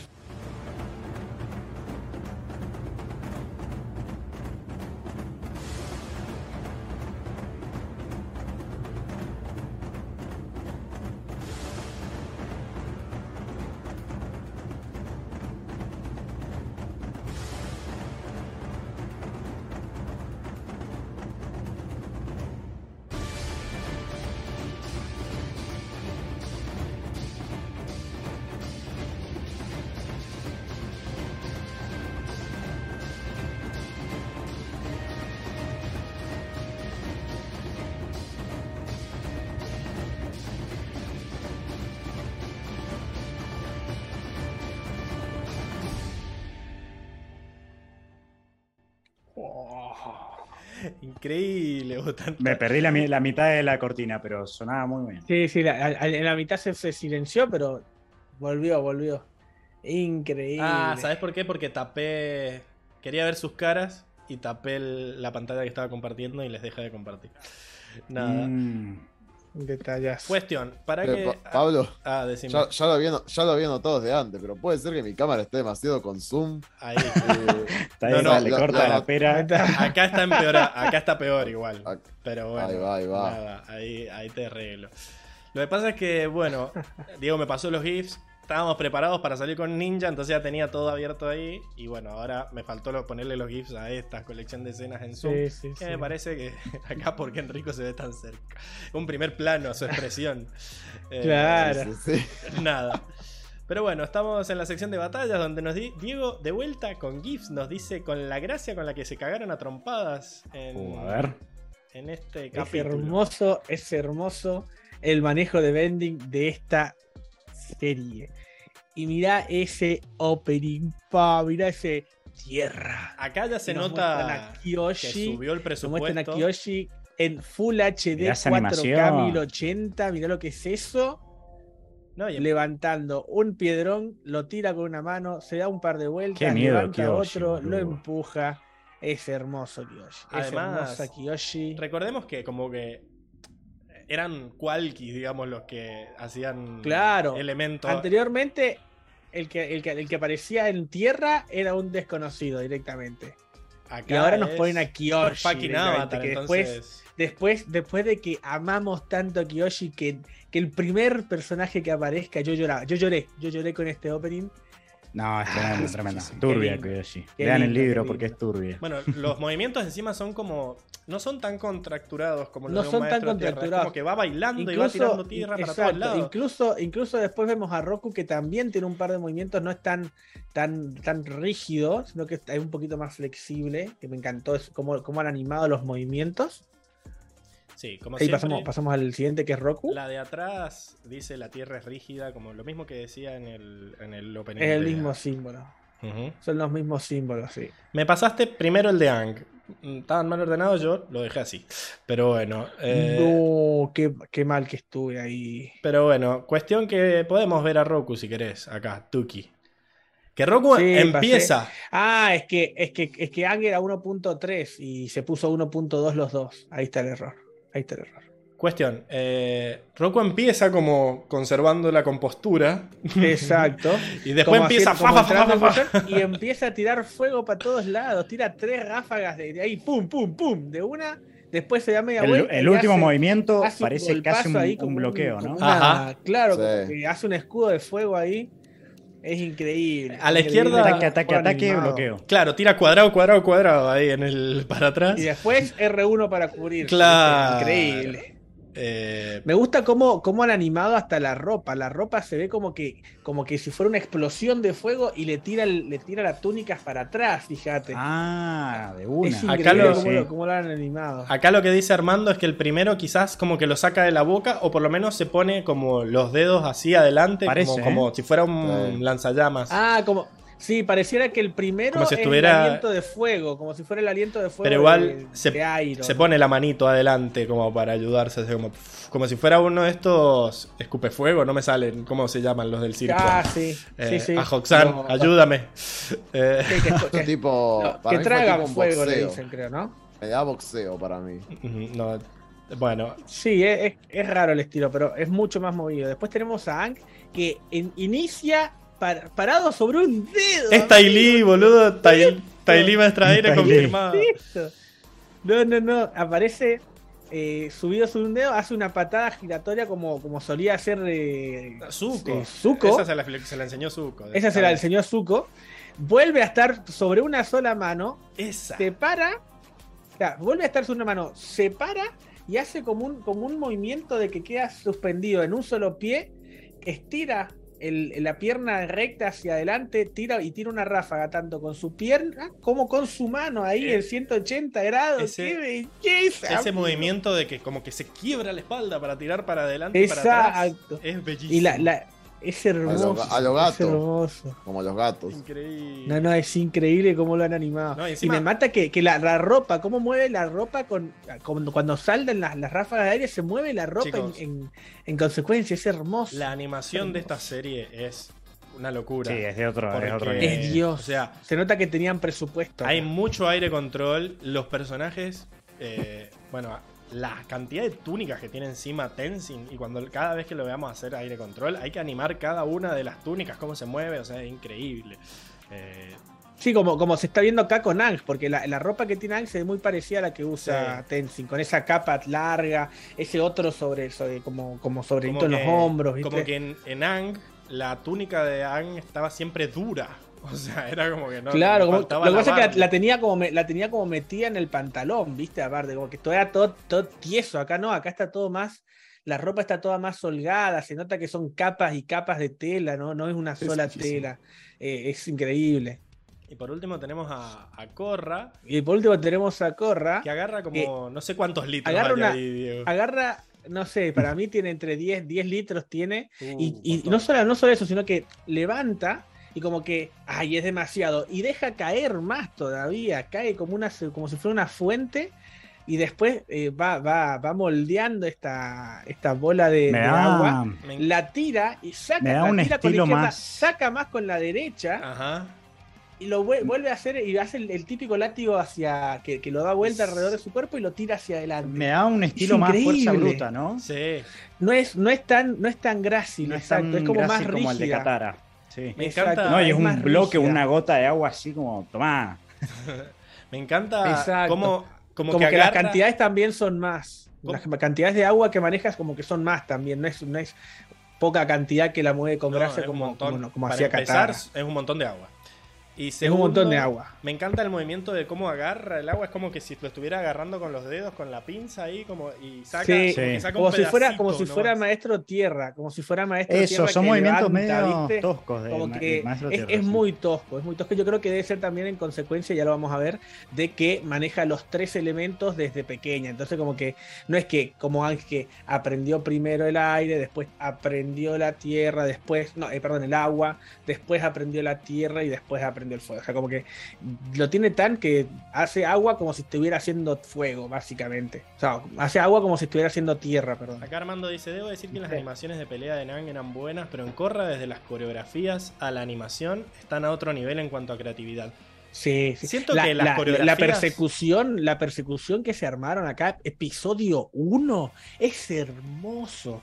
Es hermoso desde, la- desde el concepto de que es corra corriendo, esquivando autos, esquivando eh, locales, esquivando los cables que le tira la policía. O sea, es hermoso. Siento que es la- hermosa la persecución. La creatividad y la coreografía siempre estuvo ahí, pero bueno, eran conscientes de lo que podían hacer con la animación de su época. Con la animación, exacto. Eh, exacto, exacto. Ahora el hecho Yo creo que de acá que- tienen.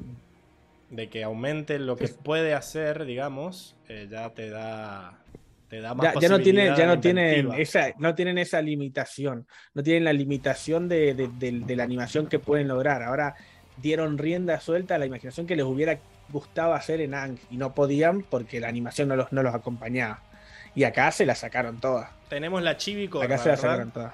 Tenemos la chivicorra que levanta agüita, tira el piedrazo y después salta hacia adelante y tira un puñazo hacia, hacia el frente tirando, tirando fueguito. Hace- Una ráfaga de fuego mal. Algo que me acordé, eh, nada que ver con lo que estamos viendo, pero bueno, le digo a los de Spotify que es- ahora en Spotify se pueden ver los videos directamente. Nosotros estamos empezando, a, en vez de subir solo el audio, subir el video completo. Así ya los que nos escuchan por Spotify, que están, que siempre quizás se salteaban la sección de batallas porque no veían un huevo, eh, nada, pueden activar el video eh, para la sección de batallas y después volver a desactivarlo, cosas así. O sea, el mismo video que queda subido en YouTube lo subimos a, a Spotify. En, en Spotify. Eh, acá dice Armando, la Chibi Corra ya era mejor maestra agua que la Katara apenas empezó. Sí, Eh, sí, tal no, cual, ¿eh? no sé. Sí, sí, imagínate, acá tiene cuatro, cuatro años y mirá cómo levantó. Pero mirá la agüita que levantó. Bueno, pero, Igual, pero lo levantó. Katara siempre congelaba a. Soca, boludo, que queriendo hacer Claro, algo. y aparte lo levantó hacia arriba y lo bajó como quería. Apenas en cambio, empieza, Katara estamos hizo, hablando, ¿no? hizo, hizo así para tirar hacia adelante y congeló, lo congeló a Soca atrás. Así que Bueno, y ahí mejor, mejor maestra. Me encanta esta, esta transición, ¿no? Uy, la transición. el- Tremenda, sí. La transición es buenísima. El mismo fuego que lanza, que lanza la Chibi Corra. Corra. Punto, punto para la lo transición. Abre, o lo, sea, abra, lo abre Corra y, y te muestran que ya está crecida y está peleando. la, la banda sonora.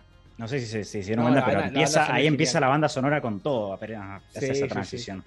Y me gusta este detalle de que hace el movimiento que hacía Zuko antes, que era muy común eso de, de abrir el, el fuego con las manos con fuego. O sea, como que Increíble. ella tiene fuego en sus manos y con ese, con ese fuego en sus manos Ajá. abre el, el fuego. Fíjate que cuando abre tiene fuego en las manos y cuando termina de abrir ya como que no lo tiene, como que lo apagó junto con el, con el fuego que estaba cubriendo. También me hace acordar cómo Y no Sao obstante, pasó por el por el la pared esa de fuego que le había hecho Jong Jong. Ajá, juntando los dedos, exacto. Tremendo. Ah, Incluso me, la- me gusta este, este detalle de, de la, de la pelea porque lo abre y en el mismo movimiento salta y con, mientras, mientras salta con una pierna, con la otra le tira la, la- la bola de fuego, La digamos, a, lo azula. Exacto. Y acá vemos que le tiran entre dos, Le le, tiran tiran, con un- de dos, todo. dos, dos bolas, dos bolas de fuego grandes, se ven bastante grandes. Y lo único que hace este, este movimiento como, como me, me hizo, me hizo acordar al movimiento que hacían los del sol, Sí. este movimiento circular. Esto se lo enseñó Zuko de cajón. Seguro, seguro, de cajón y mira, mira, aparte me, me gusta porque tiene la, tiene como las muñecas eh, eh, quebradas como, como maestro agua. Ese, ese detalle, puedes decir, ¡guau! ¡Qué lindo! Increíble. Qué lindo estos detalles que, que Aang, tam- no, lo- no tuvo estos detalles hasta que estuvo al final cuando peleaba con el Señor del Fuego. Es viejo, o sea, y acá- Aang nunca llegó a este nivel de maestro ninguno de los Exacto, elementos. exacto. Entonces, recién al final, cuando, cuando ya llevaba ¿qué? Dos un mes capaz o menos de un mes ya entrenando los cuatro elementos simultáneamente, es cuando ya vimos que, que se notaba cómo, cómo influía cada, cada, cada, cada bending en los otros, en los demás, ¿viste? Pero acá ya te das cuenta cómo, cómo quiebra la muñeca y hace este movimiento así, Increíble. típico de, de maestro agua. Me encanta. Bueno, Cómo le animan el pelo también, ahí cómo se mueve con los movimientos. acá me gusta Es mucho increíble. que, bueno, acá está, está el pelo atado para solucionar las cosas, pero mm, nada, eh, los- las piñas las esquiva o directamente las rompe con otra piña. O sea, es como... Con otra piña. Es muy maestro tierra este movimiento. Fíjate, ¿te acordás cuando, cuando, cuando le, tiraban a Toph con de todo? Que esqui- en, en la. Creo que fue contra la. contra la. contra la piedra, creo. Que, que esquiva una, esquiva la otra y la otra la agarra. Y la tira y la tira contra el piso. Ajá. Esto, esto es- me, me- me recuerda mucho a esa pelea porque esquiva una bola de fuego, rompe la otra y esquiva la tercera y, se, re- y empieza a correr hacia adelante. ¿Viste? O sea, es muy, muy, de, muy de maestro tierra esto de esquivo, te rompo todo y, y- y esquivo la otra porque en realidad la esquivó porque la tenía en la cara. Porque yo creo que si no también la hubiera roto. Tremendo. ¿Viste? Pero me, me encanta. Bien, hay Me que cómo- pasar cómo han al, al GIF 3, entonces. En donde ya. ¡Uh! Bueno, Acá esto fue penal, No. penal para River, como dice. dice hay bar, hay bar acá. hay bar acá. Me gusta porque el, el chabón, después de que le tira la- la- la- la- el pelotazo de fuego, ¿no? Ahí, salta y le tira, le tira una patada de aire, o sea, una patada de fuego, se da una, una 180 y le tira otra. Y la, la mina lo que hace muy, muy viva, pasa por abajo del fuego y lo- le, le- le- le hacen como una zancadilla y le toca los pies cuando va, cuando en el mismo movimiento de que se tira para esquivar el fuego. Es hermoso. Hermoso. Es hermoso y, que me encanta cómo animan la ropa. Es increíble cómo animan la ropa. No, y esto, esto, esto encima de esto son 15, 10 segundos, 10, 15 segundos de pelea constante. Acá tenemos que, después de, de que cae, le tira, le tira un- una bola de fuego y el otro le viene por atrás. Y el mismo movimiento que rompe la, la bola de fuego, lo patea. Le tira una, patea una patadita ahí. viene para atrás. Pero es una patada de fuego. que tiene, eh, es patada, me parece que no, me parece que es patada normal. Mm, Porque no se ve, no se ve fuego, me parece. No sé si es el fuego que, es- que sale de lo que está rompiendo el otro, sí. Claro, me Ah, parece le que metió sí. una patada. Me parece que es patada normal. Y al mismo tiempo se deshace de uno, se defiende del otro y después le tira dos puñetazos de fuego al que tenía delante, que lo tira, lo tira al piso, literal. O sea, queda tirado en el. El, el GIF termina en que están los dos tirados en el piso. O sea, increíble. Increíble. Increíble. Acá Armando dice, poco se dice de los tipos que están peleando con Corra, que si no fuera porque Corra es muy buena, ellos se ve que también dominan el fuego bastante bien. O sea, lo vimos en la patada que tiró el chabón recién en el aire. Sí, sí, sí. Es más, no tiró una, tiró dos. Tira una y tira la otra. Es increíble. Y también salta altísimo, o sea que acá eh, hay gravedad confirmada. Re pesado. Sí, sí, sí. Eh, acá, vemos que ahí ya se, la- se da la vuelta para pelear otra vez y tiene esquiva uno, esquiva el, de- el que tiene atrás, dos, tres, le tira uno, se da la media vuelta al, al- al- al milisegundo y rompe una bola de fuego. O sea, uno, uno, uno reflejo de, de, de- de ¿cómo se llama esto? De piloto de la Fórmula 1. viejo. increíble. Mirá ese 180. Mirá ese 180 para patear la, la- la bola de fuego que le está cayendo por la espalda. Ataja mejor que el Dibu, boludo. Sí, boludo, terrible. Eh, En- en- la verdad que el, el nivel que maneja Uh, Corra en, en lo que es Ang- técnico Ang de- hizo un de poquito de fuego control y, y se la es llorar, increíble. Exacto. Y acá, mira, termina de, de romper la bola de fuego que le había tirado y le hace, le hace acá un choque de puños ahí. Ese, ese es como- terrible, boludo. ¿Qué le hizo? Este, este- y Lo este es mató. muy raro porque junta, junta fuego en las dos manos, choca los puños y se ve como que explota y se ven las dos ondas que salen hacia afuera y lo vuela a la mierda el- a, este, a este parring con el que está entrenando. Sale todo ahí, sale, se ve el humo ahí, todo. Terrible. Tremendo. Eh, eso era el GIF 3, creo. Sí, porque ahí vuelve la patada. Vamos al 4. Sí. No funcionó la estrategia de hacerlos más cortos. La verdad que entraron 4 nomás. Así que nada. Ya, O sea que te- tenés, tenés lugar como de 10, 15 megas por, por cuadro. menos, ¿no? porque si No cada nada. uno pesaba 2. pero bueno. Sí, dos o tres. Entre. Acá sí, te preguntan- 2.2. No, interrumpen tu, tu estimación del peso de los archivos para que estimes a qué distancia Sí. lo mandó a volar recién.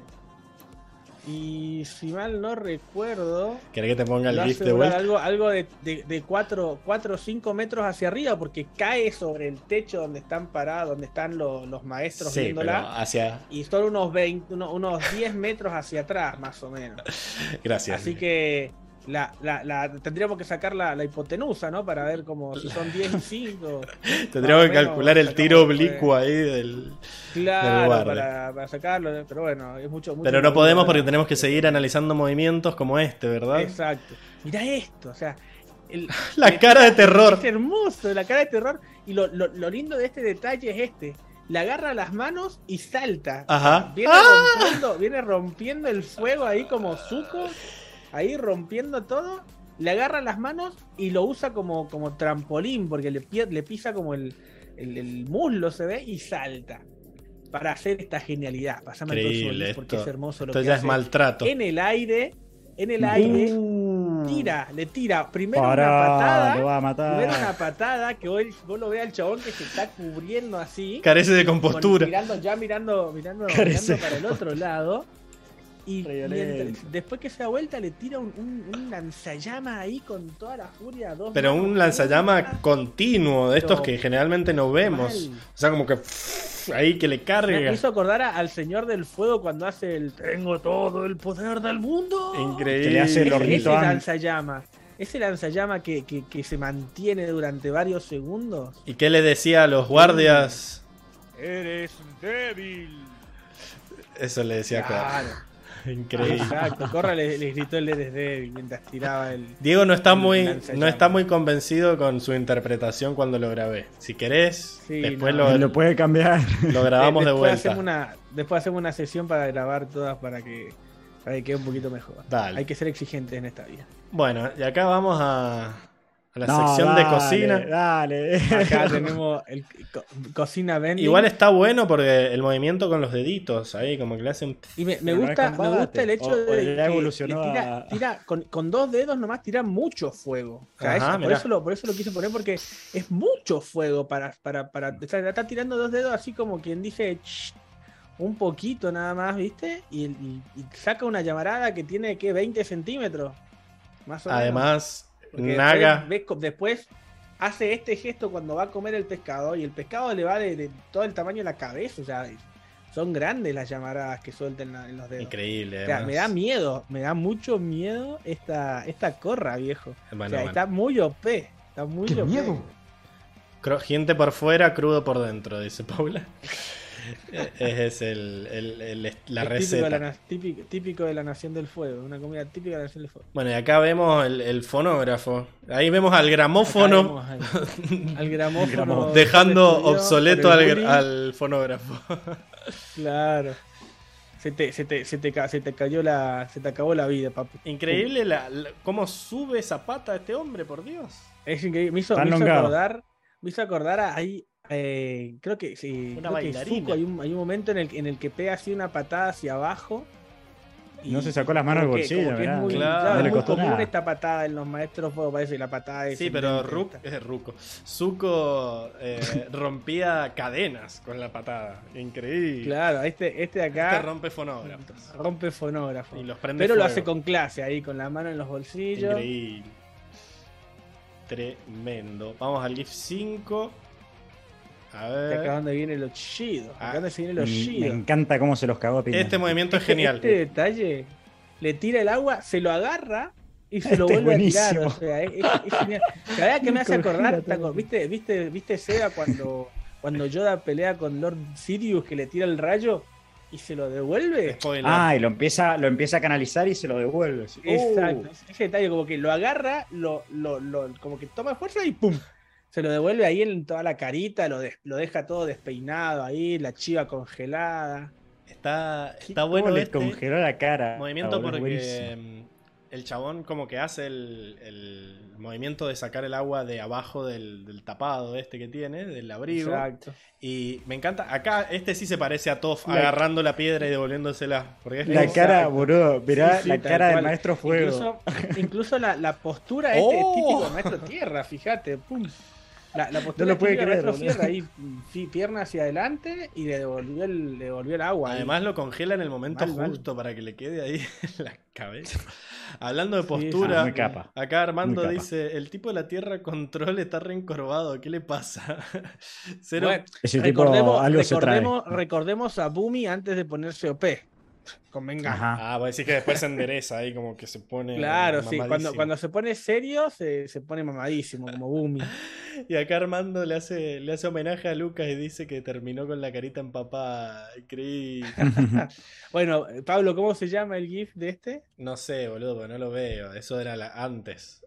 Antes. Ah, bueno, este, Este se, se llama así, se llama Carita Carita, Carita Empapada. Increíble. 4.1 Carita Empapada. Diego le sigue poniendo nombre a los GIFs cuando ya le dije que ya no los veo porque ahora los pongo directamente sobre el, Qué, sobre el coso. qué aburrido, qué aburrido, Pablo, que, lo- que no los leas. Y los, los leo, pero no en vivo, ahora no puedo decir. Bueno, la cosa es que el maestro Tierra, que nada, del que nada se esperaba, nada está haciendo porque no agarra. Nada, nada hizo. Es literalmente buenísimo, nada, nada se, nada se esperaba y nada hizo, realmente. No menos mal Lo que no, no nos volar, decepcionó. O sea, no, No no, nos decepcionó alcanzó porque no esperábamos nada de él.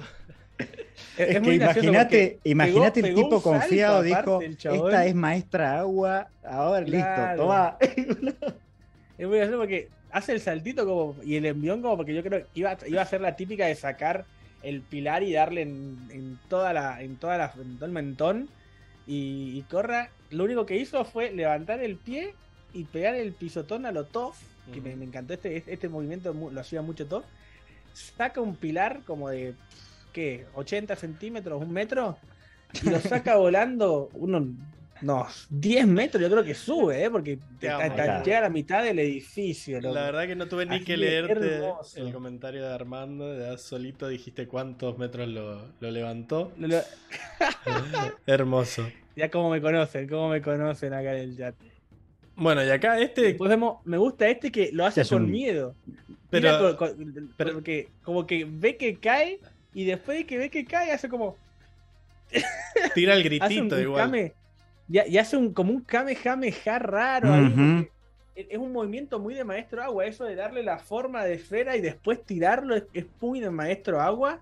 O sea, perfectamente podría haber hecho tirar el, el puño para adelante como vemos que hacen siempre. Bueno, pero Y- eh, está muy bueno cómo Corra lo rompe, pero agarra un Corra- fueguito del aire.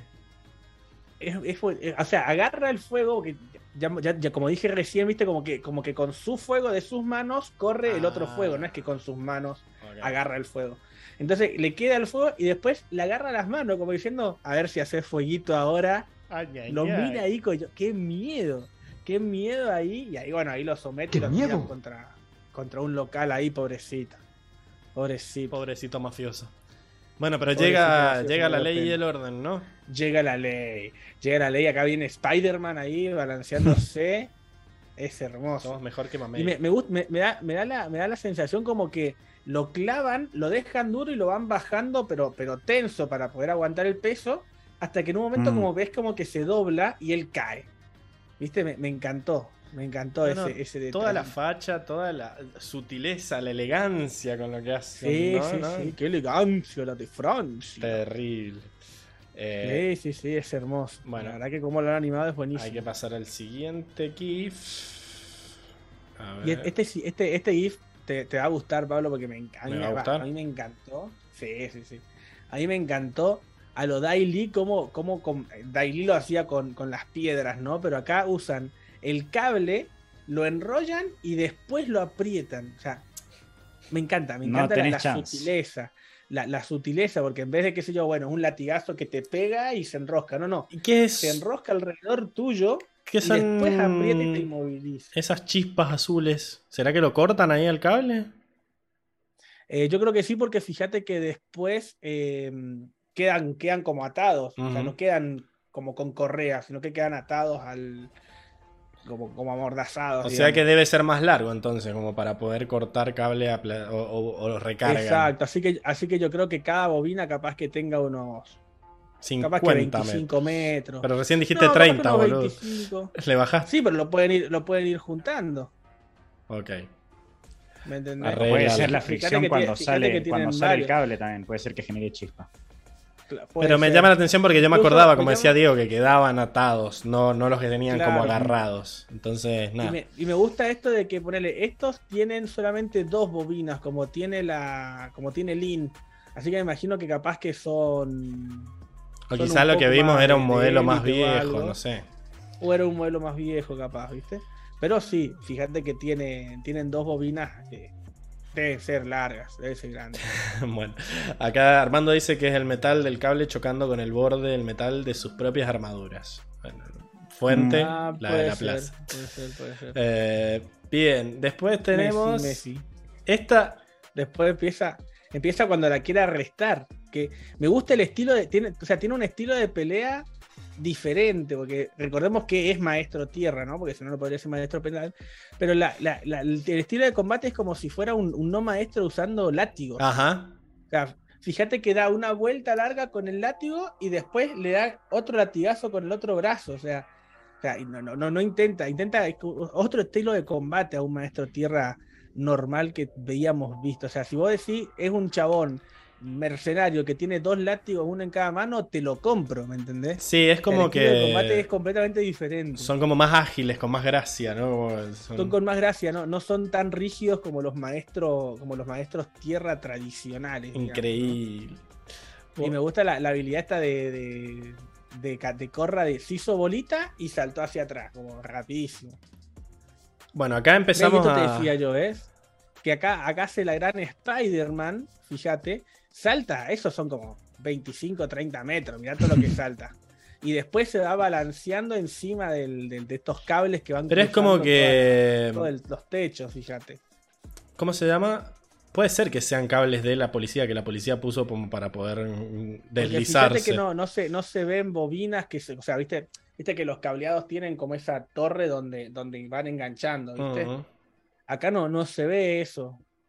Así que podría ser cualquier cosa en realidad. Bueno, me encanta que... yo, sigo, yo sigo pensando que, que puede ser fricción. Sí, acá Armando dice lo mismo, que como que ahí cuando choca contra el Claro. cable Claro, también cuando, saca... cuando él, Ahí cuando se él ve. hace así para tirar se ve la chispa azul también, sí. También es fricción de cuando sale. Me Sí, gusta puede ser, puede cómo se pueden mover a través de los cables. Eh, como los Daily se movían a través de las paredes, ¿no? A través de las paredes. Porque tenían exacto, suelas de gracia. tenían suelas de, de tierra. Acá estos supongo que tendrán suelas de metal para ir deslizándose, porque es como que van haciéndose hacia adelante, o sea, como que van moviendo la tierra de sus zapatitos. Exacto, no, no es que van, no es que van corriendo ni nada, sino que van deslizándose sobre el cable incluso. Pero para eso tendría que ser un cable pelado, un metal pelado, no, no pueden deslizarse sobre No, por, él- por eso te digo, por eso te digo que para mí son cables de la misma policía. Como que ellos han no son cableados de tendido. electricidad. Es una teoría. Claro. H, H. H. Después habría que, habría que verlo. Ahí tenemos. Uh, Son, los- son tender para ropa mojada. increíble. Uh, ahí como la garra, es tremendo. Después vemos acá que va corriendo y le, le calza la, la- la coleta ahí, o sea. Pero está destruyendo las. ¿Alguien quiere pensar en las tejas? Increíble. Hizo mierda las tejas. La cámara. no. Quiero que aprecien cómo la cámara va siguiéndolo a través del. Es más, es más, no lo va siguiendo desde arriba, va de- desde, desde, el, desde el piso, digamos. Porque vos ves que va, va al ras de las tejas y de repente vos ves que se ve el cuerpo que está saltando. Increíble. El movimiento de la cámara. Qué hermoso. Los ojos que se le ponen cuando la jala, dice. No, ahí el Se movimiento, que, el movimiento que hace. Corra es increíble. Es buenísimo. Ah, Y, y acá, acá te das cuenta lo poderosa que es porque es un solo movimiento hacia arriba con los brazos bueno, para que ahí y lo, levanta, levanta un, un pilar de agua increíble. lo tengo que buscar porque me, me faltó el 7, el último. Eh, pero bueno, a mí. Olvídate, ahí, ahí la agarraba del cuello y la mataba, boludo. La verdad que me, me- me Sí. gusta mucho el estilo de los maestros metal. O sea, están. Están muy piolas, boludo. A ver. Faltan, faltan dos GIFs más. Están OP, están OP. Ahí está, el movimiento que querían ustedes. Exacto. Increíble. la- o sea, el- acá te das cuenta el, el clinic que tiene Corra, a diferencia de lo que podría haber sido Ang en, en su época de guerra, porque o sea, levanta mientras está, mientras está siendo tironeada ¿no? por el por esta oficial, lo, lo levanta en un solo movimiento y lo congela en un solo movimiento. O sea, este, este detalle de, de- de calidad que, que no lo habíamos visto, lo vimos en Katara en el libro Además- 2/3 recién. La cantidad de. De agua, De agua. que levantó aparte. Porque después, en el próximo, no sé, creo que no sé si en este, no, no, no lo puse al final cómo queda, pero abarca todo el puente. el- Sí, sí, sí, se puede el- ver ahí. Increíble. De punta a punta del, del puente. Y acá, bueno, Bueno, lo acá- que vemos de que tenemos a, sigue a los deslizando. ahí, ¿no? Que van, van deslizándose ahí. Y después cuando la agarran. No, Naga, no. Sí, sí, sí. La agarran de las cuatro, mira, tienen, tiene dos por cada pata le, le- la agarraron. Sí, no hay chance. No tiene Sí, chance. sí, no hay, no hay chance, la levantan, que no pueda correr, incluso después, ahí vamos en el próximo. Esto con APA no la agarran a ella también. Ajá. Claro, no. La agarran a ella también ahí entre, entre tres cables y queda totalmente atrapada. Loco, no tenés chance contra esta policía, boludo. No, no, es imposible. ¿Sabes qué me hace acordar todo esto? A la polemiquísima escena en la que los Dai Li arrestaron a Long Feng con unas cadenas raras que no sé cómo Sí, hicieron lo, para tirarse. Lo dijimos recién. Sí, sí, sí, Eh, tenían lanzadores ellos, entonces lo hacían más fácil, como los Claro, lanzadores en de realidad ellos usaban, usaban como lo, como- no, para mí usaban lo- eh, los, como usaban los guantes de, de piedra.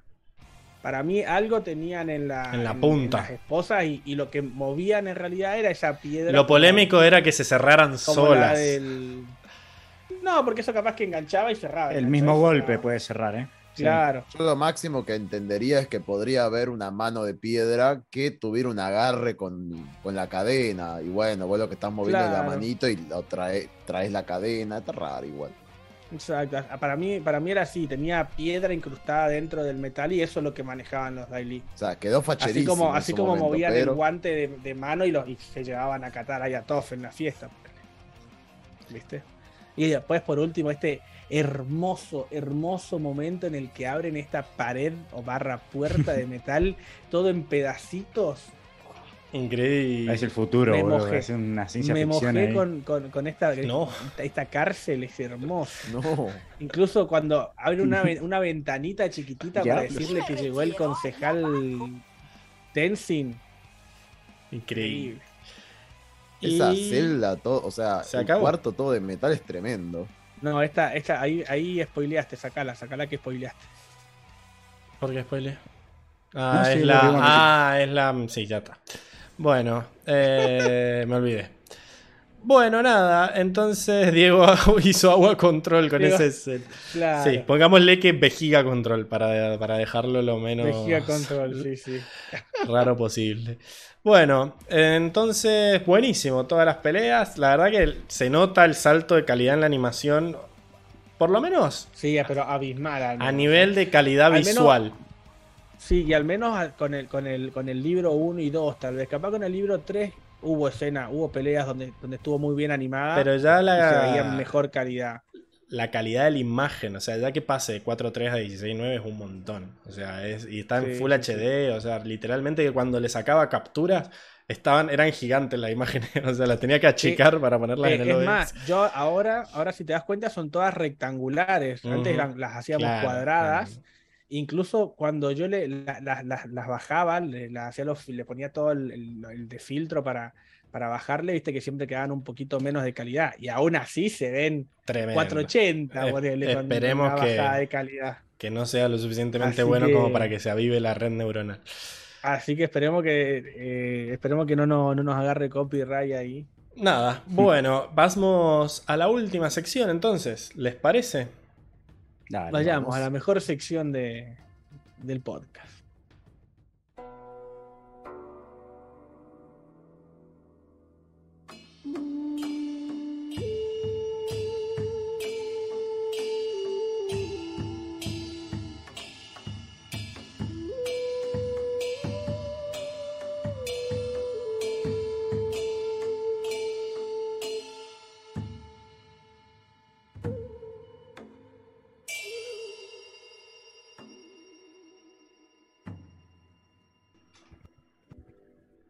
Bien, estamos en la sección de la bolsa de gatos, donde hacemos todo lo que no sabemos en qué sección The Cat Bag. de Cat Bag.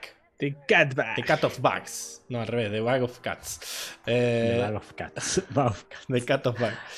Eh, acá Suena Fran dice: Insisto que los temas están muy buenos, gracias. Es que la banda sonora de Corra ya Est- No. Estuve toda la noche ayer buscando temas que no tuvieran copyright para ponerlo. Así que nada.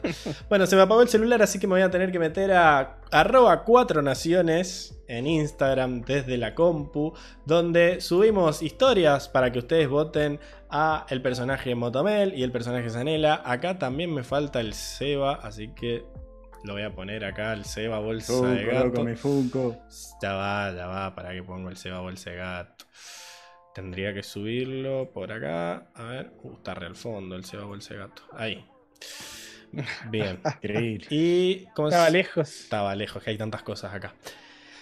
Bueno, además queremos que nos empiecen a seguir más en Instagram, porque esta semana subimos, eh, ¿cómo se llama esto? El, el resumen anual que te hace Spotify. Y vemos que hay 64 personas en Spotify que nos... ten- somos como el podcast que más escucharon en el año. Y después hay 150 y pico que estamos en el top 5. No puede ser que tengamos tan pocos seguidores si todas esas personas nos escuchan. Así que si vos, siga vos, al que está en, Spot, en Spotify ahora y no se quiere suscribir, suscríbete, arroba cuatro naciones, porque esta semana los que sí están suscriptos empezaron a subir el top 5 que le tira y estábamos ahí primeros, que nos da un orgullo. Está, está muy bueno esto de empezar a ver como... A ver, a ver qué tan, qué, cuánta gente realmente nos está Claro, escuchando. porque tenemos los seguidores, tenemos los suscriptores, pero vos te podés suscribir y no escucharnos nunca en la vida. Entonces estos números de esta gente, sos el podcast que más escuchó en el año. Es Realmente como nos están un escuchando. montón. Así que nada, cada vez que ustedes sientan que, oh, ¿para qué les voy a hablar? qué sé yo, nos, nos da un montón de ánimo a, a seguir. Porque es como que escuchamos gente. Y hoy hemos tenido, no hemos bajado de 10 oyentes No, durante toda la no, no, no. transmisión. Hubo, hubo un momento, hubo un momento donde Increíble, se bajó a ¿verdad? 5 por, no sé, 5 minutos. No sé si se Ah, habrá caído. Es por cuando se, can- cuando se cayó, claro. Ah, puede ser cuando se cayó. Y, y después volvió a subir a 11, 12. Actualmente somos 8, así que está. La verdad que ha sido muy, muy alto hoy día. Ay, no sé si puedo ver las historias desde Qué acá. lindo. Qué problema. Bueno, nada, lo primero que tenemos que hacer es votar por el personaje Motomel, que es el personaje que más se destacó en el capítulo. Recordemos que tenemos como dos temporadas del podcast. En la primera ganó Zuko como mejor personaje de la serie original y en la segunda ganó Aang como el mejor personaje de los cómics. De los Así que cómics. ahora en la tercera deberíamos ver quién es el mejor personaje de la serie de Korra.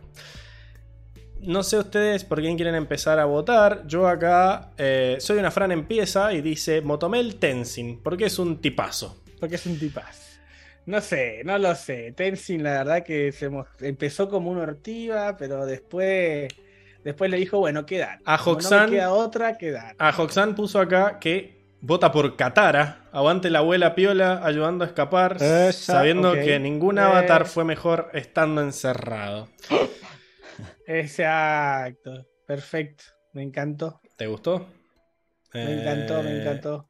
Me encantó. El auto de la triple amenaza. Tremendo ese auto. ese auto. Alta facha, alta facha. Bueno, acá Paula también vota por, por la abuelita acolitadora. Eh, entre, paréntesis la que apoyan todo. Me encanta que ella a- Ah. agrega de, Yo, yo leí acolitadora y pensé en un acólito de Del aire, Dije, no, sí. que no creo que es la que busca él. los acólitos, boludo. Claro. Eh, ay, qué verga, no, no pongo. Nadie me con- Bueno, no sé si nadie me contestó a la historia o es que no me deja verlo desde la, la versión de web. De- porque se me apagó el teléfono. Puede ser. Pero bueno, los que leí son los que me contestaron, los que me respondieron a la historia por mensaje, no los que nada eh, me contestaron. Los que, bueno. Mira, ahí, te- ahí- ahí Armando también está votando por Tenzin. O sea que, bueno, dice que para él es sabio, flexible y Sí, sí, sí. a la vez fuerte por cargar con tantas responsabilidades. Así que voto por él para la moto. Sí, yo Sí. siento que Tenzin, a ver, fue, la fue a salvar de la cárcel, le puso la papota ahí para sacarla eh, y medio que entendió. O sea, como que no le dijo, sí, sí, vos guachita te vas de vuelta para el, tem- para el Polo Sur. Como que la escuchó y realmente pensó en lo que le dijo ella. Así que me gusta. Pero mm, nada, Katara también tiene mi corazoncito ahí de verlo y decir, loco, eh, sí, andá, está mal lo que estamos haciendo, no quiero que esté acá encerrada, andá y descubrí el mundo. Eh, Mira, acá dice, acá Nico dice que por, por Motomel vota a Katara por dar el, pistoletazo de, de salida para, para una gran leyenda. Que ya Korra y Tenzin tendrán, tendrán sus oportunidades. No sé qué sabrá Nico que nosotros no, pero bueno. Es medio spoiler eso. Claro. eh, Pero está bien porque es es la- es medio- la- es casi- me gusta, Manipular la motomel. Claro, pero me, me gusta, me gusta porque realmente Katara eh, nos muestra que, que sigue con, con su arco de, de- de protectora y de, de- de, de- de escuchar y saber interpretar bien las situaciones. Y, es la única que le dio la derecha. Le dio la derecha cuando todos los otros le decían, "Mm, no sé si está para, para aprobar el examen. Sí, dáselo al examen. Sí, mandala a estudiar con TENS. Déjate de romper las pelotas. ¿Me entendés? Entonces, me, gusta, me gusta eso. Y, y cuando le dicen que no, que se va a quedar acá y la, ve, la ve que se está por escapar, le dice, qué linda noche para escapar, ¿no? Anda tranquila, anda porque un avatar no tiene que estar encerrado. Un avatar tiene que ser libre. Así que me encantó, me encantó. Eh, Volví a sentir a la Katara de la, prime- de la, de la primera serie ahí, eh, protectora, que, que, que, que apoya, que me encantó.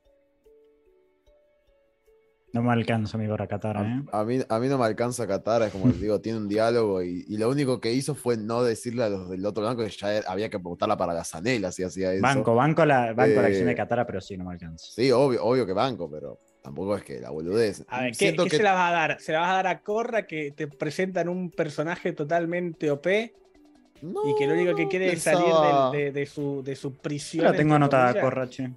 Yo, no, yo banco Pero lo está que- primero Tenzin. banco lo que dice la gente, yo lo votaría a Tenzin más que nada porque se lo nota, o sea, más allá de todo lo que conocimos de él hasta ahora, se nota que es un tipo que se pone todo al hombro, la sacó a corra de la cárcel, como dice Pablo, y al final del día es el que termina siendo flexible y termina diciendo, no, mira, la verdad es que la voy a pelear para que te quedes acá y listo.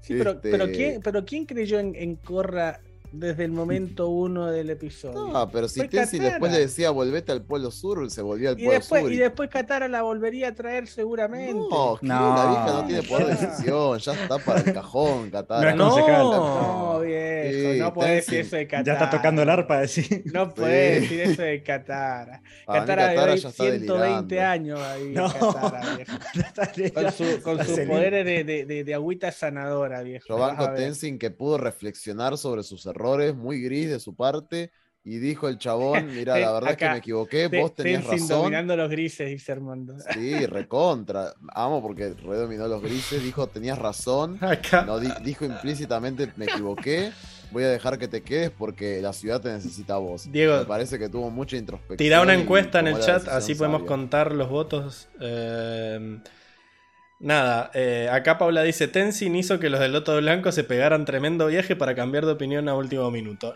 No me parece, dice. Eh, Bueno, joda por el Loto Blanco, pero lo hizo bien por nuestra protagonista y por el destino de Ciudad República. Pienso que tomó la decisión acertada al final y reconoció sus errores, que es más importante.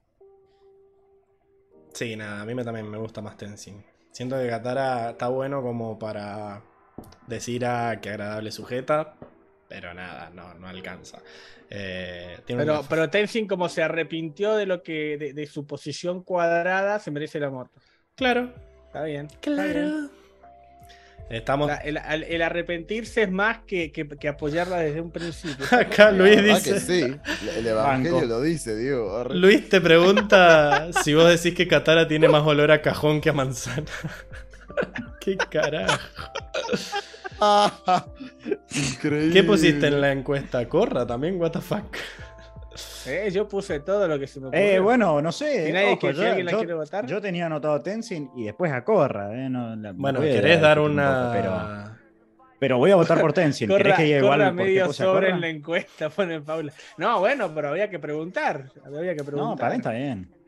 Claro. es digno Había, capaz que había algún loco que, que la votaba solamente porque te presentan un personaje super OP.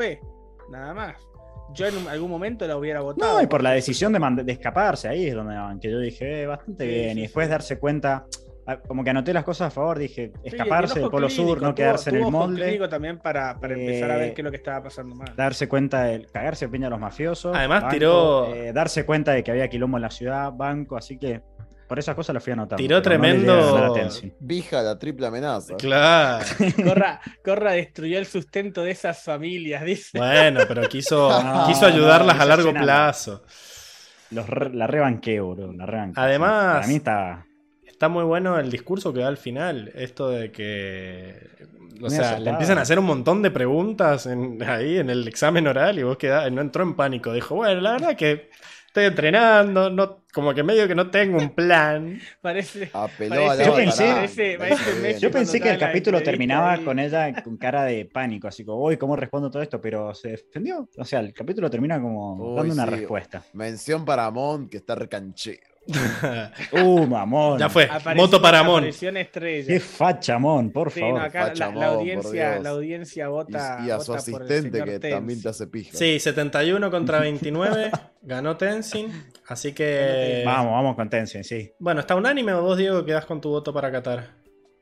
No, no, voy, voy a, voy a quedar con mi voto para Qatar, la verdad. Dale. No, no voy a, no voy a, a sucumbir ante las masas. Carajo, Amón Mamón. Bueno, no sé. No. Eh, qué sé. Increíble. Se va Tenzin en su moto de aire. En su Mirá la scooter. apertura de. Tencent. Arranca puntero. Scooter de aire. Tira la mierda Ubi. Acá Paula dice que dio una respuesta sin responder las preguntas hechas, como buena política. Sí, sí, sí.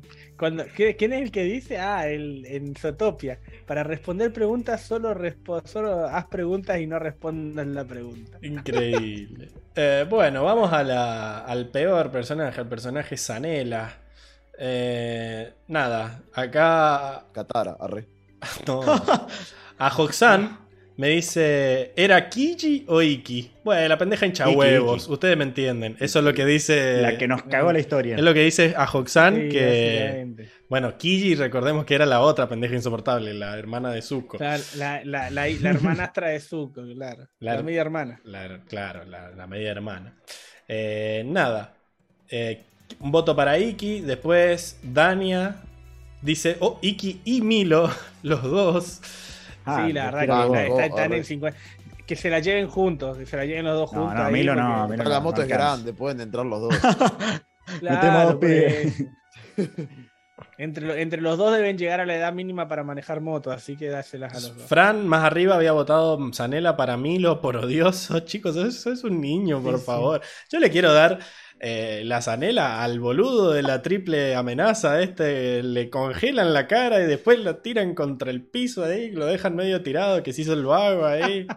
Chao, pa' la casa. No, bueno. Perder una Tan pelea. cancheros, tan cancheros los de Tan cancheros. Estaban cancheros Se hasta merecen, que los, los la- basurearon claro, así en el se la piso. merecen- la salieron merecen- se la corriendo como nenas.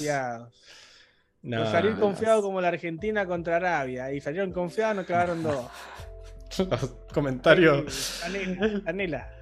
Bueno, para mí es para el maestro agua de la triple amenaza. No sé ustedes qué opinan.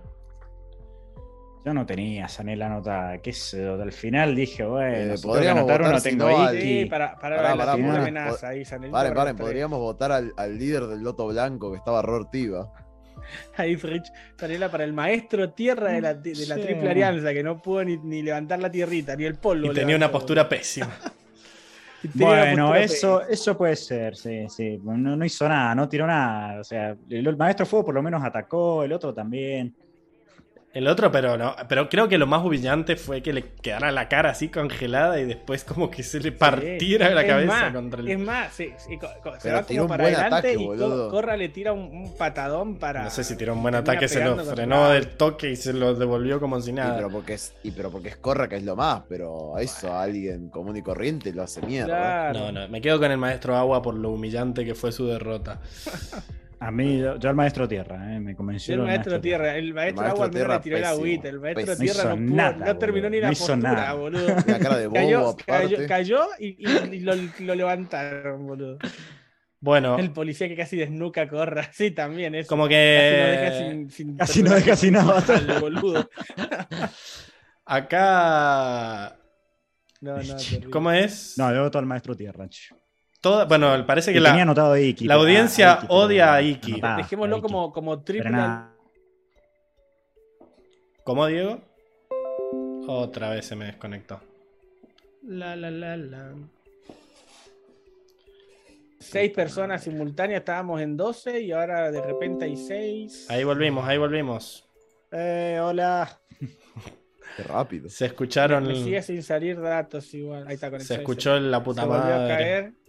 Sí, Paula se, se cayó, pero fue, fue, sí, fue dos segundos nomás. Ya Sí, estamos otra fue un mini corte. Ready. Cuestión Maestro que. eh. toda la gente odia acá a Iki, así que creo que el voto de la audiencia va para Iki. Eh, pero bueno, ustedes. Yo tenía anotada a Iki, pero lo cambio. La cambio, lo cambio. Porque es una niña, no sean tan maldito. Ya, si siguen echando las bolas, bueno, ahí veremos. No, yo, yo creo Pero que la, la triple, la triple amenaza se lo merece. Bueno, pero ustedes tres votaron al de tierra entonces. Sí. Yo al maestro yo tierra, de sí. tierra. Bueno, se va el maestro tierra que ni habló, ni líneas tuvo. No, no, ni movimiento. Inte- intentó hacer un movimiento y no lo terminó. de decir. Ahí se va queriendo arrancar en la zanela desde el hospital. Claro. Nada, bueno, tenemos los las mejores frases, ¿no? Uh, tremendo. Sí. Increíble. Terrible. Bueno, em, nada, a mí, para mí la mejor frase es parte del discurso de Korra que dice, el Avatarang pretendía que esta ciudad fuera el centro de la paz y el equilibrio en el mundo, y creo que podemos hacer realidad su sueño. Increíble, como que él tiró Sí, la sí, cita sí. de autoridad ahí de...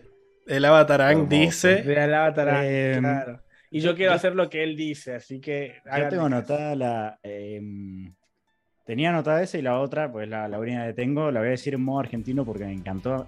Eh, Corra amenazando a estos mafiosos. Sí. Le dice, ustedes van a necesitar un hospital. Y el otro le dice, ¿quién te pensás que sos? ¿Por qué no venís y lo averiguás?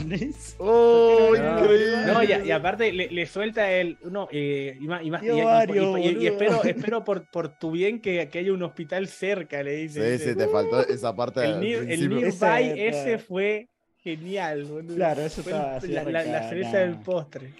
Nada, el boludeo. Sí, Increíble. ahí, ahí Armando, Armando dice la, la misma que dice, que seguramente es la misma que yo, que le dice, cuando, cuando Tenzin le dice que, que tiene razón, que, que Ciudad República necesita su avatar y que tal vez es su culpa porque qui- él, él quiso aplazar el entrenamiento para perpetuar el, el legado de su padre. Pero ahora veo que tú eres ese legado. Increíble. Es genial. Perpetuar, la palabra perpetuar me encanta. Otro punto Sí, para sí. la traducción. Pero nada, genial. Y Enrico, ¿vos ya dijiste la tuya? Yo, ten- yo- yo tenía la de Tenzin y si no uso la otra, que es la de Katara, que me gustó también, que dice, el tiempo de Ang terminó. Mi hermano y muchos de mis amigos ya no están. Mm. Es hora de que tú y tu Ay, generación se hagan responsables de mantener la paz y el equilibrio en el mundo. Y creo que serás una estupenda avatar. Increíble. Increíble. Oh, como me, me, ca- me, me, me- me- me lloraban los ojos. Ugly crying. se me humedecían los ojos. Y podemos incluir al final el adiós, corra. Uy, Dios. Uy, el adiós corra oh, está despidiendo de Ang. Que es casi como si está se despidiera de Ang. Boludo. Sí, sí, claramente. 100%.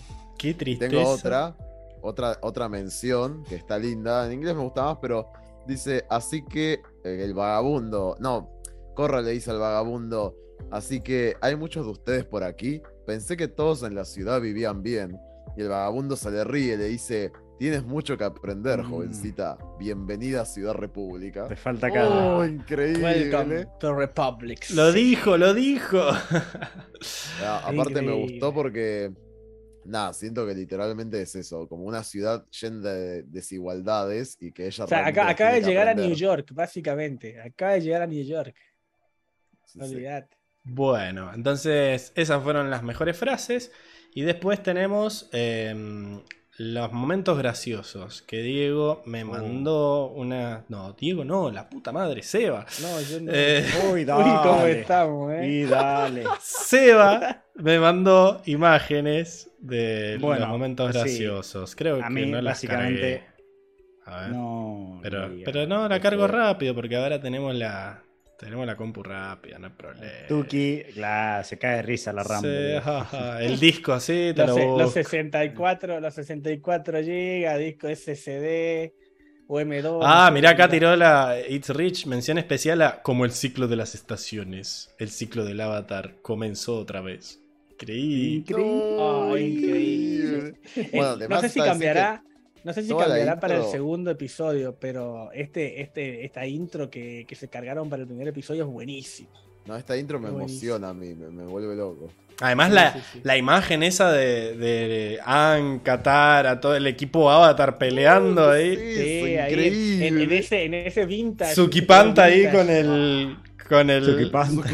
Con el. Ah, el abanico, por Dios. Abanico. está aparte la música está más épica que nunca. Sí. Tipo, me emociona. Tremendo. Acá aprovechando la envidia, dice Trich. Sí, sí, sí. Bueno, entonces estos son los momentos graciosos Bueno, de Sebas, básicamente Sí, las son- caras. Te pasé, te pasé tres imágenes porque amé mucho las caras que ponía Corra y otras caras que iban apareciendo. Esa, Y son como varias cuando, escenas. cuando le aparece el vagabundo Cuando aparece el vagabundo, la, la Creepy capturé ahí, porque me encantó. Me encantó ese frame. Cagada de las patas. Y el otro, bueno, lo capturé mal, porque en realidad, si después les prestan atención, eso es cuando está discutiendo con el chabón este que está dando el discurso. Y el Ah, chabón sí. le dice, no, ves que me querés oprimir, y como que se descoloca, corra, pone una cara muy graciosa. Y dice, Y le dice. vos te oprimís a vos mismo. Eso ni siquiera tiene sentido. Pero pone una cara buenísima, boludo. Y después, bueno, después están las otras, no sé si las tenés. Sí, sí, eh, sí. que para mí es la el mejor. avatar, acéptalo, amigo. Esa, para mí es la mejor escena. Esa seña que se hace con Lin, que encima después no te pasé la captura, pero Lin se queda como, ¿What the fuck? ¿Por qué me volvió y seña? me hace, me hace acordar, a- me hace acordar al tribu agua. A Katara haciéndole así a los del. Sí, en, sí. la, en la de bandida ciega es buenísimo. Y ahí Corra como que pone la misma cara cuando Lin le hace la seña, como que se descoloca y dice, ¿qué te pasa? Se le vuelve las señas. Y, mm, y bueno, y la última es el, el no metas a mi madre en esto. No. De repente se Ah, recalentó. sí, que se saca. Eh, No metas este a mi madre. saca, se calienta. Este. Claro, pero fue rebajo. Tu mamá me dijo que no metas a mi madre en esto. Aparte la No musiquita, te lo voy a Ponen permitir. como una musiquita así medio disparatada. Loco, quiero saber más de Tenzin, qué, qué crianza tenía, porque ahí algo, algo pasó, estaba muy indignado. Lo amo. Sí, sí, Golpe bajo ahí de meter a la madre. Eh, nada. Listo. A mí me gustó. Para mí el mejor es no metas a mi madre en esto, claramente. Y después el, el vagabundo diciendo que tenía el mejor arbusto del parque.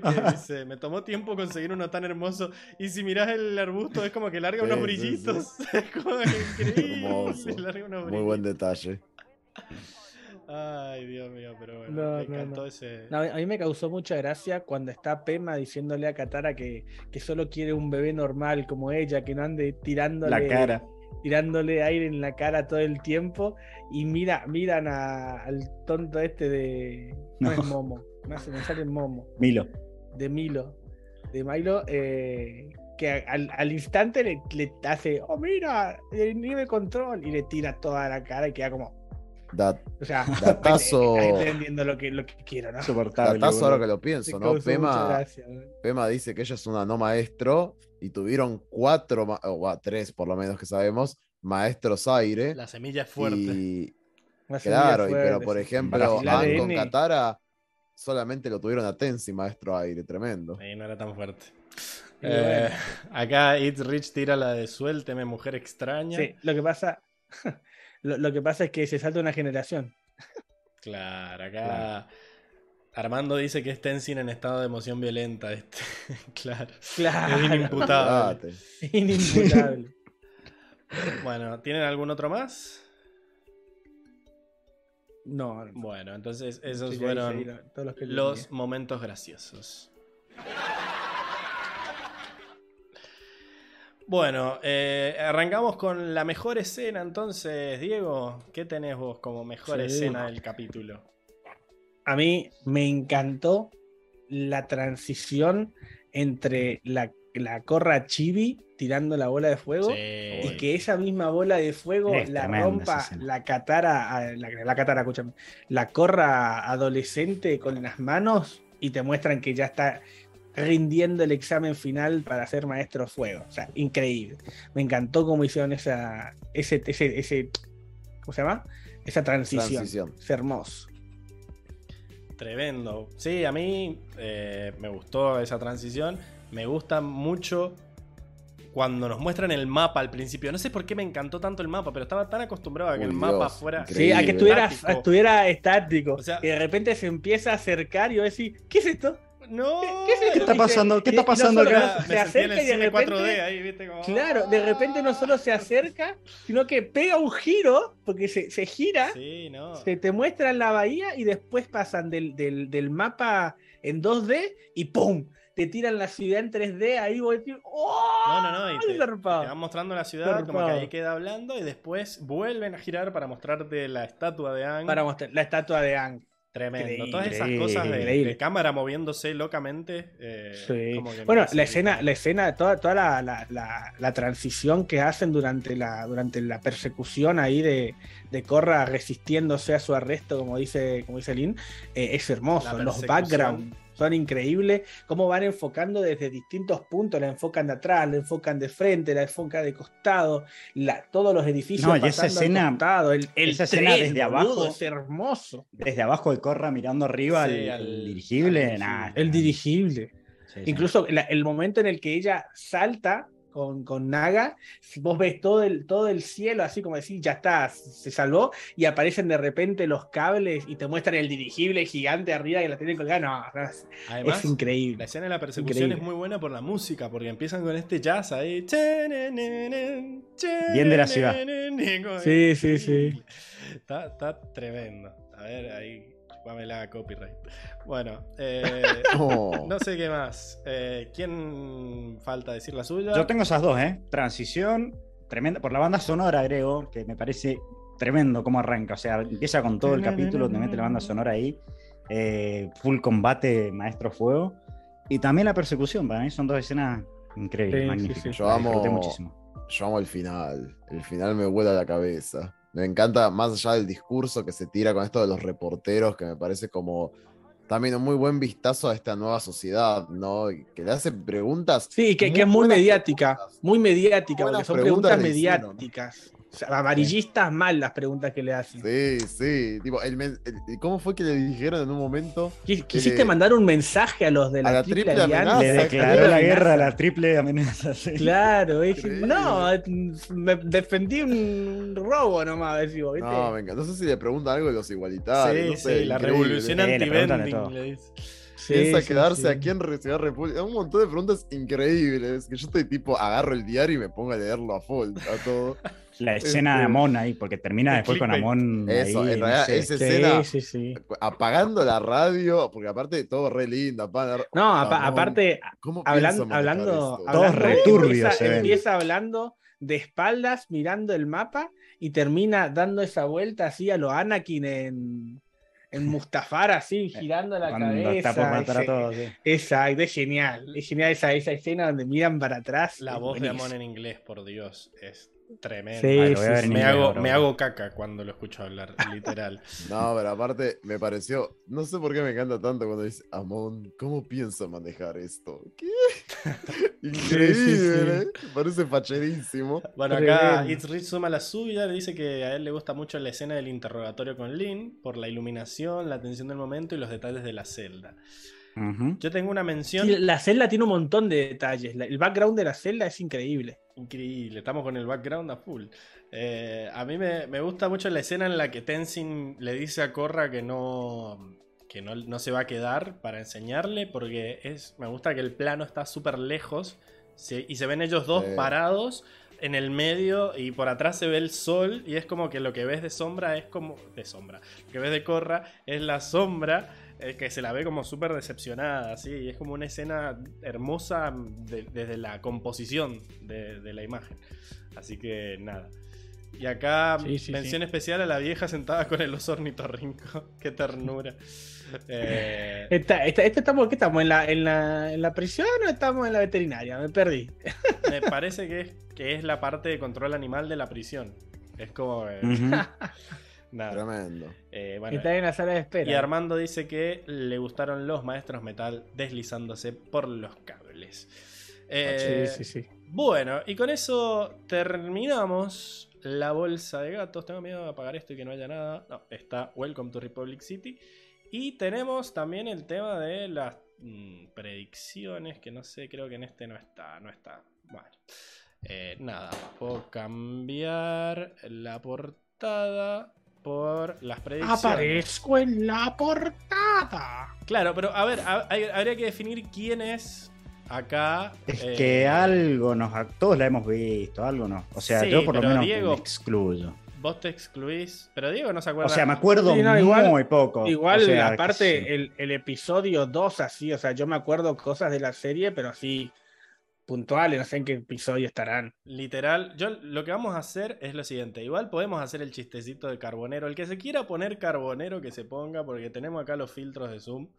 Está acá en... ¿Qué filtro? Hay opciones de videos, seleccionar filtro de video. La flechita ahí donde tenés de tener video o stop video. Sí. Ahí, abro. Y seleccionar filtro de video. Me sale a mí. Choose video filter. A ver. Claro, que es donde nos poníamos los lentes, ¿te acordás? Sí, tenés para elegir. No sé si se lo banca, pero por ejemplo, yo me puedo poner acá, soy Mike Wazowski. Mira, increíble. Pero bueno, eh, nada, Diego, vos sos, vos sos el que contesta, así que ponete un micrófono o algo, no sé. El, el- Ponete en modo crónica. Claro, ahí está, con- pero se va a dejar los lentes puestos, claramente. Eh, nada, bueno, It's Rich puede participar también, que no la ha visto. Puede participar de las predicciones desde el chat. La cosa es que el episodio que viene es el de eh, Una hoja en el viento, ¿no? Uh. Y nada, eh, eso es todo lo que sabemos del título. ¿Qué, esperas que pase en el siguiente capítulo, Diego? Aparece. Y, no, yo, sabes que creo, yo creo que va, va a ser una hoja en el viento. Tiene mucho que ver con, debe ser la, debe ser la primera enseñanza de, de maestro aire que le va a dar Tenzin, porque si no, no se llamaría así. Es lo que pienso, ¿no? Eh, está ahí para, para aprender aire, así que va a ser, le va a enseñar aire, Sí. yo creo, creo yo, ¿no? Así que se cae maduro. Al- alejate un poco el micrófono, porque está muy fuerte. Eh, Perdón, perdón. ahí está. Nada. eh, sí, puede ser. Eh, ¿cómo, ¿Cómo pensás que va a ser esa primer clase? ¿Cómo va a ser Tenzin como profe? ¿Se van a llevar bien? Eh, ¿Va a ser Eh, más estilo Katara, más estilo Toph? Diego Eh, es como corra al final es del capítulo respondiendo las preguntas. Claro, sí, tal cual. Eh, yo, yo creo que siendo tan estructurado, yo creo que eh, va, va a haber, va a haber pica, va a haber pica, va a ser la típica eh, Toph versus Anne, que Anne quería hacer esto porque es un espíritu libre y Toph le decía, no, tenés que hacerlo así. Yo creo que, que, que Tenzin va a hacer lo mismo, lo veo muy tradicionalista. Entonces va a ser, bueno, tenés que mover eh, esta, no sé, estas pilas de hojas, tenés que moverlas para allá usando aire control. Y y no, pulir. no, pero se puede, claro, no, pero mira, si lo hago así, con tierra también se hace, no, pero tenés que hacerlo con, con aire, que es lo que tenés que aprender. Acá Y It's yo creo que ahí va, va a pegar ahí, va a pegar duro. tira que Corra va a querer avanzar rápido y salir a resolver problemas y Tenzin le va a bajar los humos. Eh, Ah, puede ser. eso, Bueno, ¿no? Entonces- Que quiere irse a la ciudad, no quiere entrenar, también esa es buena. todo el capítulo. Todo el capítulo va a ser Corra entrenando y va a lograr. O sea, va a ser como tipo trabajo duro. Va a lograr hacer aire control después. Claro. Yo creo que sí, que al- un poquito va a ser. Yo creo que no, no, si no, si no ha podido hacer aire desde el momento uno, que es la, va a ser la diferencia entre, entre los otros tres, que ya veíamos que ten- con tres años ya hacía los tres. Yo creo que este va- este tiene que ser el que le cueste, viejo. Si no sería. ¿Quién, quién es? ¿Quién es? Es Messi, boludo, no. Que le cueste un poquito. Así yo creo que este le, va- le va a costar, va. No, no, no lo va a tener tan fácil como, como los otros tres. El filtro que se puso olvidate. Enrico está raro, dice Armando. Es que no me deja, boludo. No. No, me aparece nada. Qué tristeza, cierto. Me acuerdo que te había pasado esto la última vez. Quedaste como el ortiga y era que no te dejaba. Eh, Como mucho creo que puedo Sí, hacer bueno, esto. no, a lo, lo tenés, lo ten- tenés que, desca- tenés que descargarlo. tenés que descargar los como plugins. y no te deja No, instalar. es que no, tampoco no. me deja, tipo, le intenté y no me dejó. Qué tristeza. Puta, sáquense la gorra los de la empresa. Bueno, nada, y. Ok, va a haber enfrentamiento entre Corra y Amon. Vamos a tener nuestro primer vistazo de Amon. No, yo creo que Amon no va a aparecer hasta la mitad de la temporada. Y va a ser tipo, para mí va a ser tipo, tipo Sai. Que es más, va a aparecer a la mitad, te digo, porque no puede aparecer al final como Sai, porque bueno, tiene que terminar acá en esta temporada. Pero yo creo que hasta, la- hasta el episodio 6, 7, Amon no, no, se va, no se va a encontrar con Corra ni a palo. ¿Vos decís que la orden del Loto Blanco va a poner resistencia con la decisión de Tenzin? Eh, no creo, no creo porque, a ver, ya Tenzin dijo que se venga para acá. No creo que vayan a querer llevarle la contra al, al hijo del avatar. Así que ya está. ¿Aparecen nuevos o viejos personajes? Eh, no creo que, que quede ninguno vivo. Ya dijo, ya nos dijo Katara que, que sus amigos y su hermano murieron, así que ya estamos. Qué tristeza. ¿Cuál crees que sea el plan de Amon? Tira acá Armando. Que lo tuvo ¿Cuál que acelerar. No, tengo, no tengo ni idea, pa, porque todavía no, no sé. Eh, Este es, es anti-bending, creo, ¿no? Y sí. Eh, calculo que, que va a ser un, un golpe de, de- de no venders para, para tomar el poder. Seguramente tendremos armas, tendremos eh, tanques de guerra y todas cosas así que, que le jodan a los, a los maestros. Quiere apoderarse de la A sacar- ciudad, a sacar entonces. más petróleo, Golpe dice. de estado. Quiere robarse el petróleo, petróleo, claro. No se van a robar el petróleo. Quiere atacar a la tribu Agua del Sur. Eh, ¿Lin va a hacer algo? ¿Lin? Sí, yo Lin no Beifong. creo. No creo, yo creo que Lin Beifón, mientras, mientras, eh, mientras eh, Corra se quede en la isla, ya dijo, sácala de mi ciudad. Así que mientras no esté en la ciudad, yo creo que no va a haber No, interacciones. lo vamos a poner así. ¿Con qué problemas para vos se va a enfrentar Corra? Eh, con En esto el próximo le- le va- capítulo. le va Claro. próximo capítulo. Le, va a costar el, el aire control. Yo estoy casi seguro que le va a costar. Si no sería demasiado OP. ¿Va a ser un. ¿Para vos va a ser un capítulo aburrido? Eh, sí, yo creo que sí. Yo creo que empezó muy fuerte, así que el segundo tiene que, tiene que relajar un poco. bueno, Heisenberg tiene alguna pregunta ahí. No, no, no, se me- es, que, es que estoy casi como Diego, así que no. Bueno, Ah, entonces. entonces no te hagas el que no, No, querés no. predecir, boludo. Es que me parece medio un robo también, porque qué sé yo, hay varias preguntas ahí Dejen de que, robar. que me empiezo a acordar, no sé. Bueno, ok. A mí está robando, Diego. no, yo, yo soy un simple espectador en este momento. No, digo literal que no. Le he hecho preguntas de acerca de las cosas importantes y no se acuerda nada. Así que, que No lo sé, Rick.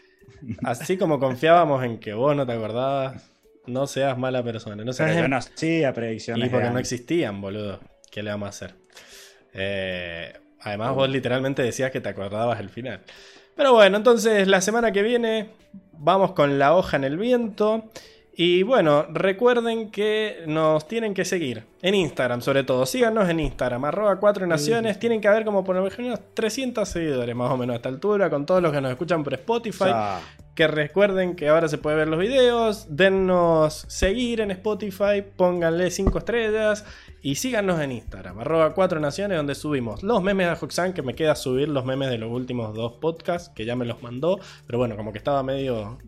Como que todos los días subía algo y no quería que pasara de largo. Eh, y también hemos estado subiendo. Ay, ¿Qué pasó? Es una candombera. boludo. Es la mini, Ay, a, boludo, es la- a es mí me dio más mini. a.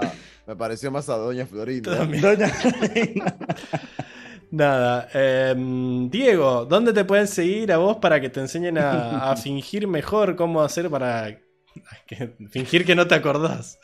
Ladrón. Me pueden seguir por Instagram, acá abajo, Diego guion bajo. mm, ¿Cómo es? Diego bajo Nicolás, guion bajo 95. Y a vos, Enrico, para darte tips acerca de cómo hackear la máquina para poder bajarte los ¿Diego filtros. Nicolás dijo? Diego Ortega. Diego Diego, Ortega. Diego Ortega o Diego Nicolás. Diego guion bajo Diego Ortega, Ortega, guion bajo- guion bajo Diego 95. guion bajo Ortega guion bajo 95. Es que tengo, tengo, Sí, si no, la gente de la- Spotify va a ir a, seguir claro, a otra gente. de- tengo cuentas de Google que son Diego Nico, Nico, Nico, Nico, Nicolás, cosas así. Ya me Terrible. pierdo. A mí me pueden tirar todos sus tips de hackeo en Instagram, en Enrico RMJ, como aparece acá. ¡Arriba, bien! Eh, Qué, qué raro. Sí, la apuntó justo. entendió boludo. todo, entendió Sí. todo. Bueno, eh, y acá, Seba, ¿vos dónde te pueden preguntar cuánto sale la garrapiñada como Luis? Se. Increíble. ¿eh? Y Envío la, de y la- y rapiñada la por próxima vez vaya a robarle a su abuela. Eh, en Tian MRN, también en Instagram. Increíble. Y a mí, si me Ah. quieren seguir para, no sé, tirarme ideas acerca de lo que puede pa- aparecer en la próxima historia. La historia de, así tuvimos los fonógrafos, los micrófonos, Claro, la ¿qué quieren radio. saber? Claro, tírenme ahí, vean el capítulo y digan, exijo la historia de tal cosa en arroba pablo-marinosi. Eh, ¿Este es el capítulo más largo? mm, llevamos, no, Batimos un récord. no, ¿eh? 4 horas 55 llevamos. Ha habido de 5 horas. ¿Cuánto era el más largo? Ha habido de 5 Cinco. horas. Sí, sí, sí. Bueno, nos quedamos un ratito. No, no, Ah. no, no quiero. Hacete unas garrapiñadas. Dale, tirate la receta ahora. Pero bueno, hoy salió todo bastante bien. Excepto que no cargué el celular y que se me cortó por 5 segundos el, el internet. Pero si quieren que siga saliendo todo bien, que el, que el Zoom se comporta y todo eso, nos pueden hacer una donación espontánea ahí en cafecito.app barra 4 naciones y nos hablan desde Argentina por Mercado Pago muy fácil. Y si no, se pueden suscribir al Patreon. Patreon. Patreon.com barra 4 naciones Patreon. donde además subimos contenido adicional de los detrás de cámara, nosotros jugando a duelo de dominios, eh, un montón de cosas extras, subimos los chivis, cosas extra y les da acceso a el Discord. Eh, donde los que son de Guerrera Kiyoshi para arriba pueden hacer preguntas de cualquier cosa que tendremos que contestar en el vivo para hacer el podcast aún más largo. Y nada, creo que eso, eso sería todo. Gracias a todos los que nos siguen, gracias a todos los que nos bancaron hoy. Creo que fue el la transmisión más exitosa que tuvimos desde que arrancamos. Sí, sí, sí. Unos picos muy altos, mucha cantidad de gente que apareció que no conocíamos o que sí conocíamos, ya hacía mucho que no veíamos. ¿Unos qué? Unos picos. picos, ajá. Los picos. Así como muy altos. Teníamos 15, 18 personas a veces. Así que nada. Eh, ¿Qué? ¿Está chequeado eso? Sí, sí, sí. Increíble. sí. La, la media, la media creo Eh, que hay, es hay que de- descontar ahí al bot hot de- ese que apareció. Claro, es La media ha sido como de de un 10 bot hot. personas más o menos. relativamente un buen inicio de temporada. Pico Me de encantó el 15. relativamente. El relativamente. Relativamente. Gracias a ustedes, bueno. son unos capos, sin miedo al éxito. Bueno, nada, nos Listo. despedimos entonces hasta la semana que viene para hablar de eh, la hoja en el viento. La hoja. En el viento. Oh. Es más, ya me acordé. Nos Eh, vemos. me estoy acordando. Listo. Chao. La siguiente. Bye. Chao, gente. Buena semana.